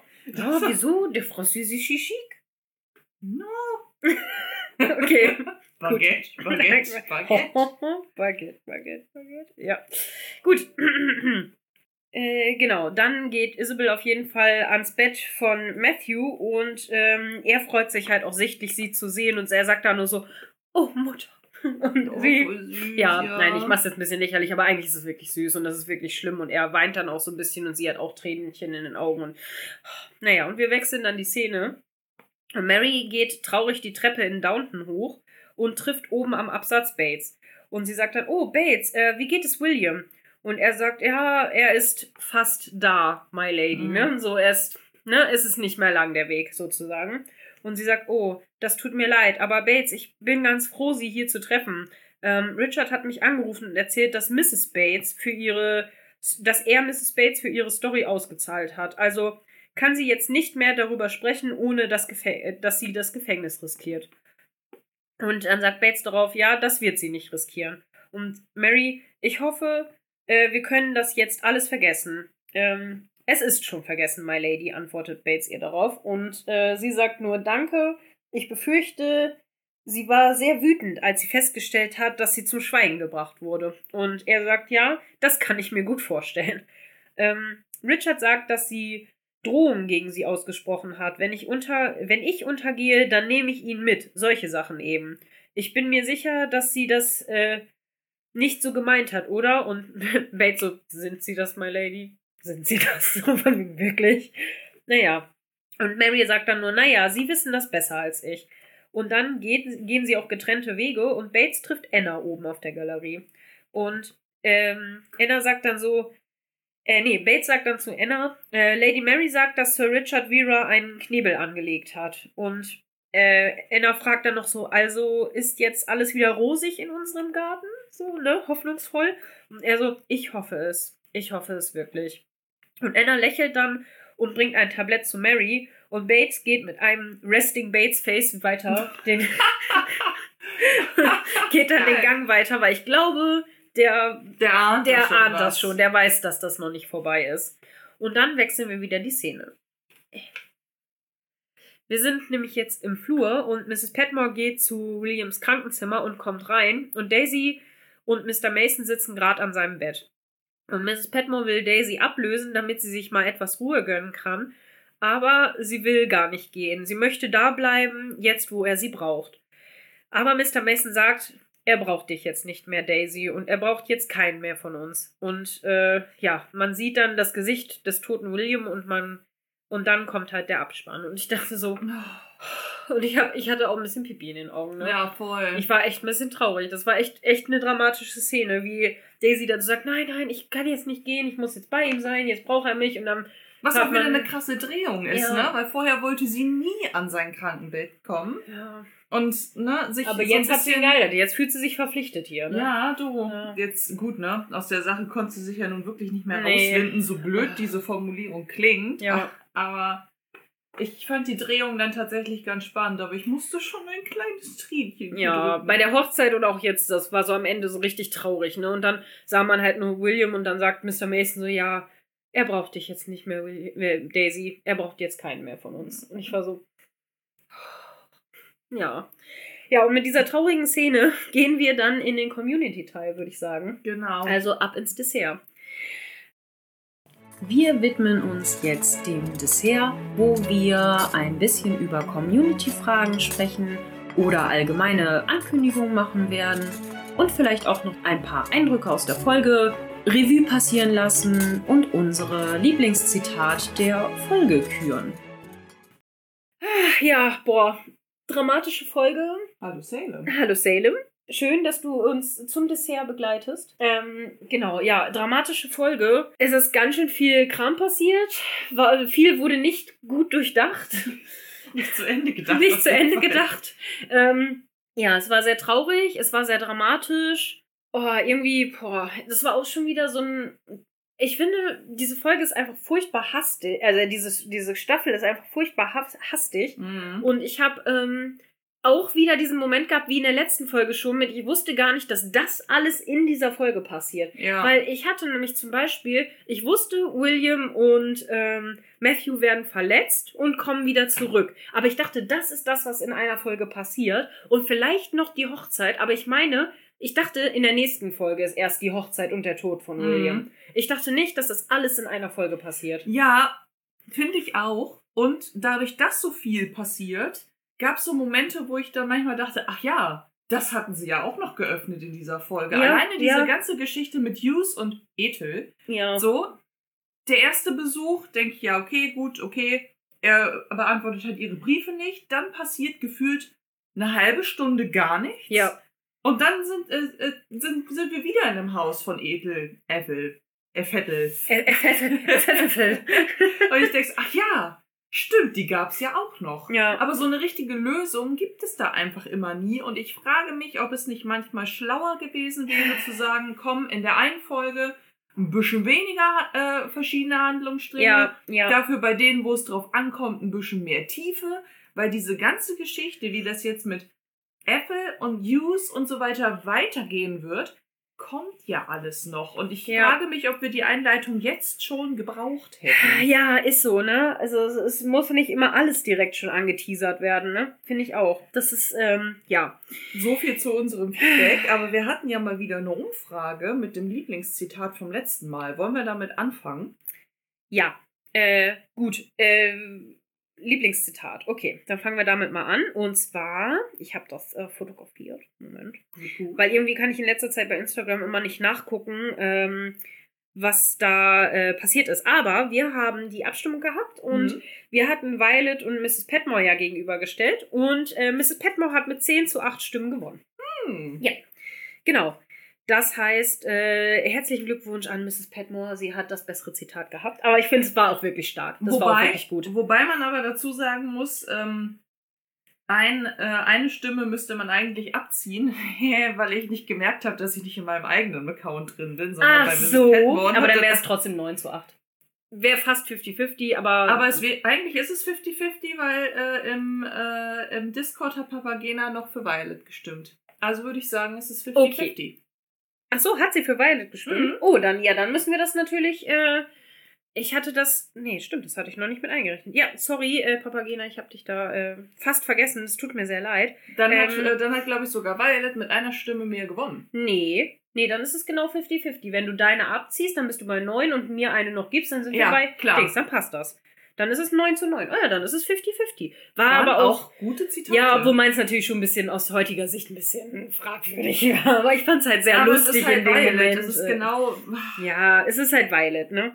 Genau, und ähm, ja, ich würde sagen, also mein Lieblingszitat diese Folge ist, glaube ich, das von Mary, glaube ich. Das von Violet ist wieder lustig mit dem Mhm. Folterapparat, äh, ist es, glaube ich, ja, es ist halt so ein, so ein, ne, ist halt wieder so ein Comic Relief Moment über Mhm. Violet. Aber ich glaube, ich nehme doch lieber das, das Diepe von, von Mary mit, ähm, I'm a volunteer. Ne? Genau, I'm afraid I'm not very good in hanging back. I promise I won't be in your way, but I'm staying. You do, you do have volunteers, don't you? Well, that's what I am, a volunteer. Starkes Zitat. Finde ich auch. Ich bin bei zweien am überlegen. Eins ist von Violet und das ist nicht das mit dem Telefon, auch Ach wenn so. ich das sehr geil fand, aber ähm, das hatte ich quasi schon erwähnt, dieses Dr. Clarkson, ich bin weder eine Jakobinerin noch Ah, möchte ich die ja. Zivilisation auf den Kopf stellen. Wir benötigen nur ein einziges Bett für einen jungen Mann aus diesem Dorf. Das, also da finde ich es einfach cool, dass sie da diese Verbundenheit zeigt Ja. und sich halt auch mal einsetzt und ihre, also ihre Machtposition in dem Moment nicht nur für ähm, Familienmitglieder nutzt, Mhm. sondern eben halt auch mal sich für äh, Angestellte in dem Moment einsetzt. Das fand ich sehr schön. Ja, gut, für William Mosley macht sie das ja quasi ständig. Richtig. Aber sie müsste es halt nicht. Ne? Nee, also das ich, das finde ich irgendwie cool. Ja. Und ähm, dann finde ich eigentlich von Mrs. Petmore auch noch ganz witzig. Mach dir keine Sorgen, die alte Lady findet sicher eine Lösung. Jetzt hat sie etwas, woran sie sich die Zähne ausbeißen kann. okay. Das fand ich irgendwie auch ganz cool. Ja, ja. Ähm, aber ich glaube, es wird das Violet-Zitat. Okay. Weil ich das ein bisschen stärker finde. Mrs. Petmore es ist eher so dieses lapidare Dahingesagte. Ja. Und ähm, auch wenn ich das von Richard irgendwie auch witzig fand, finde ich das von Violet aber cooler. Ja, okay. Dann äh, Violet und ähm, Mary. Mary. Sehr schön. Okay. Ähm, Lieblings- und Hassfigur. Voll schwer. Voll Gibt es schwer. überhaupt eine Hassfigur in dieser? Vera? Ja, auch. Uh, aber. Branson? Nee. Nee, Branson ist nicht so Hass, aber das ist, ich finde es halt mega kacke, wie er schon wieder so, so zickig ist und so, aber Aber eigentlich Richard. Ja, Richard, ne? Dieses, diese, diese Aber- ekelhafte Rede Mary Ja. gegenüber und dieses jetzt direkt Macht äh, ausnutzen und jetzt setze ich das in die Zeitung mit, ja, der, ja. mit dem Heiratsantrag, ohne zu fragen, ohne irgendwas abzuklären und Es wäre ja lustig, wenn sein- dein Lieblingszitat von ihm gewesen wäre, aber er auch deine Hassfigur. Ja, das wäre so gut. das eine mu- muss dem anderen nicht widersprechen. das stimmt, das stimmt. Aber ja, irgendwie, ich finde, da ist er doch schon recht hoch im Kurs. Ja. Oder O'Brien, weil sie einfach Vera. wieder diese Scheiße gemacht hat, weil sie Vera geschrieben hat. Das ist einfach so dieses, warum hast du das nicht durchdacht? Ja. Es hm. gibt halt so viele, die Dinge nicht zu Ende denken Ja, in dieser Folge. Aber ich nee, ich glaube, bei mir ist es tatsächlich Richard. Richard Carlyle, weil ich das echt Oder Major Bryant. Auch kacke, ja. Ja, Er kommt halt so, er kommt halt so, äh, kurz, so vor, aber er ist halt ein richtiger Dick, ne? Also, das stimmt, der ist schon ziemlich der ist schon scheiße. Ja, Major Bryant. Doch. Du, du Major Bryant, Ja. Richard. Okay. Und äh, Lieblingsfigur?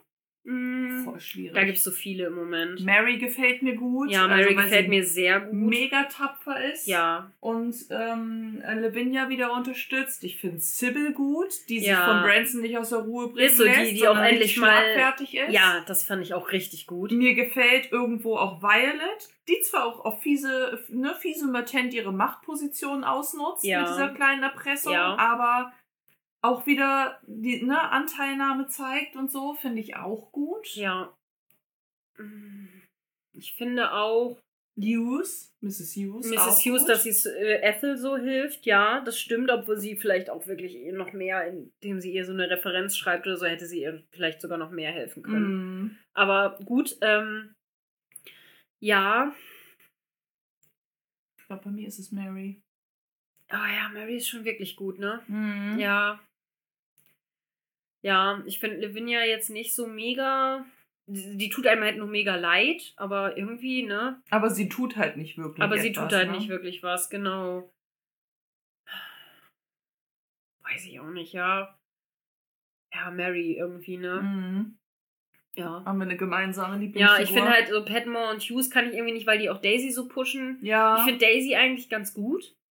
Weil Daisy, Daisy zieht's halt durch am Ende. Die ist halt super nett, aber sie hat halt die ganze Zeit super Skrupel. Aber am Ende sagt sie auch, nö, jetzt bleibe ich aber auch sitzen Ja. und, ne? Weil eigentlich kriegt sie da, also ich muss sagen, sie kriegt da auch ganz schön viel Credit für. Also Voll. sollte sie kriegen. So. Mhm. Ja, dann nimm du doch Mary und ich nimm Daisy so. Sehr gut. Weil Ich finde, Daisy hat das auch mal verdient. Ja. Weil die hat das echt, die ist, die ist echt toll. Und die macht das so gut. Und die hat trotzdem so viel Skrupel, aber ist dann am Ende so, nee, komm. Ich bleib jetzt, Jetzt, hier. Ne? jetzt oder nie. Ja, finde ich echt gut. Also, nee, die ist schon guter, richtig. die ist schon ein guter Charakter. Die ist auch vor allen Dingen sehr, sehr kantianisch tugendhaft wieder, ne? Ja, Mit so von stimmt. wegen, sie hatte eigentlich gar keinen Bock drauf, aber sie macht es jetzt, weil er glücklich ist. Ja. Schon gut. Ja, okay. Äh, sagt uns, was eure Lieblings- und Hassfiguren sind und was ihr toll oder richtig scheiße fandet, vielleicht auch an der Mhm. Folge oder auch allgemein an der Serie. Ähm, lasst uns da gerne auch äh, mit dran teilhaben äh, in unserem Discord oder schreibt uns eine E-Mail an petmospodcast.web.de oder schreibt uns einfach bei Instagram eine Direktnachricht, da antworten wir auch immer gerne drauf. Ähm, ja, ich denke, da könnt ihr auf jeden Fall, ähm, ja, genau, wie gesagt, das, das äh, wissen die meisten, die uns schon geschrieben haben, dass wir auf jeden Fall immer versuchen zu antworten und auch äh, möglichst äh, ausführlich. Ähm, So wollen wie im Discord wir, zum Beispiel. so wie im Discord, genau. Ähm, möchtest du vielleicht mal einmal auf die ganzen Discord-Sachen eingehen? Du hast ja jetzt diesmal auch ein bisschen mehr sogar noch mitdiskutiert als ich. Ja. Ähm, Es kommt bei mir Ja. ja. immer etwas verspätet, aber wenn ich dann schreibe als Plutonium-Einhorn, das sollte ich nämlich vielleicht auch mal aufklären. Bei Ach so, Instagram ja. heiße ich ja anders als im Discord. Das ist, weil du hast wieder äh, mit Tötchen den Wiedererkennungswert, Stimmt, aber ich heiße ja. ja. überall anders. Also wenn ihr im Discord etwas von Plutonium-Einhorn äh, lest, dann bin ich das. Ähm, und tatsächlich habe ich eine ganze Menge gelesen zu der Geschichte, über die wir uns ja letzte Folge schon unterhalten hatten, ob jetzt Branson wirklich Sybil auch in etwas hineindrängelt, ob das nicht auch ein bisschen, ja, frech, forsch und irgendwo auch unangemessen ist. Und ähm, da hatte ich auf jeden Fall noch zusammengefasst, dass ich ähm, das ja ein bisschen anders wahrgenommen habe als du. Und Mhm. ähm, da hatten mir August August und Papagena auch durchaus zugestimmt, dass es im Grunde wieder so eine ganz hakelige äh, Zwischensituation ist, weil in dieser Zeit eine Person wie Sybil in ihrem gesellschaftlichen Stand ihrem Herzen einfach nicht folgen konnte, ob nun äh, der Krieg im Hintergrund tobt hin oder her. Ja. Aber sie hat halt diesen gesellschaftlichen Druck. Und sie hat ihn nicht nur wegen der gesellschaftlichen Konvention, sondern weil sie auch eine Familie hat, die dieser Konvention ja auch durchaus noch folgt. Völlig egal, ob man diesem, äh, ob sie diesem, diesen Gefühlen jetzt so zustimmt oder nicht. Und ich habe halt gemeint, dass man, dass ich auch Branson irgendwo nachvollziehen kann, Mhm. weil nicht umsonst sagt Mrs. Hughes, ey, Vorsicht, ne, daran kannst du dir die Finger verbrennen. Und Sybil sendet die Signale aus am Ende durch ihre Besuche, durch die Gespräche, die sie führen. Und dann möchte man nach so ein paar Jahren dieser Gespräche und diesem dann doch recht ähm, offenem Umgang damit, mit, okay, ich liebe eine Person, die ich nicht lieben dürfte, möchtest du irgendwann eine Antwort haben und wissen, Ja, ob das mit der Hoffnung jetzt fehlgeleitet ist oder nicht. ja, klar. Ich konnte aber auch Sybil nachvollziehen, weil das Opfer, was von ihr verlangt wird, mit, ey, wenn du mich liebst, dann steh dazu, völlig egal, was das für Konsequenzen sind, Ja. finde ich, kann man nicht mal eben so unterschreiben. nee. Und dann, und das war nämlich auch so ein ähm, sehr interessanter Punkt, einige von euch sagten nämlich, dass äh, diese genervten Reaktionen von Sybil eigentlich im Drehbuch gar nicht vorgesehen gewesen sein können. Und dem würde ich eigentlich widersprechen, weil wenn man sich einfach mal überlegt, dass man vielleicht jeden Tag oder zumindest einmal Ja. die Woche über Monate, Jahre hinweg hört mit, ich will eine Antwort haben, dann bist du vielleicht irgendwann, Irgendwann doch genervt, genervt, ja. wenn du diese Ja. Frage einfach noch nicht beantworten kannst. Und Ja. ich kann da beide Seiten echt mega verstehen. Klar, also sagen wir es so, so sehr ich auch über Branson immer rante, ich verstehe durchaus, was, was wahrscheinlich seine Situation hier ist. Mhm. Das Problem ist einfach, dass ich finde, dass er, also das sind ja auch nur Momentaufnahmen. Er weiß, wie viele nette Momente er mit Voll. ihr hat, die wir nun nicht sehen. Aber was für mich halt immer rüberkommt, und das ist ja nun mal das, was auch, sag ich mal, Regieentscheidung ist, was gezeigt wird. Mhm. Ähm, für mich ist es halt so, er ist jedes Mal respektlos ihr gegenüber. Er bullied sie in irgendeine Beziehung, über die sie sich noch gar nicht im Klaren ist, anscheinend. Er betont auch Er- immer diese, diesen gesellschaftlichen Unterschied. Genau, er betont immer massiv, obwohl er möchte, dass sie den aufweicht, betont er immer wieder richtig stark diesen gesellschaftlichen Unterschied Ja, stimmt. und dass sie angeblich so gut im Verschweigen von Gefühlen sind und so weiter und so fort. Und er würdigt ihre Existenz total herab mit ihrem, äh, also ihre Arbeit und so weiter und so fort. Er ist nie, er, er respektiert sie gar nicht dafür, was sie tut. Er hat sie, das Einzige, wo er ihr wirklich Respekt gegenübergebracht hat, sind ihre politischen Ambitionen gewesen. Mhm. Und das ist jetzt aktuell auf Eis gelegt, weil sie im Moment wirklich Wichtigeres zu tun hat, als jetzt auch noch, also ich meine nicht, dass es nicht wichtig ist, ne? Das ist sehr wichtig. Aber im Krieg, wenn sie gerade einen Job verfolgt als Nurse und so, hat sie vielleicht auch einfach keine Zeit, jetzt noch sich für die Wahlrechte einzusetzen und sich da politisch zu engagieren und so weiter, weil sie eben einen anderen Job hat.